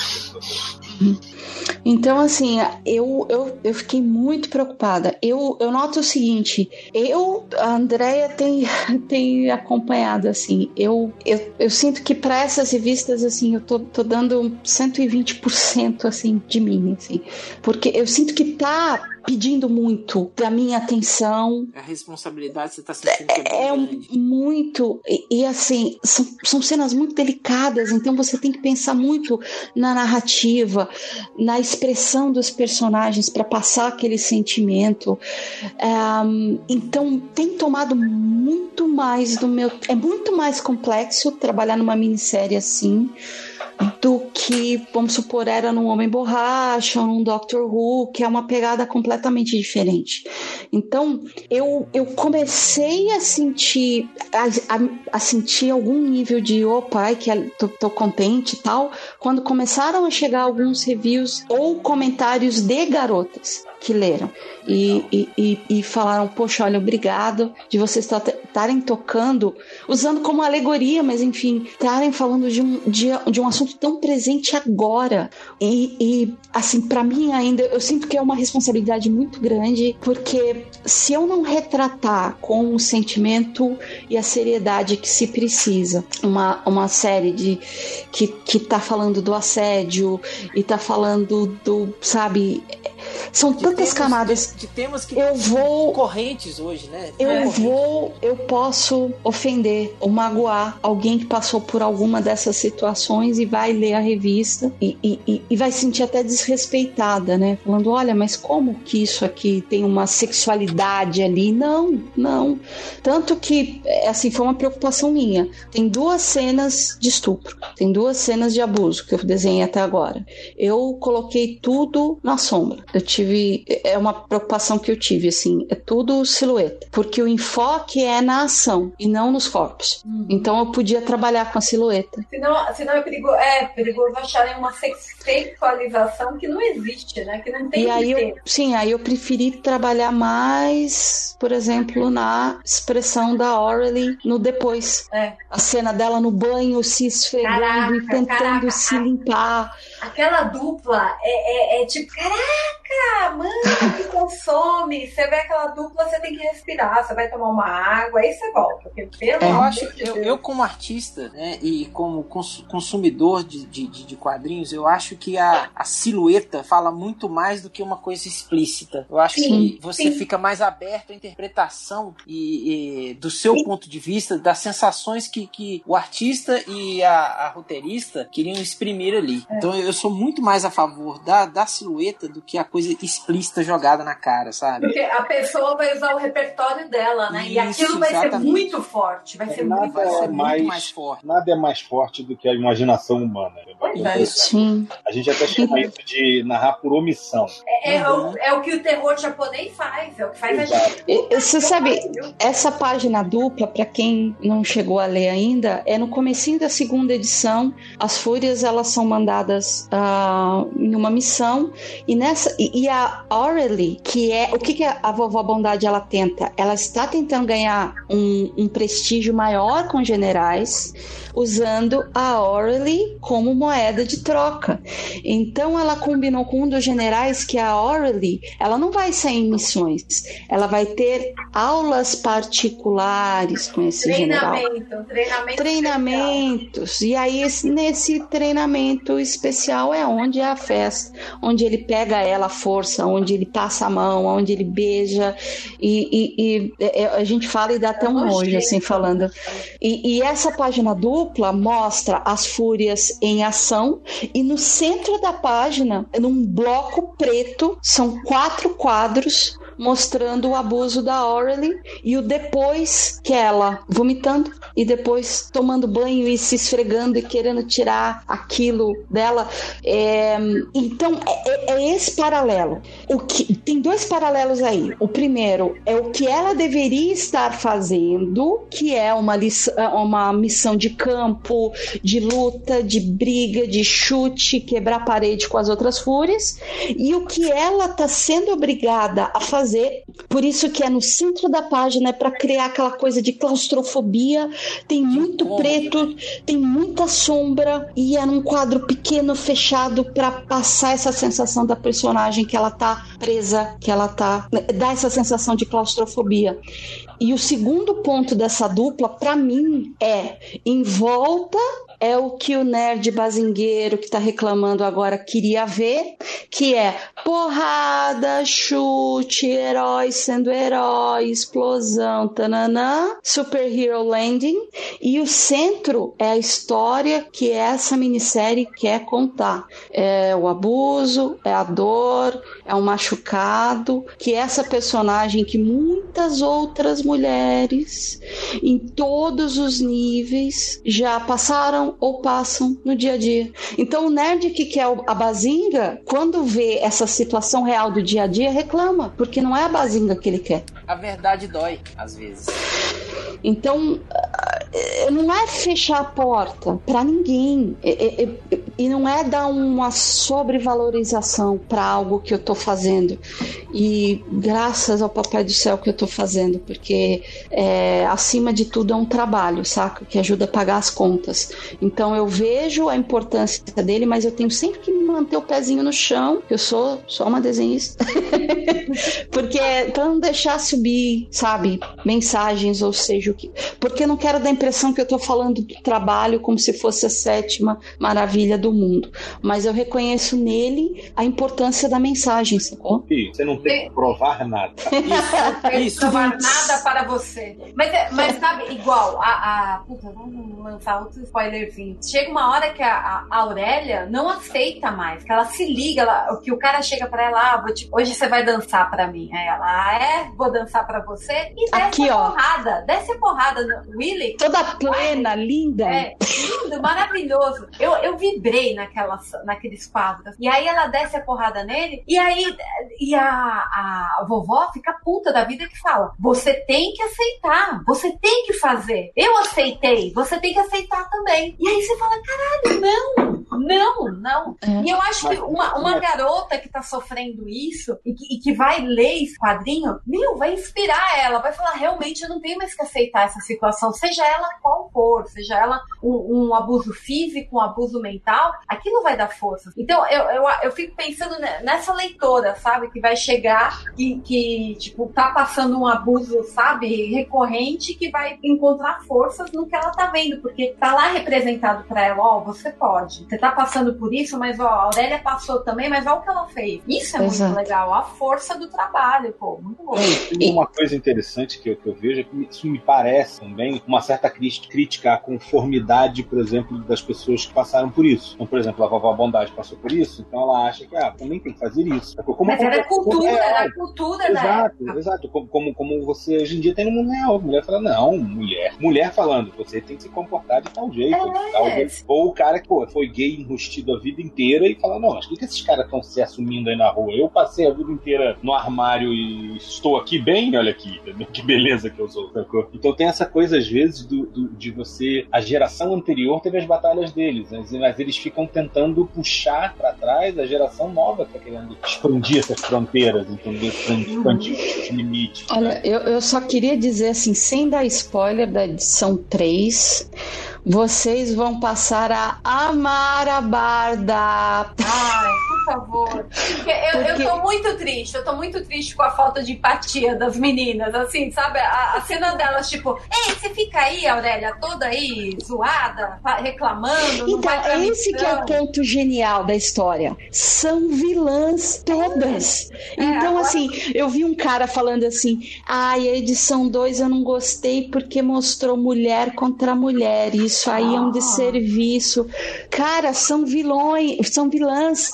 É, é, é, isso que eu acho a beleza da coisa. Elas estão agindo conforme a inclinação do personagem delas mesmo. Ai, gente, pelo amor de Deus, isso é, isso é crítica que se faça? Pelo amor de Deus, não entende o contexto da história, não entende a profundidade daquela, daquela liçãozinha. Aí vocês não deveriam apoiar uma outra? É, como é que você vai criticar um negócio sem você mostrar o negócio, né, cara? É, é. É, tá, olha, é, então assim, um dos pontos assim que eu é, que é muito interessante os, os reviews que saíram da primeira e segunda edição. É, eu prometo não vou falar mais nada da, da para não dar mais spoiler, como eu falei, né? Eu tô terminando aqui a quarta cara, a Barda ela cresce muito, muito. Terceira, quarta edição, cara, vocês vão, vocês vão amar ainda mais a personagem, porque eu agora tô completamente apaixonada por ela. Apaixonada. Eu quero, eu quero amar muito a Barda porque eu quero um capacete igual o dela. Ai, é maravilhoso. Cuidado com o pescoço, né? É, pois é, né? Talvez eu tenha e, que adaptar. Então, um, Agora, sobre a. a, a o, o, Felipe tá aí ainda? Tô, tô, aqui, tô aqui, tô aqui. Então, Felipe, porque eu sei que daqui a pouco você quer sair, você vai precisar, melhor dizendo, sair. Você quer, enfim, fazer um review, fazer pontuar alguma coisa ainda que a gente. Eu fiquei falando, eu não deixei de falar, te cortei. Não, não, não cortou, não. Que isso? Ah, eu, eu, acho que é o seguinte, eu. eu é, é, é o gibi. Eu, eu, eu, eu tô numa que eu tô. Como eu tô morando do lado de uma comic shop. Aí eu, eu é, literalmente do lado. Do lado eu tô pobre. Aí não, tô pobre. Mas eu, eu, eu, voltei a consumir quadrinhos atuais, assim, né? E, e assim, então tô comprando uma porrada de coisas, assim. Uh, então, pô, e tô lendo, voltei a ler o o X-Men, voltei a ler o. Agora que tá saindo Conan na Marvel, tô, tô lendo Conan, tô lendo. É, tô lendo lá os. A, a Justiça Jovem, uma porrada de coisa, assim. E, e cara, de todos esses gibis que estão saindo, assim, cara, o que, o, o, que mais me marcou, assim, o que mais é, é, é, me deixou, assim, prendeu minha atenção e, e, e, me deu certeza de que eu tô lendo, cara, eu estou lendo aqui algo que vai marcar, assim, e futuramente vão lembrar muito, é o das Fúrias, assim. Porque. Nossa, cara. Gente, vai entrar pra história. Vai entrar pra história. Cara, com certeza, velho. Não, mas é, é, eu, eu tô falando assim porque eu, eu é muito bem escrito. Assim, a, a Cécio, cara, é, é, ela tá expandindo uma. É porque, é porque quando você parar pra pensar, é uma responsa do caralho, né? Assim, você, você pegar e, expandir o universo do, do Kirby, né? Do, você expandir o quarto mundo, expandir os novos deuses. Assim, cara, não é uma tarefa fácil, assim. E, e é como. É, e, cara, tá saindo maravilhosamente bem. Assim, tá indo muito legal. Tô me divertindo muito, tô me assustando muito. Tô, é, é assim, é, é um gibi que você vai. A cada página é uma, é uma grande emoção diferente, assim. É um tapa na cara, né? É, é, um, pô, tem páginas que você, como você falou, quando, quando começa o, o, o, o, é, o Dark Side começa a, ah, tá bom, beleza, vou, concorda em, em avaliar as fúrias, né? Aí você, puta, ele vai mandar ela pra, pra, uma, pra, uma, uma missão e tal, aí ele começa a fazer um concurso de culinária, assim, e aí você vai no concurso de culinária, assim, você começa a rir, assim, né? Pô, aí, aí logo na página seguinte, eita. O que aconteceu? Tá tudo bem aí, gente? Não, é eu que, que derrubei o negócio, mas tá tudo bem. Ah, então tá bom. então, espero que não seja o seu tablet, né? Caiu. Assim.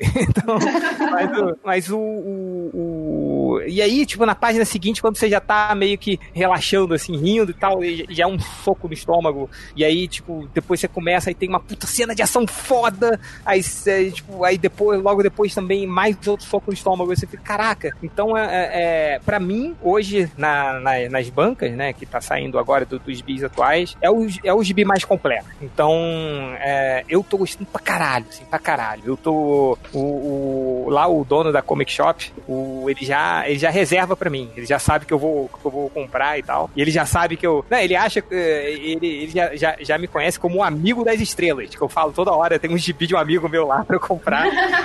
Fala, porra, cara, você conhece toda essa galera? Eu falei, conheço. Porra. E aí o. Oi? Tudo filho da puta.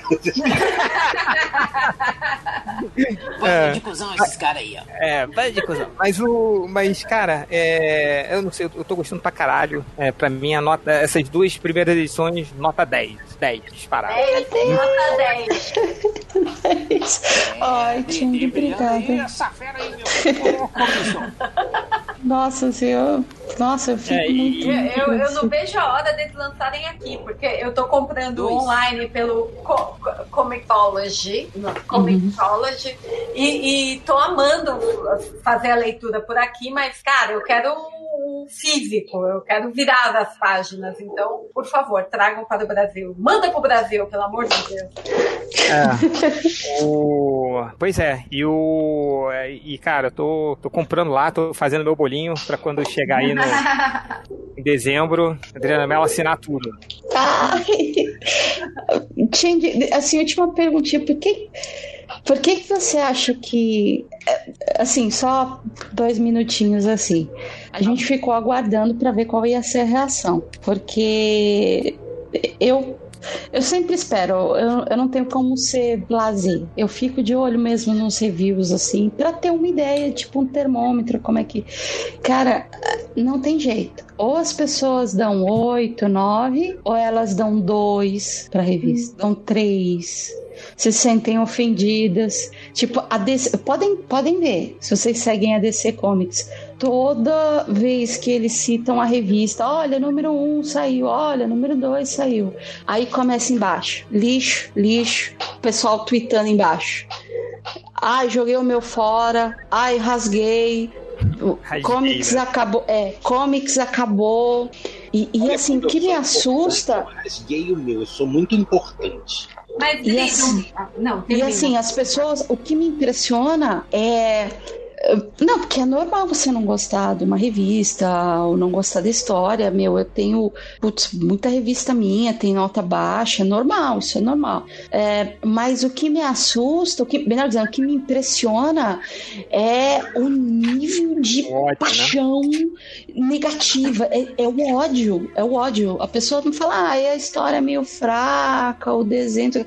Não, é a pessoa que fala, tipo, e, é assim, me xingam, mas a roteirista, cara, tá dando dó. Assim, é, o pessoal, o pessoal vai no Instagram pessoal dela. Sabe essa turminha que não gostou? Vai no Instagram é, pessoal dela. Do, do Ethan ela, Silver aí, né? Uhum. É, tipo, ela posta uma foto, sei lá, ela foi pra Dinamarca esses dias. Ai, o Rio tal. Aí o pessoal, você não respeita o Kirby.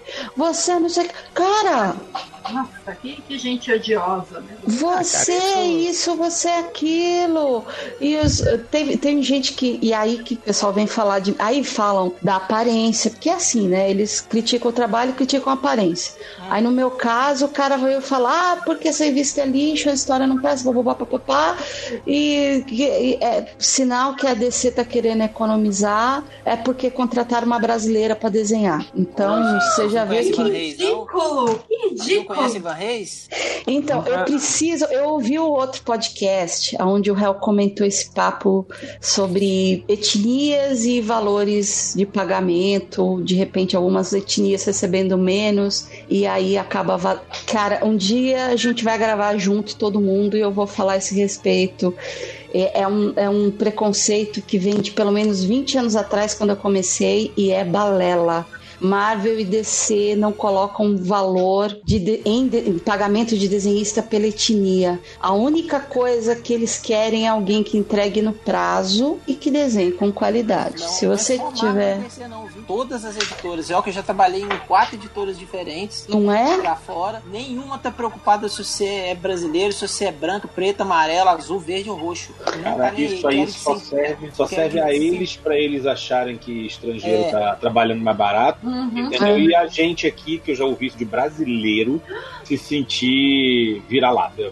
É, e eu, ó, cara, eu, eu não me sinto vira-lata, não, graças a Deus. Não, eu, eu nenhum não. dos meus amigos, nenhum, sabe, ninguém mesmo assim que eu conheço, cara, só falar isso aqui. Ah, todo mundo aqui, nós somos. O, o Joe Prado, ele não é nosso agente só, ele é amigo da gente. Nossa, o que eu já tantos anos. Joe, puta que pariu. Cara, sei lá, eu conheço o Joe de quando eu tinha 18 anos. Eu e a gente mantém eu, amizade. Fábrica de quadrinhos ainda. Cara, então assim, a gente conversa muito sobre mercado, a gente conversa muito sobre os brasileiros lá fora, o espaço que a gente ocupa lá fora, ou, ou o espaço que um italiano, que um mexicano, seja lá que.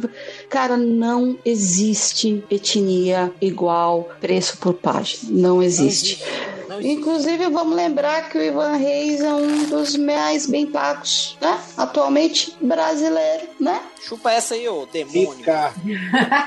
né? Então, ainda mais, chupa. ainda mais, no- ainda mais uma assim- indústria que. Ainda mais uma indústria que, que é completamente remota, né? Assim, tipo, o, o remoto, que eu digo trabalho remoto, de, de, Sim, de cada um trabalhar na sua casa e, e, e- e tudo pode ser entregue, tudo é, é- mesmo do, do norte-americano ao brasileiro, ele entrega tudo por Digital, e-mail, né? Então, sim. Cara, eu sempre ouvi essa historinha e vou te falar um negócio. É, é, as pessoas, os editores, assim, você ouve uma coisa na internet ou alguém falou algum baga- bagulho assim, é uma coisa. Outra é você ver os editores falando. Os editores estão cagando se você é velho, novo, preto, branco, brasileiro, argentino, alienígena. Sim, Se sim. você é um peixe que desenha, se você é um parafuso porca, ele só quer saber se você desenha bem entrega no prazo. O preço que eles têm tem muito, tem tudo a ver com o, o, o quanto esse cara vende de revista, sacou? Sim. Você é um cara foda, você é um cara que tá no, no- spotlight, você é um cara que, sabe, que vende revista, as pessoas olham e falam, nossa, meu Deus, Rob Life, difícil comprar. Esse cara tem um preço de página. O cara que é mais conhecido tem um preço menor. Mas não é porque ele é brasileiro, porque ele é, sei lá, sudanês. Sim. É, é que as isso- pessoas querem argumento pra validar seus próprios preconceitos. Sim, Ai, sim, sim, Isso é sim. fato, isso é fato. Não é só na- no, no quadrinho. no Não, inteiro, tudo, tudo. Qualquer coisa. Então, assim, por que, que você acha, Tindy, que a revista, que assim, as pessoas estão se ofendendo? É- É, é uma coisa que vai pro pessoal. Assim, eu me impressiono porque é muito disso. Ou a pessoa, ah, eu curti oito, ou então dois, um, zero. Teve, Tindy, teve um dois caras que gravaram um vídeo fazendo review e rasgando a revista. Ah, cara, isso eu acho que assim, tem, vai ter. São, são os, os idiotas, né? É, esses caras, qualquer coisa que, que sair ah, do padrão, eles vão espernear, assim, né? É o. Sei lá, se é, se é como diria o Rogerinho, se é, é- não sei se é um problema mental dele lá, mas o, o, o- Eu não sei. o- É os caras da, da turminha do, do Ethan Van Silver aí, do, do, do, do Comics Gate, que, sim, que, sei, que sei lá, é, é- e aí envolve uma porrada de coisa que acontece hoje, sei lá, nunca vi é, a, a, contracultura virou a cultura do idiota, assim, né? Tipo, o, o cara que não se informa, o cara que. que, que o, o cara que tem orgulho de falar que é conservador, esse cara é um idiota. Tipo, quando você. Quando você vê, procura a, a- a definição do que é conservador no dicionário, assim, é uma coisa absurda. É, que é o cara contra novas ideias, que é, tipo, ah, entendeu? É, é o cara que não vai pra frente, é o contexto dessa palavra. E o cara se diz orgulhoso disso, assim, e tipo, e- é um é, é absurdo, assim.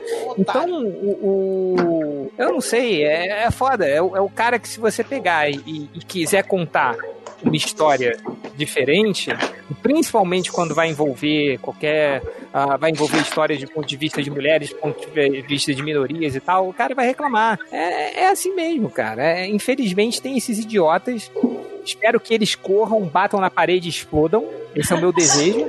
É, mas enfim, foda-se, foda-se eles.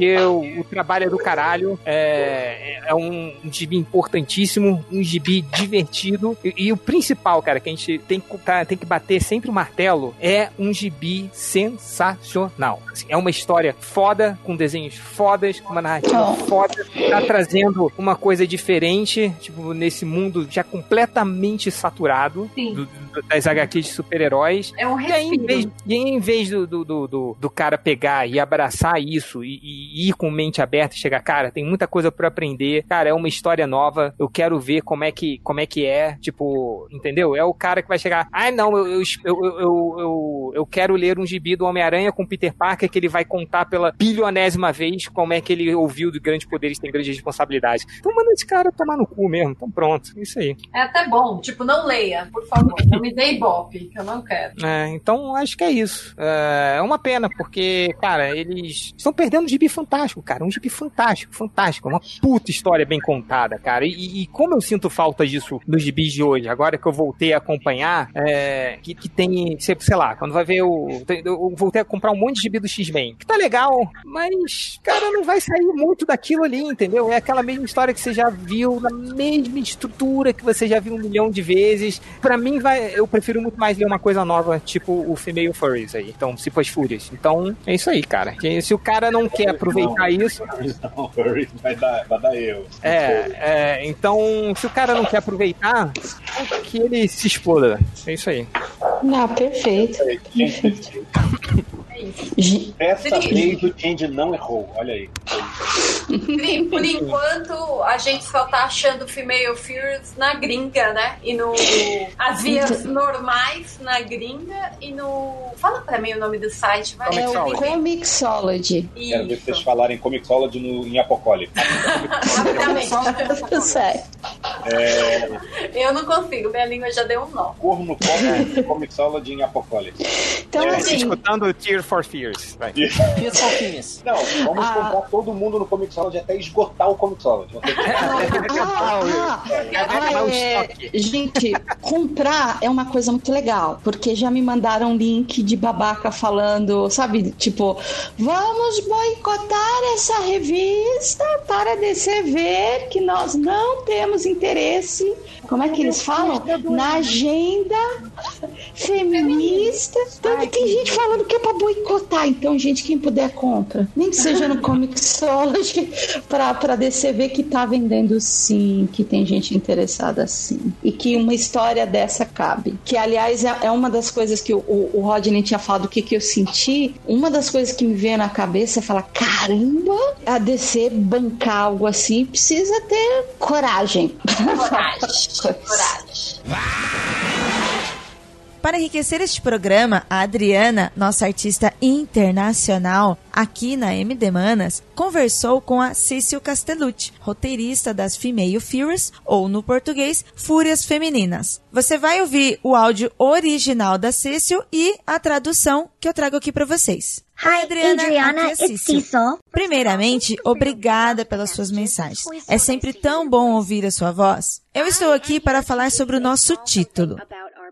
Primeiramente, estou tão feliz com a nossa HQ. Às vezes, quando eu fico nervosa por causa de algumas reações negativas de certas pessoas, eu gosto de pensar assim: nós duas estamos fazendo um trabalho pesado.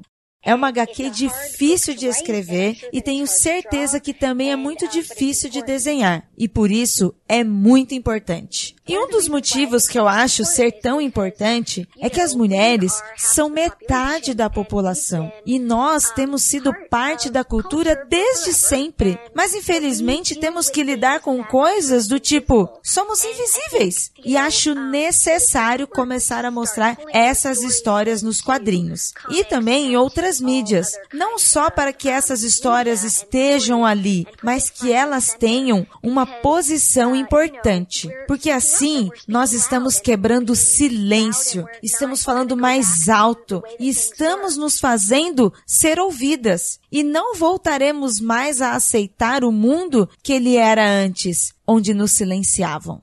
Uma das razões pelas quais resolvi escrever essa HQ em específico, eu já tinha dito isso outras vezes, veio de uma conversa que tive com o Dan Didio. Ele é um super cara e eu adoro ele. E o Dan estava muito empolgado com todas essas novas histórias que estão surgindo. Mas ele reclamou também que elas vinham carregadas de, muitas aspas, criancice masculina. E ele estava cansado disso. E eu queria berrar, sabe? Eu queria gritar as nossas uh, histórias. E é por isso que eu achei importante. Parecia ser algo que ainda não tinha sido dito e que precisava ser contada. Já era hora. E quando a gente lê manchetes hoje em dia, artigos e matérias em veículos, sabe? Eu sinto que estamos totalmente soltando a nossa voz. Eu não sei se isso vai fazer muito sentido, mas eu senti como se fosse um chamado para contar essa história. Gente, seguinte, eu acho que Female Furious a gente falou muito, não Female Furry. Furry.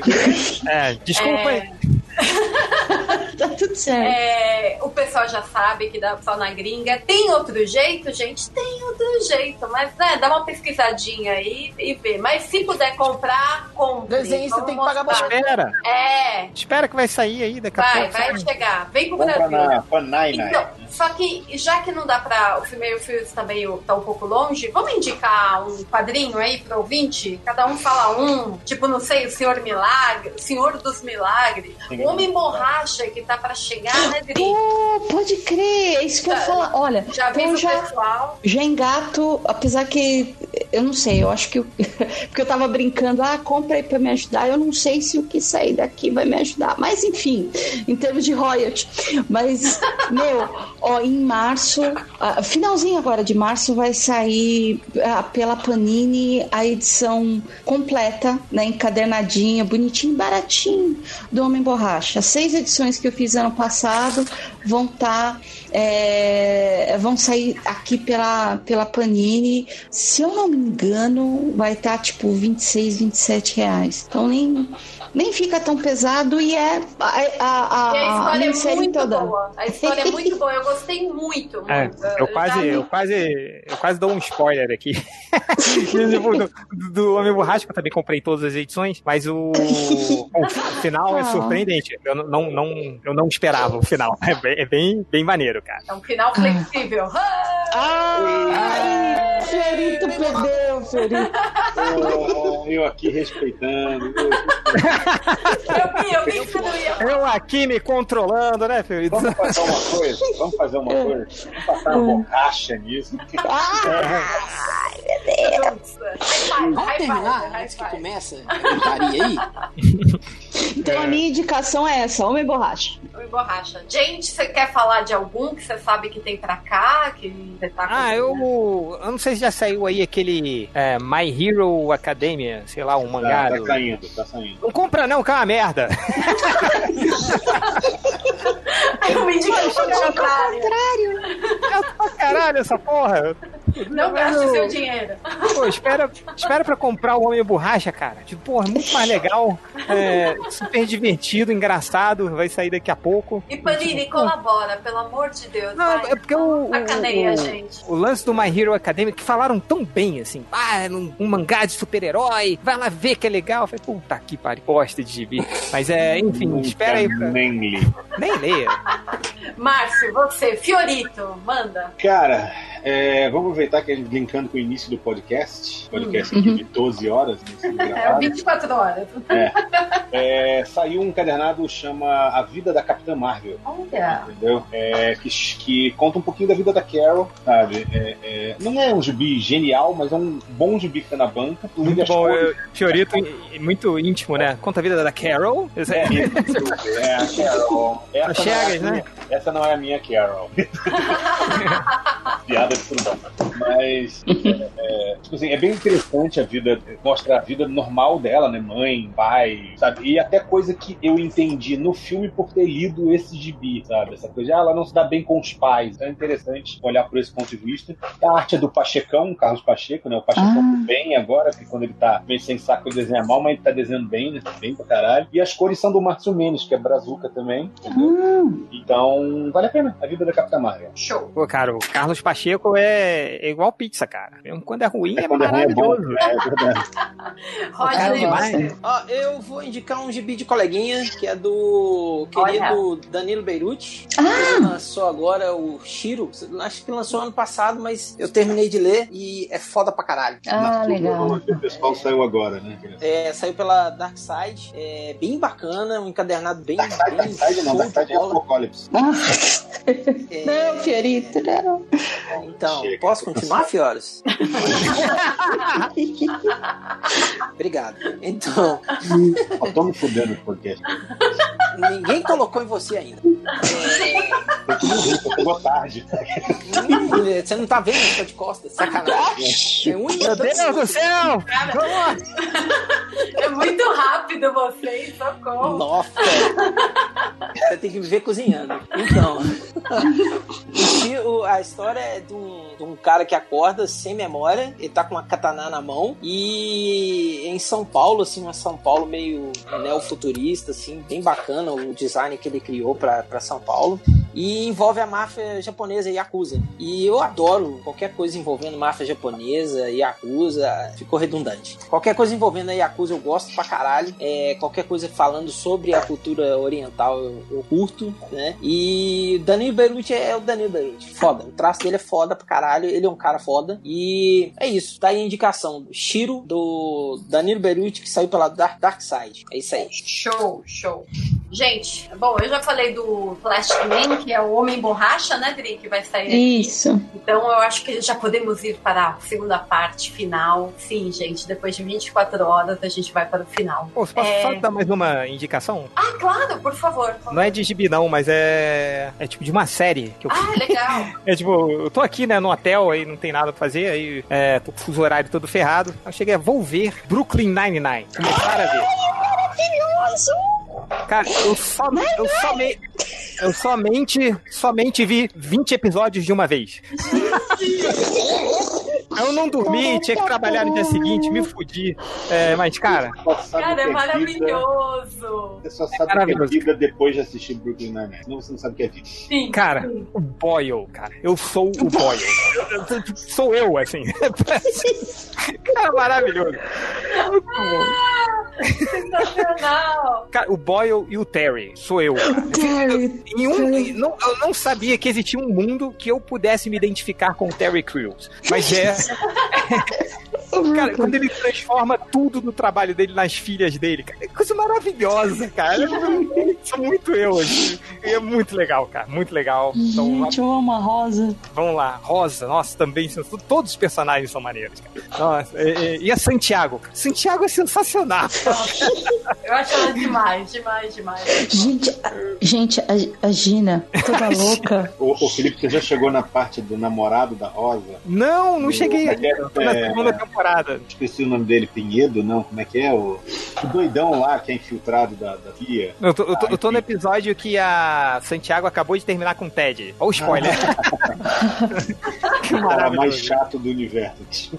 Ah, Caraca. Ai, peraí, você já viu o especial de Halloween? Teve dois, né, que eu já vi. Ah, tá, esse... tá, então você já viu. É, é, são, do, são dois que ele, que ele, ele faz a aposta ah, com o Holt, né, de pegar o, ou a medalha dele e no outro o relógio dele, né? É, é, é. Não, é... eles são todos maravilhosos.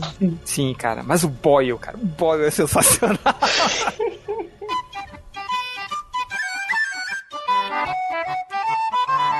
It's the dream.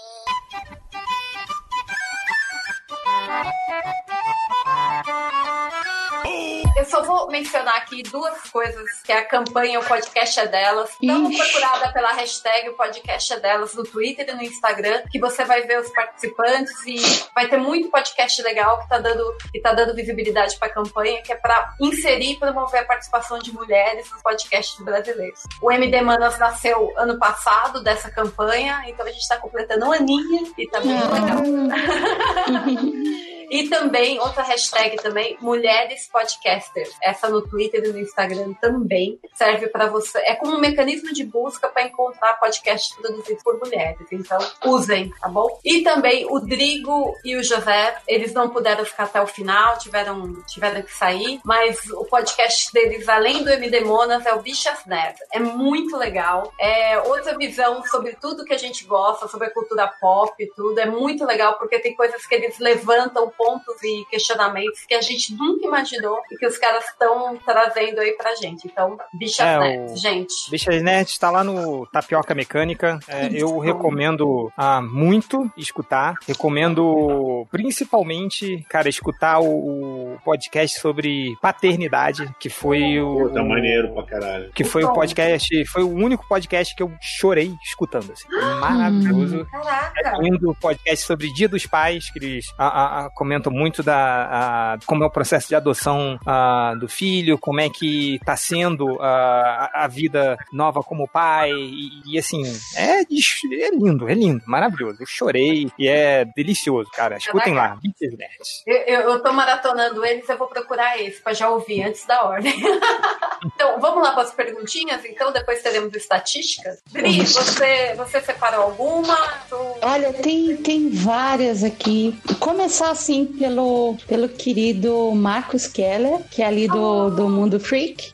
Mundo Freak e do Magicando também. O uh, Magicando, pode é crer, pode crer.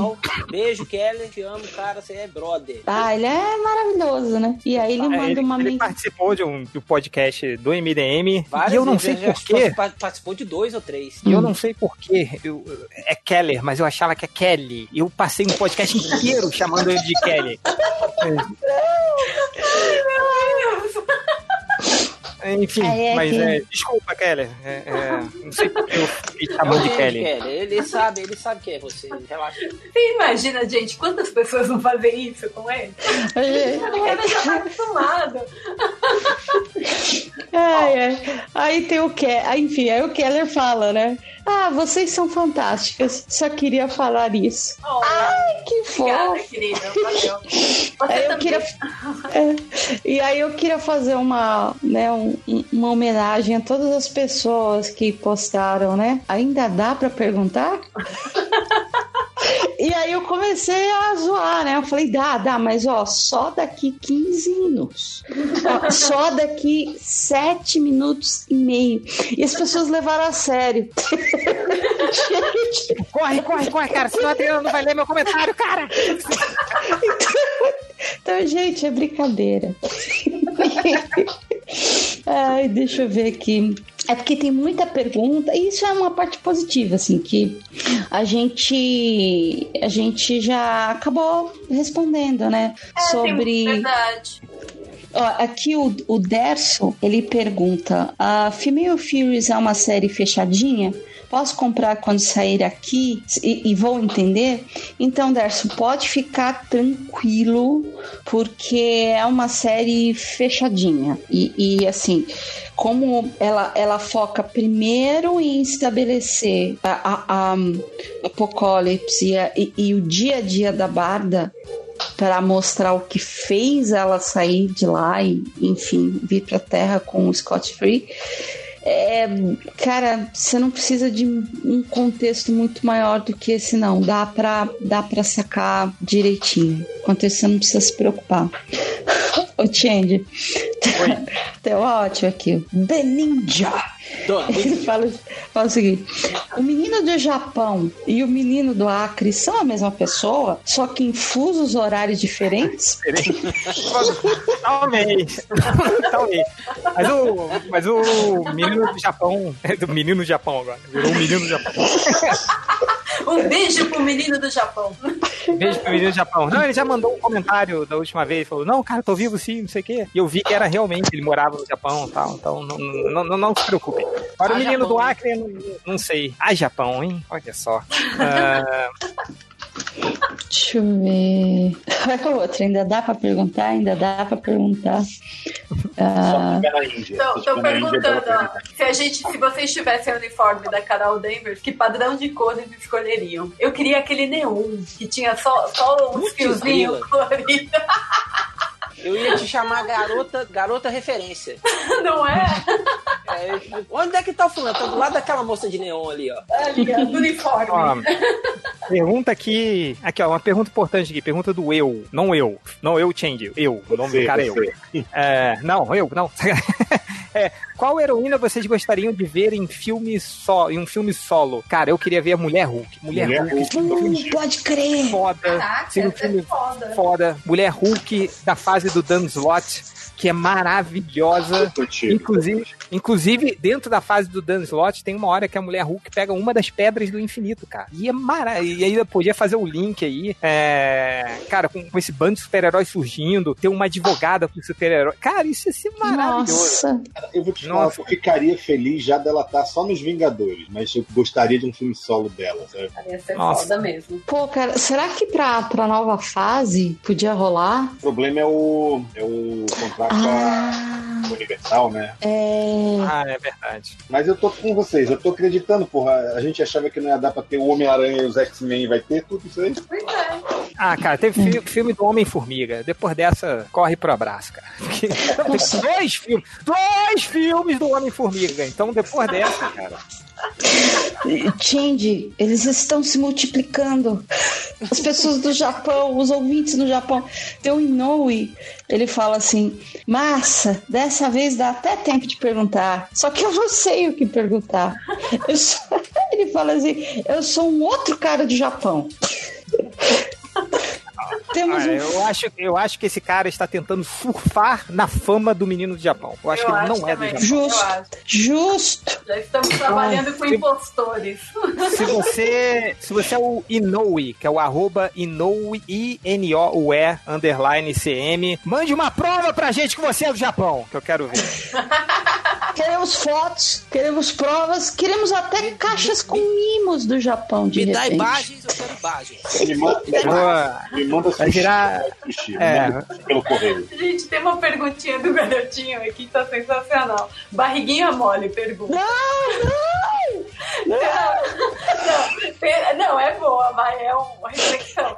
Ter a voz normal, mas sempre ter diarreia. Ou ter a voz com efeito de autotune e ter uma vida intestinal normal. Cara, eu já respondo na hora. Como seria maneiro ter uma voz com efeito de autotune, cara? Não é? tudo bem? Pô, muito maneiro, cara. Até a rua Teófilo Otoni, a rua é pra lá, de Ai, gente. Barriguinha mole. Não é? Melhor nome. Deixa eu ver aqui. É que tem muita coisa que a gente já falou, a gente respondeu no pod. É, tipo assim. Muito, é muito bom, cara. É, mandem perguntas sobre a Capitã Marvel. Perguntas sobre a Capitã Marvel. Não vamos responder porque já falamos disso. não, cara, é que assim, a gente falou. Ah, não, sim, tô zoando, tô zoando. Isso a gente faz, a gente faz em todo tá podcast. Bom, mas eu vou fazer o seguinte, vou fazer o seguinte, eu vou citar aqui as pessoas e agradecer o Diego pro procrastinador, o Felipe Martins, o Carlos Martins, o Deninja que perguntou sem parar, tipo, olhe para mim, olhe para mim. Então ele perguntou sem parar várias coisas. O Denis Almeida, o Agente Lemos, o Agente Lemos é das antigas, né? Não, a gente Lemos é, é muito bom. muito bom. O Rodrigo Salazar, o Tiago César, o Metz, Fábio Serrão, Lagrange. Deixa eu ver. Todos, todos esses caras foram enganados. Mande pergunta para o MD Manas. Aí tem o Change, o Rodney e eu respondendo. esse aqui é muito bom. Tem o Snorlax Deitão. E esse é justo, ó, o Snorlax Deitão, ele fala assim, quando vai sair o MD Miau? Um podcast com os pets do, dos MDMs. E o engraçado é que eu... essa, essa semana rolou, né, no grupo, todo mundo postando as fotos dos gatinhos. Pois é, mas um, um podcast sobre, sobre, sobre bichos de estimação seria maneiro, né? Tipo, não só relembrar dos bichos de animação dos quadrinhos verdade, e tal, verdade. mas falar dos próprios, assim, né? Que, que, que, dicas e tal. Pro futuro aí, mais uma para as ideias que a gente vai esquecer e. e Guarda até alguém de geografia e de terceiro Vocês não fazem ideia como o nosso surubão, surubão de família. Agora, por que, tá um que surubão, surubão de chip em MDM? Eu não entendi. Tipo, é, eu, eu ah, é porque tá todo mundo chipando hoje tudo lá hoje, entendeu? Não, é que é o seguinte, por causa. Exatamente. Por causa do trailer novo do Avengers, todo mundo. Todo mundo. Teve um grupo aí no, no Twitter começou. Pô, mas eu chipo demais esses aí, hein? Tudo a ver. Marvel, eu quero ver o Thor e a. Não, não tem nada a ver, gente. Aí a gente começou a falar de chips chips. Ah, tá bom. O, o pessoal que chipa o Thor com o Tony Stark, o Thor com o Loki. E aí a gente começou a falar os, os limites do, do chip. Não, cara, chip, o único chip do, do MCU que consertaria, que, que consertaria um dos filmes. Consertar, é, é, é, o, consertaria não, porque o filme é muito bom, mas daria um melhor motivo que é o Soldado Invernal, se tivesse um, uma paixão do Capitão América e do Bucky, cara. Porque... Então, mas é o chip deles, é o Stuck. Steve, é o Bucky, Stuck. Stuck. É. Porque, cara, porque pro, pro, Capitão América largar todo mundo, cara, e correr atrás do Bucky, tinha que ser um interesse amoroso, assim. Eu, eu, eu acho, eu defendo. Eu queria dar um alô também pro Zig, o Salistano, que tá dando um chaveco da Deia. Aliás, tem vários aqui falando na voz da Deia, isso, aquilo. Então, peraí, tem mais aqui. Vários cunhados pra Adriane. Não, porque eu já tenho um e ele vai ficar muito pé com isso. Mas, gente, obrigada, seus queridos. Vocês são lindos. Apesar que eu acho que Dedé, ele vai ler isso aqui e vai rir, né? Eu assim. espero que não, eu espero ver alguma chama. E ele fica muito revoltado. Não, história não, de podcast é esse? Não, não, porque daí eu tenho que pôr ele no lugar, daí eu não vou, não vou gostar também. Isso aí, isso aí. Não é? Mas obrigada, meus seus queridos. A pior das hipóteses, ideia, você mostra a foto da gente pra ele que ele vai falar, ah, tá, beleza. Fique fudido aí, tá tudo bom. Não, pior, pior que ele sabe que eu sou sápio sexual. Aí fodeu. Aí ele vai falar, nossa, eles são muito inteligentes, eles falam sobre tudo, eles têm conhecimento de várias coisas. Aí você Ai, fala, bem, peraí que eu vou botar um podcast pra escutar. aí ferrou, ferrou. É. Gente, tem uma aqui boa perguntando se a gente. Ai, desculpa, deixa eu chegar em você e ver seu nome. É o Clever. Peraí, peraí. Clever Herton. Ele tá perguntando se a gente tá acompanhando o projeto Humanos. Eu estou. Ah. Eu tô curtindo muito o caso Evandro. Eu tô um pouquinho atrasada porque né, não dá pra ouvir fazendo, trabalhando, tudo. Então, e, né, no caso do Evandro, não dá pra ouvir. Mas eu tô curtindo pra caramba. É um puta trabalho do Ivan. Eu, eu, eu ouço praticamente tudo que o Ivan faz. E é, é, eu comecei a ouvir, é, o Mizanzuki. E, cara, mas é, é maravilhoso. O trabalho de pesquisa, o trabalho de edição é um cuidado, é um carinho e é um respeito incríveis. Eu amei. Ivan, mas eu, eu falo assim que eu tava me fazendo mal. E aí eu dei uma pausa. Porque são a, as gravações, porque é pesado como fala do caso Evandro e usa o áudio de entrevista de uh, do, dos, dos próprios né? acusados, né? a confissão deles, depoimento deles é, é, é, fala do crime, como foi feito, de que forma foi feita. E, então aquilo. Uhum, eu dei uma pausa. Mas eu, nossa, eu sou apaixonada pelo trabalho do, do Ivan Mizanzu. Pelo você, independente do tema, né? Porque agora é o, é o Evandro, mas enfim, você ouvindo as outras temporadas, é o mesmo nível de, de, de respeito pelo tema e pelos envolvidos e seriedade, assim, no trampo dele. É, sou fã. É fã. O... É mesmo, eu ia falar. Eu falei, é fã. É...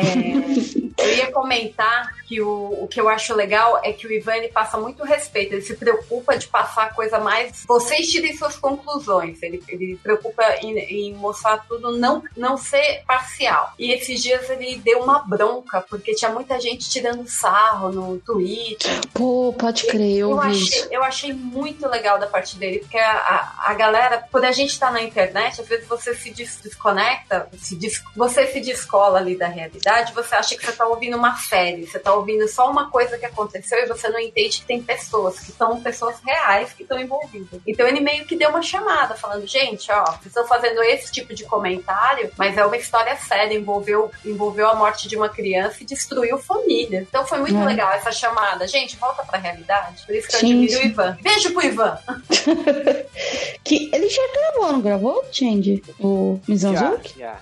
Já, gravou, gravou inclusive um podcast do MDM junto com a Ira, Olha. que foi por causa desse podcast que eu conheci a Ira, que eu não conhecia. É. E, e aí ele gravou um, um, podcast sobre podcast, sobre o mercado de podcast ah, no MDM. Porque aquele e... era o ano do podcast no Brasil, quando vocês fizeram. Não, era até do ano anterior do podcast do Brasil. que o ano era 2018, do ano do podcast é 2018, é mas a gente fez sobre 2017, foi feito em 2017. Foi podcast muito maneiro. Que legal. Que foi aí que eu conheci o trabalho da Ira. Aí tanto que quando a gente estava é, fazendo, eu, eu e o Real, a gente estava planejando né, o negócio do MD Manos, fazer o, o, o, o, elenco e tal. E aí, cara, a gente falou: caraca, a Ira é muito foda, não sei o que, o podcast muito muito foda, ela tem que estar no podcast, que a gente não conhecia, a gente passou a conhecer ele. Então aí é, pô, aí mas foi um podcast muito maneiro, eu recomendo muito que vocês procurem. Já não deve estar no feed, porque o MD é uma bagunça. Outro dia eu descobri que tem um outro feed que as pessoas estão baixando e eu não faço ideia de que feed é esse. Como pegar números desse feed. Que feed então, é esse? É um ótimo nome, né, para podcast. É. é. O podcast é uma bagunça. Talvez você ache aí esse podcast é do ano de 2017 com a Ira, quando ela ainda não era do MD Manas, e com o Ivan Mizanzu, que foi muito legal. Show. Eu acho que rendeu aqui o Twitter. Não teremos mais perguntas dele. Não, só Mas... queria dar. Eu queria só fazer dois comentários rapidinhos. Um é o do Moctopodius Jack que aliás é um fofo, ele, tá, ele sempre participa, ele sempre manda pergunta para o MD Manas, para o MDM, e enfim, as piadas, as perguntas são sempre engraçadas. Né? Um abraço pro Moctopodius Jack. E ele fala o seguinte: eu li, quando eu escrevi, né, Female Furries, ele falou assim: ah, mas eu li Female Furries, o que não me incomodaria ha. Aí ele colocou entre parênteses, perdão. ele sente vergonha. Ele se sente vergonha de ser furry. É, falei merda e eu sei, né? Ó, gente, a, a, última aqui. É, o para o Google, tudo é câncer, arroba senhor Glauquito, mandou. Mandem um beijo para a mãe do Samuel. Ela ama vocês. Beijo, mãe do Samuel. Mãe do Samuel, um abração, querida. Um abração. Não, pediu um beijo. Ele pediu um beijo, nada de É, beijo, abra abraço não. Então eu dou, eu dou um combo. Eu dou um beijo e dou um abraço. Não, não pode. Isso é uma pergunta de duplo sentido, não? Tipo, ah, manda lá o beijo pra Paula dentro, alguma coisa assim, não é? Não. Não, Samuel, Samuel, ela ama vocês. Não, não é. Não é, Ah, então tá bom. Então... O seu, o seu... É... Mas vem cá, ela quer, ela quer beijo nosso ou só do réu, né? É, não, não, não. ó. Mãe do Samuel, um beijo pra você. Espero que essa pergunta não seja de duplo sentido. É... e aí, fechamos as perguntinhas. Gente. É, rapidinho, gente... vamos acordar. É, rapidinho, recadinhos MDM. Roger Bukemi. É, eu tenho que ir, galera. É o seguinte: é, primeiro agradecer a todo, todos que estão pedindo commissions aí pra ajudar nos medicamentos de Dona Vera. Obrigado, galera. Vocês estão dando muita força. É, eu já consegui pegar umas seis commissions para fazer. Tô ah, legal. Aqui, graças ao MDM aí. Obrigado também ao MDM pelo espaço. É, e continuar falando que a lista de commission tá aberta ainda. É, os medicamentos da Vera não são baratinhos. É, mamãe tá bem. É, hum. Ela tem que seguir o tratamento agora com medicamentos porque ela não pode fazer angioplastia porque as veias dela são muito finas. Uhum. Então ela tá bem, tá em casa, tá com os bichinhos dela, os, o gatinho, a gatinha, as duas cachorrinhas uhum. lá com ela, então ela tá super bem, graças a Deus. É, agradecer também a todos que se preocuparam, que, que estavam preocupados com a mamãe. Mamãe tá bem. É, então aí a lista de commission ainda tá aberta. Quem quiser pedir, bukemi.gmail.com pode mandar mensagem lá no inbox do Facebook, pode mandar mensagem no Instagram. E quem levar o, é, o commission e o sketchbook tem desconto e eu não tô cobrando frete. Beleza, galera? É isso aí. Um beijo na boca dos seus estômagos. Dri, eu te acho sensacional. Um artista foda pra caralho. Ai, Sou Ai, querido, obrigado. Parabéns por estar tá fazendo uma, uma minissérie que vai entrar pra história. Escreva minhas palavras. Essa minissérie vai entrar pra história. Ai, Roger, seu fofo. Obrigado. Ai, obrigado.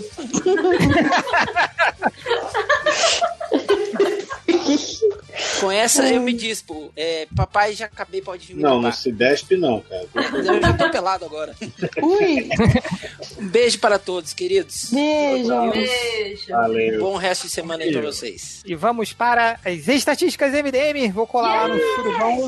É... Eu tô agora só pra isso. Aqui é desde 9 da noite até 3 horas da manhã. Pra isso. A primeira estatística eu selecionei por, porque, por causa de uma burrice minha, que o cara só procurou por Mac Horrors do mundo, só que eu imaginei o Henrique Cristo falando Mac Horrors do mundo. Aí eu achei que foi uma, oh, uma nome, Fazer o, o, o Padre Quevedo, isso o nome é que existe, é Horrors. É.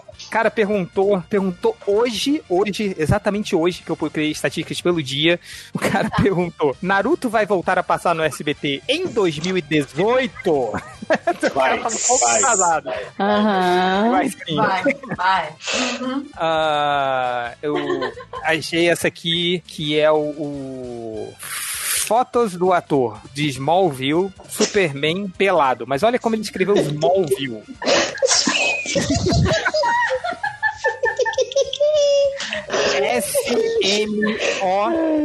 S-M-O-L-L-V-I-L. Smallville, Superman pelado.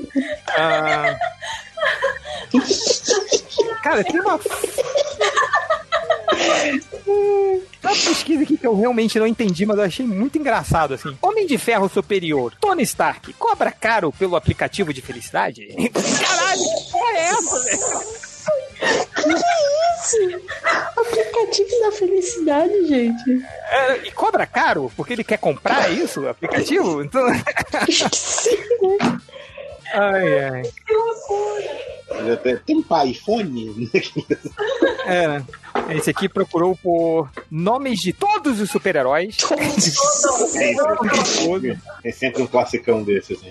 Todos É. os Vingadores da Costa Oeste. Ah, Né? DC, Todos, Marvel, todos. Image, né? Dark Horse, to- to- to- todos, todos, só Liga isso. Cômica, tá certo. É, tem um cara aqui que procurou por Demi Moore nua, mas olha o Demi, Demi Moore nua, D-E-M-E. O mais difícil que é o mundo e acertou. Deme. É. O cara procurou aqui também por. Não sei se ele achou que tinha isso no filme, mas Capitão América mostrando o pênis. Que coisa específica. Pois é. Ah, Uma Capitão América e a Sociedade da Serpente. Boa. nossa senhora. Pior que é. Acho que é isso que ele tá procurando. Cara, e um que, e o último que o cara procurou por Viúva Negra e Hulk transando, mas ele procurou. Olha o Hulk como ele digitou. Digitou Hulk de Luciano Huck. Imagina que ele, não, que ele não recebeu nas imagens, né? Porque Você não quer ver isso, não, cara. Monte de foto do Luciano Huck lá que ele recebeu, provavelmente. Mas tanto que depois tem a busca correta: Viúva Negra e Hulk transando. Mas, enfim. Se o molequinho já ficou decepcionado quando o Luciano Huck tirou a máscara do Homem de Ferro, tu imagina a Viúva Puta, Negra. essa é foda, né, cara? Essa imagem é foda, né? A cara do moleque de decepção, né? Porra, é o Luciano Huck, né? Tadinho. Enfim, imagina. é, não- e é isso. Terminamos Então é isso, acabou. MDM. Tem música? Vocês falaram alguma música do. Ah, podia ser aquela I'm Just a Girl que a gente falaram do No Doubt da. Não, não, Fiorito, Fiorito. Ah, ah, I'm only, aquela lá, aquela lá. I'm only happy when it rains. É. É, isso? Bárbara. Não, não, Isso, isso, não, isso. Para, para, para. Fiori cantou essa música no outro podcast. Eu acho Claro. que o mínimo ele aqui no MD Mana vai dar uma palhinha. Que música, No gente? Doubt. No Doubt, não é? Não, essa é do Garbage, né? Only Happy When It Rains, né? Ah, não. Mas lá no outro ele, ele cantou, que a gente não tava lembrando a música, foi cantou, não cantou, Fiorito? Lembra? Ah, é, do, do, do, do No Doubt. É, ele deu uma. Ele deu uma palhinha lá. Eu não lembro ter cantado, eu tava bêbado, sei lá, não sei. Eu só canto. Ah, quando eu tô- doidão. Tava tava doidão, tava doidão. Fumando maconha. Eu diria aquela, aquela faixa que colocaram na rua, né? Foi mal, tava doidão. Então, é. Não, eu não lembro. Garbage. Se precisar, eu canto aí. Não sei, não sei É, é foi, foi, foi o Garbage aí, uma das bandas preferidas da Priscila. Eu estava no show com a Priscila do Garbage, lá em São Paulo, e foi muito legal ver ela completamente emocionada no show. Então fica aí, ah, I'm Only Happy When It, rain, when it Rains. Garbage. Show. Gente, muito obrigada, viu? Foi lindo, foi lindo, lindo, lindo. Gente, desculpa Valeu, galera. qualquer coisa, viu? Desculpa mesmo. Não. Tá tudo Adorei gravar hoje, adorei gravar. Imagina, Eu vou vamos Falar falar que, eu tenho que fazer, falar que tem que fazer check-out, senão eu tô fugido. Pago mais uma diária. Beijo. Tchau, beijo. Beijão. Beijão, gente. Boa viagem. Gente. Gente, boa noite. Beijão. Beijo, tchau. Beijo, gente. Tchau, Beijo, tchau. gente. Tchau, tchau.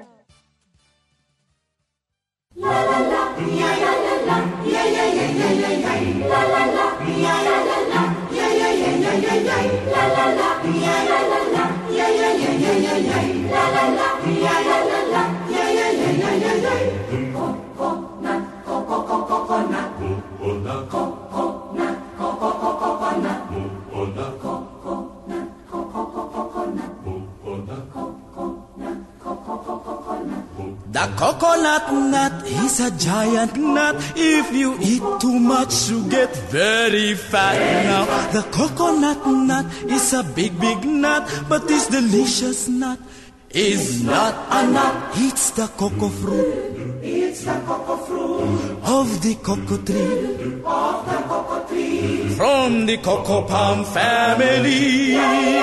There are so many uses of the coconut tree. You can build a bigger house for the family. All you need is to find the coconut man. If he cuts the tree, he gets the fruits free. It's the cocoa fruit. It's the cocoa fruit of the cocoa tree. Of the cocoa tree. From the cocoa palm family. Coconut, coconut,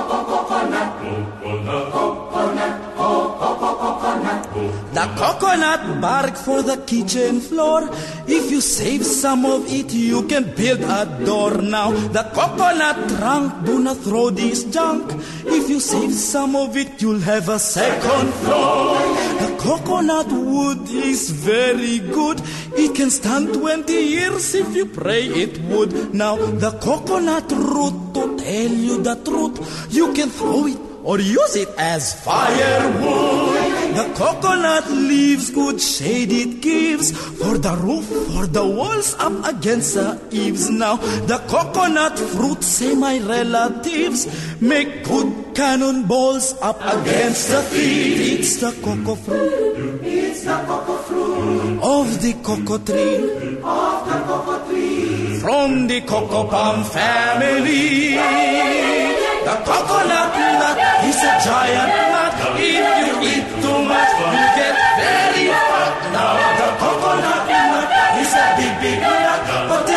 delicious nut is not a nut. The coconut nut is a giant nut. If you eat too much, you get very fat. Now the coconut nut is a big, big nut, but this delicious nut is not a nut. It's the cocoa fruit. It's the cocoa fruit of the cocoa tree. Of the cocoa tree. From the cocoa palm family. It's the cocoa fruit. Of the cocoa tree. Of the cocoa tree. From the cocoa palm family. It's the cocoa fruit. It's the cocoa fruit of the cocoa tree. Of the cocoa tree. From the cocoa palm family.